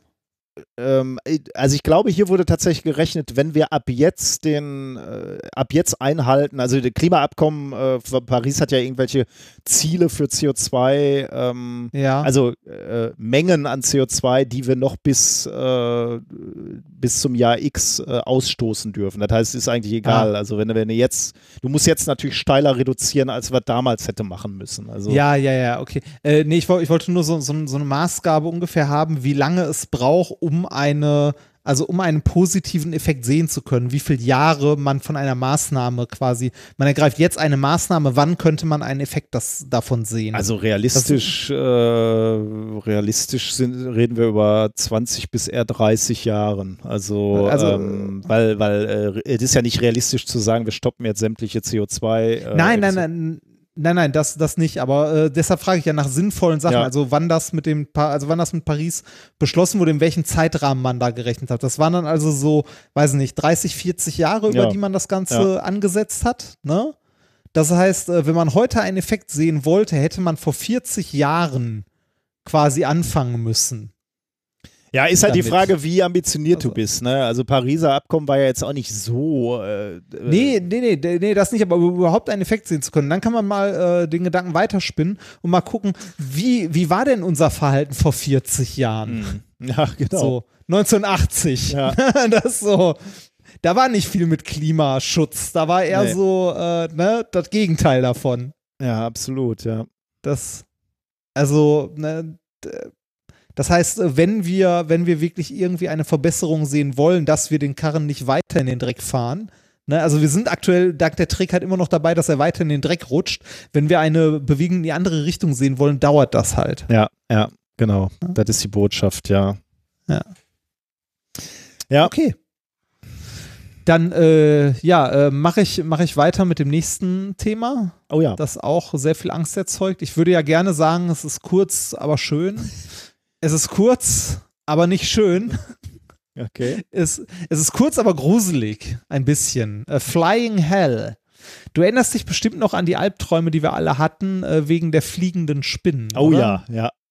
Ja. Auch so ein Die Thema, was mehrere- du mal vorgestellt hast. Ja, genau, die, die so mehrere, ich weiß gar nicht mehr, ob ich das vorgestellt habe oder du. Ja, weiß ich auch nicht mehr, aber. diese so mehrere Kilometer zurücklegen äh, konnten, weil die, wir haben das ja sogar zweimal vorgestellt, weil es da neue, neue Erkenntnisse gab, wie das genau funktioniert. Also so äh, Spinnen, die irgendwie Netze weben und sich dann vom Wind davontragen lassen. Ne? Also äh, flieg, also fliegende Tiere, also Tiere, bei denen man es nicht erwartet und wo man es auch gar nicht so geil findet, dass sie durch die Gegend fliegen. Mhm. Ne? Ja. Ähm, falls du dich an die Spinnen gewöhnt hast, habe ich schlechte Nachrichten für dich. es gibt auch fliegende, äh, andere fliegende Tiere. Oder la, lass mich so sagen. Du musst dir um die fliegenden Spinnen keine Sorgen mehr machen. Die werden von den Schlangen gefressen. Die auch fliegen können. ja, genau. Oh. Fliegende Schlangen. Ähm, äh, um das ein bisschen abzumildern, es sind natürlich nicht wirklich, also doch ein bisschen schon, es sind keine richtig fliegenden Schlangen, um die es jetzt geht. Es sind eher, also fliegen ist ein bisschen übertrieben, es sind eher gleitende Schlangen. Okay. Es gibt, ähm, es gibt nämlich äh, eine Schlangenart oder verschiedene Schlangenarten, äh, die sogenannte, also was hier untersucht wurde in dem Paper, waren äh, die Schmuckbaumnattern, genau genommen die Art Cyrsopelea paradisi. Ähm, leben in Südostasien. Äh, hast du, also du hast im realen Leben außerhalb eines Zoos bestimmt mal eine Schlange gesehen, oder? So viel wie du in Asien und so unterwegs warst auch. Äh, ja, in Asien weiß ich gar nicht, ob ich schon mal eine Schlange gesehen habe. Ähm, Also jetzt was anderes als eine Blindschleiche, ne? Also nicht so ein, so ein komisches Ding, was man hier im Wald trifft, sondern so eine richtige Schlange. ich glaube, ich erinnere mich gar nicht mehr, ob ich schon mal im, in, äh, unter realen Bedingungen, weiß ich gar nicht. Äh, ich habe in Thailand tatsächlich eine Schlange gesehen, die auch gar nicht mal so klein war. Die war schon so, boah, ich würde mal sagen, so von der, von der Dicke her so fünf Mark Stück im Durchmesser. Ah, Okay. Und jetzt, jetzt weiß niemand mehr, wie dick und wie groß ein 5-Mark-Stück war. Größer, größer als ein also zwei Euro. 2-Euro-Stück. Ja, größer als ein 2-Euro-Stück, so im Durchmesser. Die war grün, ich weiß bis heute nicht, was das war, vielleicht war sie sogar giftig und hing äh, in Thailand in einem Baum und fiel quasi so äh, einen halben Meter von mir entfernt auf den Boden. Hm. Ich habe mich tierisch erschrocken. ja, glaube ich, ja. Ja. Ähm, äh, auf jeden Fall, äh, es gibt Schlangenarten, also Schlangen leben äh, nicht nur am Boden, sondern auch gerne mal in Bäumen. Die Viecher können nämlich erstaunlich gut klettern. Mhm. Und ähm, jetzt diese besondere Schlangenart, diese Schmuckbaumnattern, die können nicht nur, äh, nicht nur gut klettern, sondern die lassen sich auch von Bäumen fallen, beziehungsweise die fallen nicht nur, die springen. Also die spannen ihren Körper an wie so eine Feder und katapultieren sich von den Bäumen weg. Und das, ja, und das, das machen sie aus zwei Gründen. Zum einen, um äh, zum Beispiel Fressfeinden oder auch anderen Gefahren zu entkommen, also zum Abhauen, ne? also einfach runterspringen vom Baum aber auch sehr gezielt und bewusst, um zum Beispiel Bäum, äh, Beute zu jagen. Auf einem anderen Baum. Ist schön, ne? Ähm, und äh, das machen diese Schlangen sehr, sehr gut und haben da sogar ein, äh, eine kleine anatomische Besonderheit. Die können nämlich, wenn sie vom Baum weggesprungen sind, ähm, flachen die ihren Körper ab. Also der, der, äh, Ah. die Schlange ist ja so rund, ne? Und wenn die in der Luft sind, also wenn die gesprungen sind und fallen, flachen die ihren Körper ab, um so den Windwiderstand zu erhöhen. Um so ein bisschen zu, ja, besser zu, Zu gleiten, gleiten, wenn du so willst. Genau. Ja. Und auf diese Weise können die erstaunlicherweise aus einer Höhe von acht Metern bis zu vier Meter weit gleiten. Mhm. Das ist schon ein bisschen gruselig, oder? Äh, ja. was, wie, was hast du gesagt? Aus welcher Höhe und dann wie Aus weit? acht Metern können die bis zu vier Meter weit gleiten. Mhm, okay. Also das ist mehr, als man so erwarten würde, wenn die so da runterspringt. Ne? Äh, das hat man schon untersucht und wusste man auch schon, dass die Tiere das können, ne? also dass sie sich so abflachen und so weiter. Was man aber noch nicht untersucht hatte und was auf den ersten Blick ein bisschen skurril erscheint oder man wusste nicht genau warum, ist, dass die Schlange, während sie in der Luft ist, ne? also von einem Baum zum anderen springt, ähm, beziehungsweise gleitet, äh, sie schlängelnde Bewegungen macht, wie auf dem Boden. Hm. Auf dem Boden bewegt sich eine Schlange ja auch mit so schlängelnden Bewegungen Mhm. vor. Und das macht die Schlange auch, während sie in der Luft ist, wenn sie von einem Baum zum anderen gleitet. Die Frage, die sich die Forscher jetzt gestellt haben, ist, macht die Schlange das bewusst, also mit Absicht? Äh, hat das irgendeinen Vorteil oder Sinn? Oder ist das nur ein Fortbewegungsreflex? Ah, von der Schlange, dass sie so oder so macht. Ja? Und äh, genau das haben sich die Forscher jetzt, äh, Jetzt in dem Paper, das ich vorstellen möchte, ein bisschen genauer anguckt. Ja, du bei, fragst dich? bei, solchen, äh, bei solchen Studien ist immer meine Frage, wie muss das Experiment aussehen, damit ich das herausfinden kann? Ob ja, das, dann- das werde ich, ja, das dachte Ja. ich mir, ja. das, äh, das, äh, also das sind, also äh, eigentlich ein ganz cooles Experiment, das die gemacht haben. Äh, der Titel des Papers spoilert ein bisschen, ähm, ob die, also ne, ob die Schlange das, äh, also ob das sinnvoll ist oder nicht. Ne? Und äh, ich lese den Titel mal vor und dann siehst du, warum es spoilert. Äh, Undulation enables gliding in flying snakes. Also, also ne, dieses Schlängeln, äh, ne, Mhm.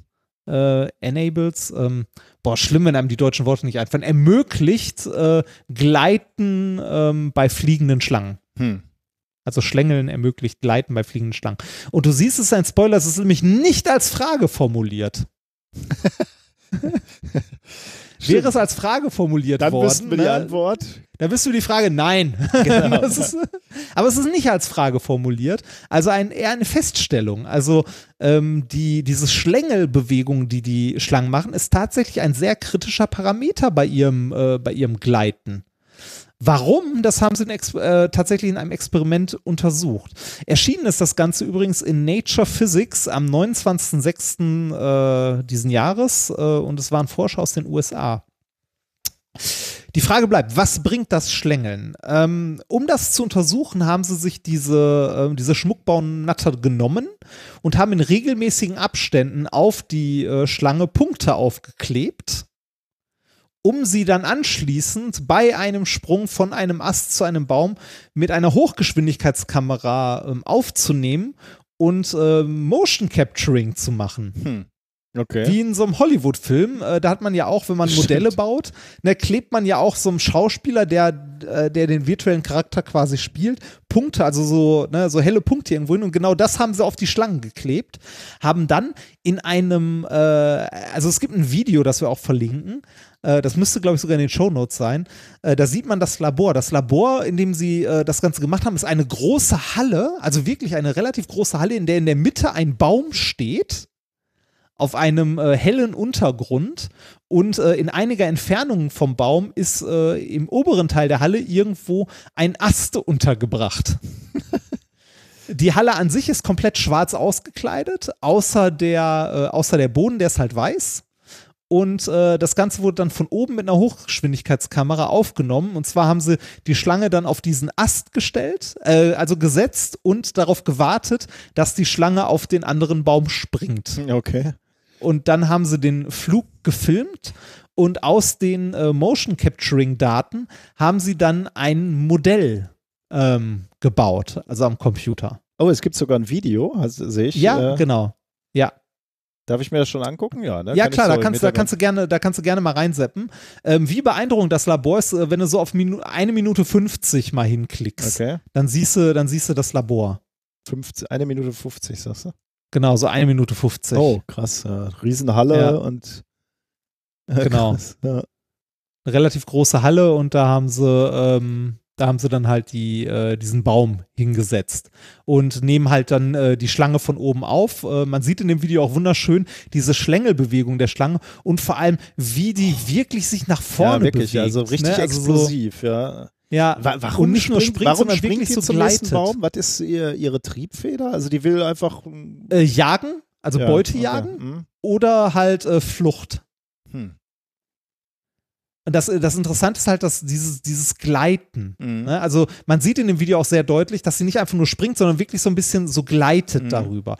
Und das macht die halt durch den abgeflachten Körper und diese Schlängelbewegung. Und durch das Motion Capturing haben sie jetzt verschiedene Sachen rausgefunden. Und zwar zwei Stück, wenn die, also zwei Sachen. Erstens, wenn die Schlange in der Luft ist, äh, und diese Schlängelbewegung macht, hat diese Schlängelbewegung auch eine Horizont, äh, nicht nur eine horizontale, sondern auch eine vertikale Komponente. Das heißt, die schlängelt nicht nur nach rechts und links, sondern die schlängelt auch nach oben und unten ein Mhm. bisschen. Mhm. Und das ist etwas, was sie nicht macht, wenn sie am Boden ist.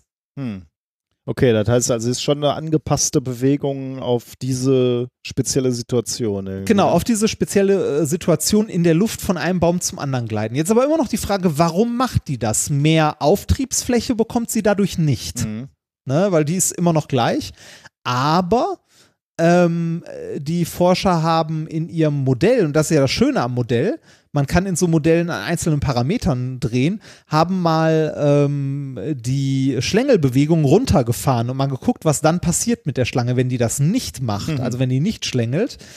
Ähm, dann ist der Flug, also die Flugbahn nicht mehr stabil. Wenn man sich so die Schlängelbewegung anguckt, ähm, bleibt der Kopf der Schlange die ganze Zeit gerade. Und die Mhm. bleibt, also die bleibt aufrecht und dreht sich nicht, die kippt Ah. nicht. Ah, Ne? okay. Also die, die, die macht kein Tilt nach rechts, links oder oben und unten. Wenn sie aber die, wenn man die Schlängelbewegung weglässt, ähm, dann äh, dreht sich die Schlange unkontrolliert um die drei beliebigen Achsen. okay. Ja. Also es ist, es ist eine Flugstabilisierung. Dieses Schlängeln sorgt dafür, dass man halt, äh, also dass die, ähm, äh, dass die Schlange einen gewissen Impuls hat, ähm, der dafür sorgt, dass sie sich nicht dreht. hm. Das ist ähnlich wie man einen äh, Football, den man wirft, Auch den an- dreht man ja an, damit er einen Drehimpuls bekommt und halt eine gerade Flugbahn hat. So ähnlich ist das bei der Schlange, die macht halt ähm, diese, diese schlängelnden Bewegungen nach rechts und links und ein bisschen nach oben und unten und hat dadurch auch äh, halt äh, einen, einen Impuls, der sie gerade hält. Mhm.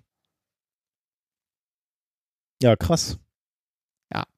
Also die Schlängelbewegung, äh, vor allem auch so, wie sie durchgeführt wird, rechts, links, oben, unten, ergibt äh, durchaus Sinn. Äh, und zwar für eine stabile Flugbahn. Sie kommt damit nicht weiter, aber sie kann damit kontrollierter gleiten. In diesem Video, die letzte Minute, das ist ja gruselig, ne? Da springt so eine Schlange von einem ganz hohen Baum irgendwie ab und die Kamera verfolgt die. Äh, und die ist irgendwie sekundenlang, also diese Zeitlupe, aber sekundenlang in der Luft und fliegt auch also wirklich weit irgendwie. Also, Ja. oh, das ist, also ja irgendwie. willkommen in den Albträumen. Genau, also man will nicht in einer Welt äh, leben, wo irgendwie um, um deinen Kopf so Schlangen. Boah, ist echt krass, wie Ja. weit die fliegt. Also die, Ja. er ist schon gefühlt so eine Bewegung so 45 Grad nach unten, also auch ein wirklich, äh, die fällt auch tief, aber ja. krass, ja. Die, an einer Stelle äh, in dem Video, wenn er das bei, ich glaube so bei, bei 2 Minuten 40, glaube bei 2 Minuten 40 oder so rum, 2 Minuten 40, 2 Minuten 50, vergleichen die das mit so einem Flughund. ja, ja, ja habe ich gesehen. oder so- ja. so- Mhm. Ja. Oder so ein, oder Flughörnchen, keine Ahnung, was das ist. Mhm. Also das, das gleitet ja auch und da ist das, äh, also man sieht eine gewisse Parallele. Ja. Aber es, ist- es ist interessant, dass man mit, äh, also mit so, so Kameras und so ähm, jetzt hera also herausfinden konnte, warum diese Schlängelbewegung da ist und dass die auch äh, einen, einen Zweck hat. Mhm. Und äh, jetzt können wir fragen, okay, warum will man sowas, wofür ist das gut? Ne? Äh, mögliche Anwendung wäre hier Robotik. Wenn man so, so schlangenförmige äh, Roboter baut, die sich halt äh, in sehr vielen Umgebungen gut bewegen können, dass man äh, auch da, wenn die mal irgendwie einen Sprung machen müssen, halt jetzt die Erkenntnis hat, dass so Schlängelbewegungen auch im Fall eine gute, Mhm.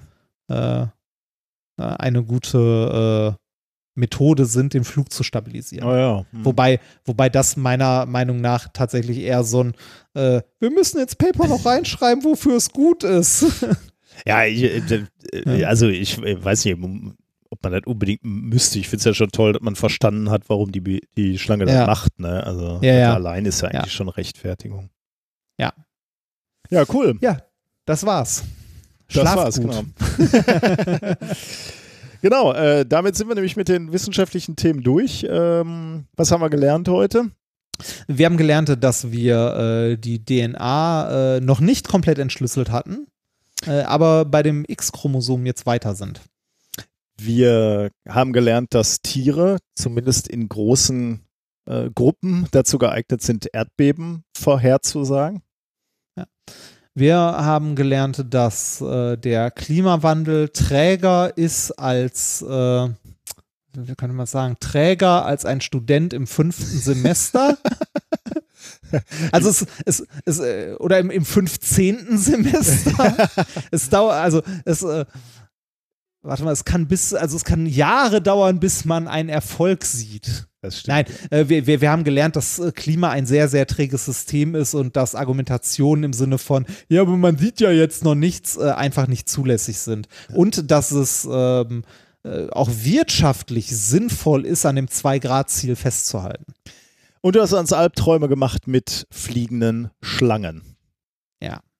Damit sind wir eigentlich durch, aber ich hab, bin heute tatsächlich, eigentlich hatte ich keinen Schwurbel der Woche, weil ich einfach keine Zeit hatte, aber ich bin dann bei Twitter äh, noch darauf aufmerksam gemacht worden. Vielen Dank, das habe ich mir dann heute Morgen noch angeguckt. Ähm, das ist wirklich ganz spannend. Geh mal auf die Webseite, Drink Oxygen heißt die Seite. Ähm, da wird Wasser verkauft. Ne? Wasser ist ja eh immer schon für uns ein beliebtes Thema, aber Ja. es ist ok äh, Sauerstoffwasser. Wa Das ist Sauerstoff so wie, o, o, wie O2, hier, ja. da gibt es Active O2. Ja, ja. Ne? Äh, so. das, ist, das ist die äh, äh, Variante für arme Leute, weil da ist ja nur Ah. normaler Sauerstoff drin. Hier in diesem Wasser ist O4 drin. Also nicht O2, sondern O4. Da habe ich mal nachgeguckt. was- ne? äh, O4, äh, warte, war auch ganz interessant. Äh, da muss ich nochmal eben kurz raussuchen. Äh, O4-Moleküle gibt es tatsächlich ähm, allotrope Form von Sauerstoff, ne? Wikipedia-Seite. O4. ja. Schon seit 1911 gab es erste Hinweise auf die Existenz von O4, das auch als Oxozon bezeichnet wurde und womöglich bei der Ozonherstellung nach Karl Dietrich Haries entstand. Die ma- damals beobachtete Addition von vier Sauerstoffatomen an einzelnen Doppelbindungen organischer Verbindungen legte das vorübergehende Vorhandensein von O4 nahe. Äh, auch wurde Tetrasauerstoff, äh, bla bla. Ähm, Tatsächlich wurden O2-Aggregate schon in flüssigem Sauerstoff nachgewiesen, doch diese als O2,2 aufzufassen, welche aus zwei O2-Molekülen bestehen und mit einer Dissoziationsenergie von äh, 0,54 Kilojoule pro Mol sehr instabil sind. Also, äh, wie es auch die Erfahrung sagt, ne? Ähm, hier stand auch noch irgendwas, achso, bei, bei hohen Drücken, 10 Gigapascal und so, also Doch äh, geil, ja. Ex extreme Bedingungen. Ne? Ja. Dann, ähm, wie die Erfahrung es auch schon sagt, man begegnet selten O4. Äh, das heißt, eigentlich kann das alles gar nicht so stabil sein. Ne? Aber die haben das hier in ihrem Wasser drin. Ja, die, die, die, schreiben, die schreiben hier an einer Stelle auch Water with an O4 edge. Two O2 molecules fused together to create our priority, nee, was, äh, proprietary O4 molecule. Extra o äh, uh, oxygen that stays stable in water until you drink it. Das ist schon interessant. Ne? Also ist auch nicht so ganz, äh, du, du kaufst so ganz kleine Fläschchen, die sind so groß wie deine Handfläche vielleicht. Also da ist, ähm, da ist nicht viel drin und da kosten 30 Stück von diesen kleinen Fläschchen kosten 75 Dollar, nur damit du schon mal so weißt. Knickampullen. So Knickampullen, genau. Also, das gibt es wohl auch in größeren Flaschen, aber ähm, äh, vor allem kaufst du diese kleinen Flaschen. Und jetzt geh doch mal oben auf The Science. Wir wollen ja wissen, äh, ah, wie das funktioniert. I do Ähm, the science. Und äh, man könnte sich ja fragen, ne, jetzt haben wir gerade gesehen, O4 ist ja gar nicht so leicht darzustellen, beziehungsweise äh, herzustellen und, und zu konservieren. Sie schreiben, Oxygen contains O4, two O2 molecules fused together using a proprietary 120-step manufacturing process. Also 120 Prozessschritte sind nötig, damit du das Zeug stabil ins Wasser kriegst und damit dann auch drin bleibt und äh, damit äh, es dann äh, von deinem Körper aufgenommen wird. 120 Schritte. Wird natürlich nicht näher ausgeführt. Krass, oder? Ja, ja, Wahnsinn. Und dann bin ich noch erstaunt gewesen, als ich auf Why Oxygen oben geklickt habe. Da steht auch noch, äh, that O2, nee, O4 supermolecule is bioavailable, which means it enters your bloodstream upon consumption. Ja, da guckst du, ne? Ja.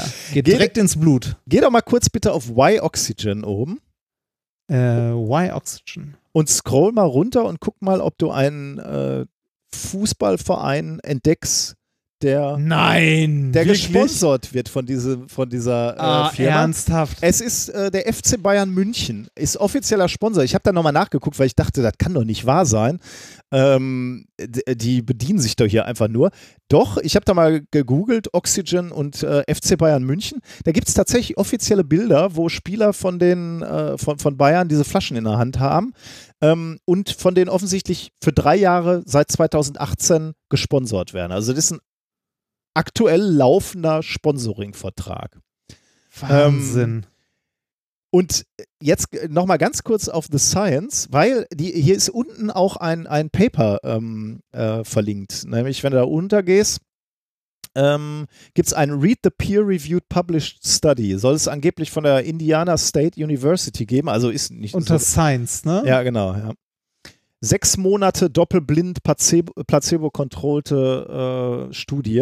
Wenn du da drauf gehst, kannst du das Paper angucken. Das ist ganz, äh, Ich finde es gerade nicht. also einfach auf Wo- der wo- The Science ganz, achso, nee, ist gar nicht ganz runter, sorry. Ähm, äh, so etwa halb äh, ist so eine große Überschrift, The Proven Ah, da, Science da, da. Behind- Read the Peer-Reviewed Genau, ja. Published Study. Ja. Von, ist es von Dr. Neil Fleming? Ja, natürlich, ja. Und das ist auch interessant. Also ich habe heute äh, nicht so ganz viel Zeit reinstecken können äh, in, äh, also ich habe das Paper nicht ganz gelesen, aber schon, schon relativ viel. Ähm, was die gemacht haben, ist folgendes. Die haben äh, Athleten, also wirklich gut trainierte Leute, haben die äh, ein Programm ablaufen lassen, nämlich erst äh, so, eine, so eine Ruhephase, in der auch schon getrunken wurde und wo die Messung gemacht haben vom Laktat in den Muskeln oder im Blut. Okay. Ähm, dann so eine Aufwärmphase, fünf Minuten, dann eine 20 Minuten Belastungsprobe etwa, also sie sind 5000 Meter gelaufen und danach ähm, eine Erholungsphase von 30 Minuten. Und während der ganzen Zeit haben sie Laktat im Blut gemessen. Und ähm, du merkst, äh, du merkst keinen Unterschied, also we weder in der Belastung ähm, oder während, während der Übung.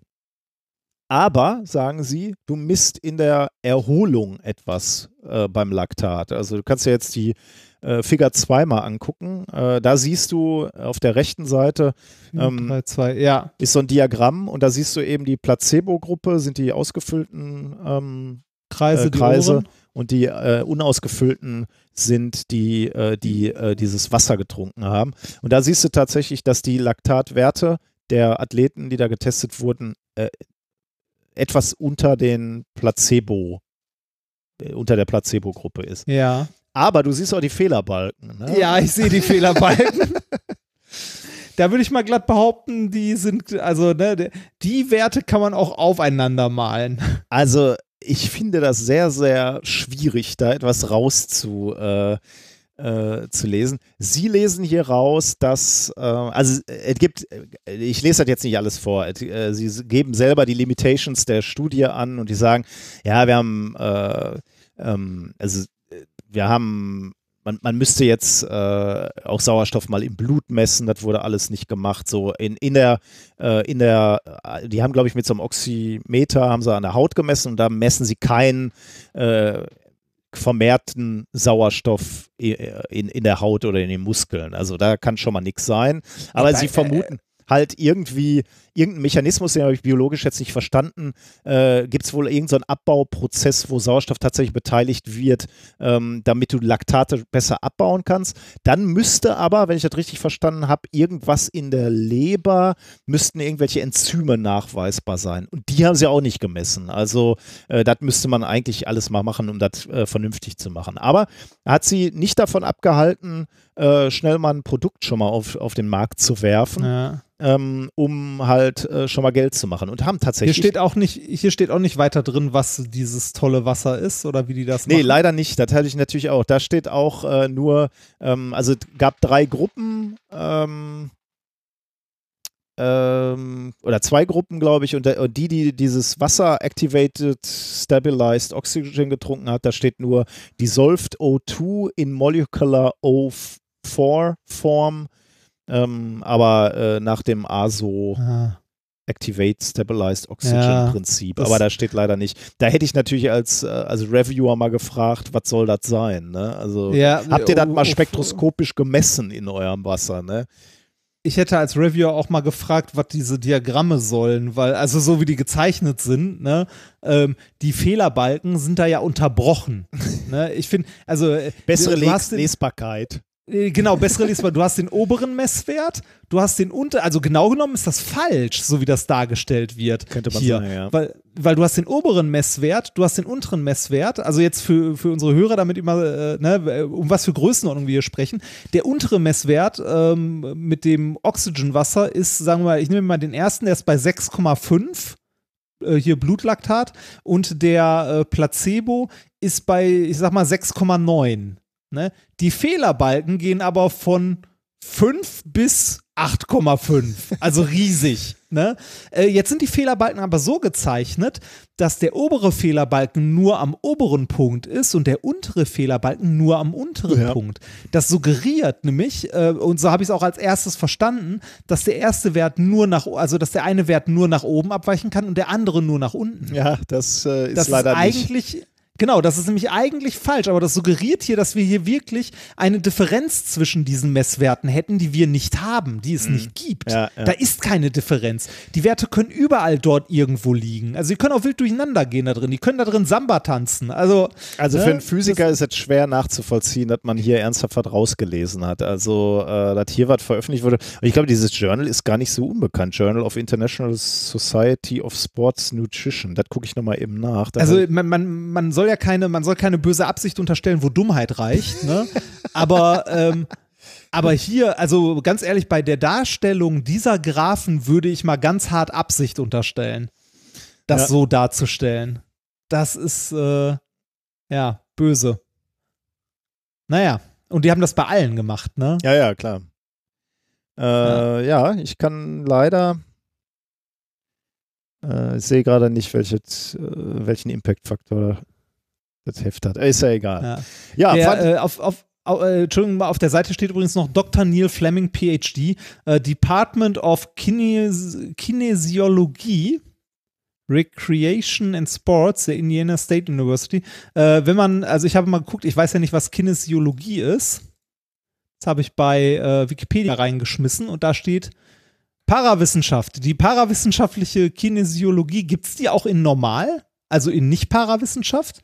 ist ein alternativmedizinisches und pseudowissenschaftliches Diagnose- und Behandlungskonzept aus dem Bereich der Körpertherapie und der Chiropraktik. hm, okay, keine Ahnung. Vielleicht müsste man nochmal gucken, ob, ob der Begriff im Englischen eine andere Bedeutung hat oder so. Ja, das stimmt. Das stimmt. Das, okay, äh, das kriegen wir jetzt nicht naja, mehr. egal. Ja. Ja, aber da Aber mit dem FC Ding. Bayern München war ich dann doch etwas erstaunt, äh, dass die Wasser, Ja. äh, also das will ja spektroskopisch gerne mal durchmessen, wie viel O4-Moleküle ich da drin finde, aber Ich habe so eine Vermutung. ich auch, ja. Das, das Wichtige sind ja auch nicht die O4-Moleküle, sondern die Informationen, die diese Ja, wahrscheinlich, O4-Moleküle ja. mitgebracht haben. Das stimmt, im Zweifelsfall wäre es das, ja. ja. Gut, Dann sind wir damit auch durch. Dann haben wir äh, noch ein bisschen Hausmeisterei, glaube ich.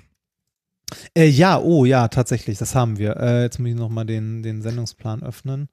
Das Ähm, erste wir ist- haben- ja. Das erste ist ein erfreulicher. Wir haben äh, einen Termin für einen äh, neuen Livestream. Der letzte ist ja auch, äh, den haben wir ja, also da haben wir ja auch nochmal gesagt, da machen wir lieber Pause. Der nächste wäre am 27. Das heißt nächste Woche Montag um, 21 Uhr wieder, ne? Schön spät. ja, ja, machen wir wieder 21 Uhr. Ja. Auf, äh, ja, wir versuchen mal weiterhin YouTube und Twitch, auch wenn ich äh, nicht begeistert davon bin, zwei Plattformen zu bespielen. Aber, ne, müsst ihr gucken, wo ihr den Chat mitlesen wollt. Genau. Ich mag ja Twitch mehr. Aber egal. Ähm, was haben wir noch? Ach genau, ja, und wir haben noch was Unerfreuliches. Äh, auch äh, auch an, äh, an unseren Plänen geht äh, diese ganze Covid-Pandemie äh, nicht äh, spurlos vorbei. Und so langsam rücken ja die Termine für die zweite Min-Korrektur, also für, für Min-Korrekt 2.0 näher. Der erste Termin wäre ja, ich glaube, im Oktober in Stuttgart.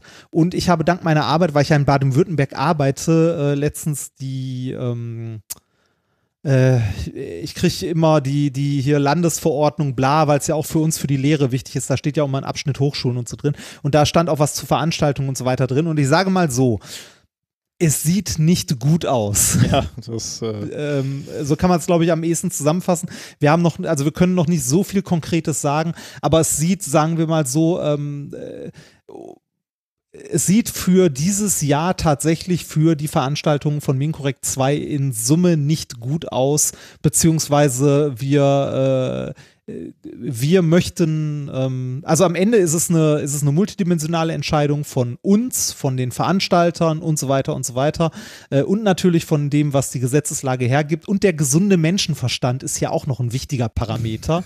und ähm, äh, wir würden es nicht verantworten wollen ähm, und halten es auch für unverantwortlich, große Menschenansammlungen äh, irgendwo zusammenzurufen, wenn die Lage äh, sich nicht deutlich entspannt. genau. Und äh, in der aktuellen Situation sieht es, wie ich gerade schon mehrfach sagte, für dieses Jahr auf jeden Fall nicht gut aus. Das heißt, es äh, gibt eine gewisse Wahrscheinlichkeit, dass die Tour dieses Jahr nicht starten wird, sondern sich aufs nächste verschiebt.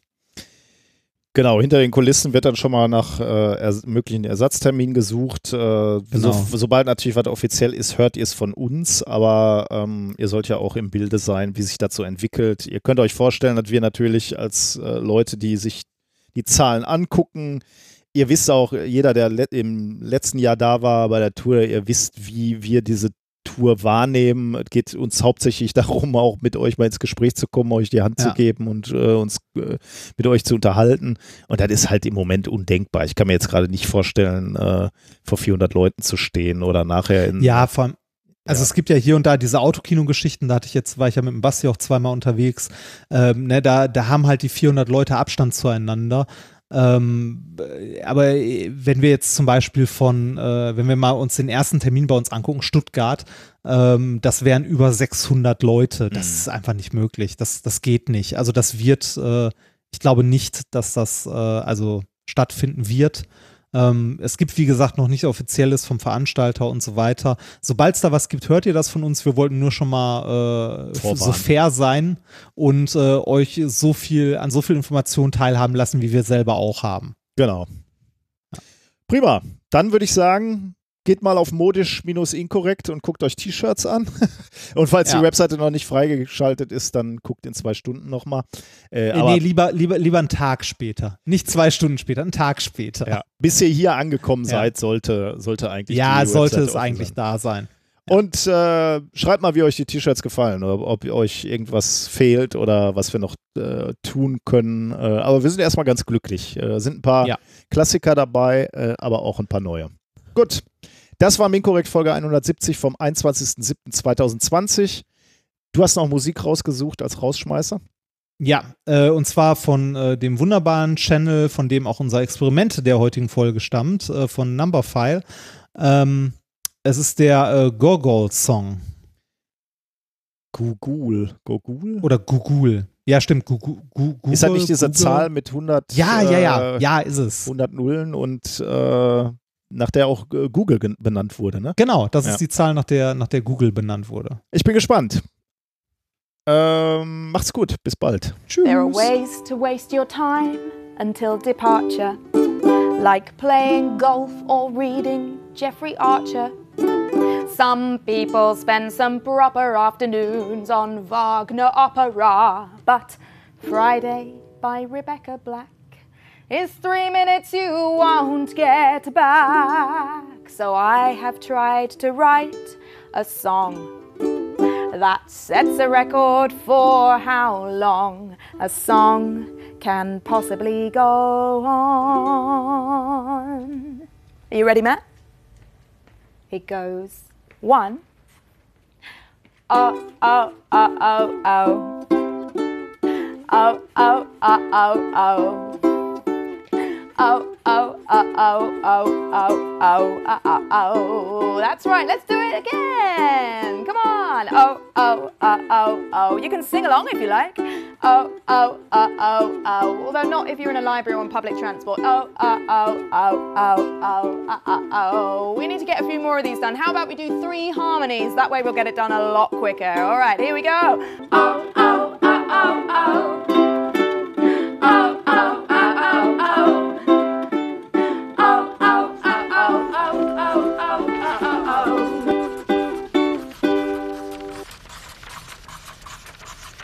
Nearly, hang on.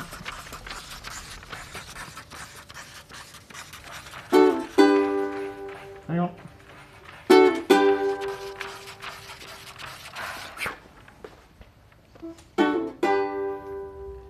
Well, bang the drum and play the victory bugle. What you did just there is sing a Google. One with a hundred big fat zeros, buy yourself a drink, you hero. Well, why complete this pointless task? Well, now you're ready for the advanced class. The next idea is more complex. It's the ultimate time waster's test. We'll try to sing a Google play.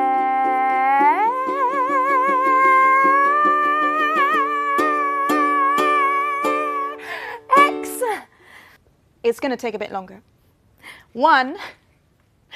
Oh, oh, oh, oh, oh. Come on, everyone. Oh, oh, oh, oh, oh. You, why are you not doing it, Matt? Oh, oh, oh, oh. We're not oh, gonna make oh, it. Oh, There's- oh, oh, oh. Matt, I thought you liked math. yeah, Seriously, why, why carry on? Oh, No, oh. because because we managed just eventually to get hundred zeros, but a Google of there's no way we're going to get a Google of zeros on this board. In fact, if every single subscriber to Numberphile, if they were all singing along, which believe me, they're not, uh, but if the approximately half a million subscribers, so that's five times 10 to the 5, if they all joined in and they did 100 each times 10 to the 2, then that's only going to be 5 times 10 to the 7. We will have hit 5, 1, 2, 3, 4, 5, 6, 7. That's half a million people. That is rubbish. It's accurate. All right, let's uh, try a few other things. All right, let's say that we're singing about 1.5 O's per second. I think we can recruit everyone alive on Earth right now, okay? All of you number files, get hold of everyone alive on Earth. It's about 7 billion people, right? Okay, and how about we have been singing since the dawn of time? How about we do that?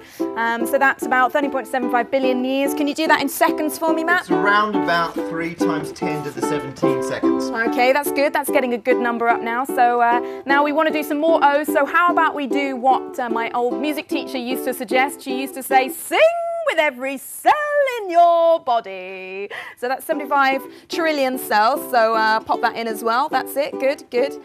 All right, now that should be getting somewhere near a Googleplex. That's what we're aiming for. That's what we're going to be near. Okay, if we had every single human singing with every single cell, that's 3 times 10 to the 41, which means you're up to around about 1, 2, 10, 20, 30, 41. There. That is not bad. Seriously, that's like half. I mean, we are halfway there. Look, if we carry on, No, no, we just no, we just need to do we're not- double. No, no, sh- sh- look, do Brady, do the ding, ding, ding, ding. Exactly, right? We're not halfway there. You don't You don't compare the size of numbers by lining up the digits. All right? It's not a fucking Sudoku, right? You, what's that ding? Uh, what you do, right, is you compare the actual relative sizes, right? So just to put this into perspective, if we had every single human singing with every single cell of their body, and let's say a Google of zeros, which is what we have to sing, let's say that was the size of the entire known universe. And I'm using the volume of the known universe, not the mass. Physicists haven't got a clue what the mass is. But if the universe was a Google of zeros, every single human then sung with every single cell since the dawn of time, we will have sung the proportional volume of that. And it's pretty small. Volume wise, it's incredibly thin. Is that it. That's it. That's every single human, every single cell, dawn of time. And everything else in existence is the entire Google. Well, that is disappointing. It's accurate. Well, what I've learnt today is that I can sing a Google, sing a Google, but not a Googleplex.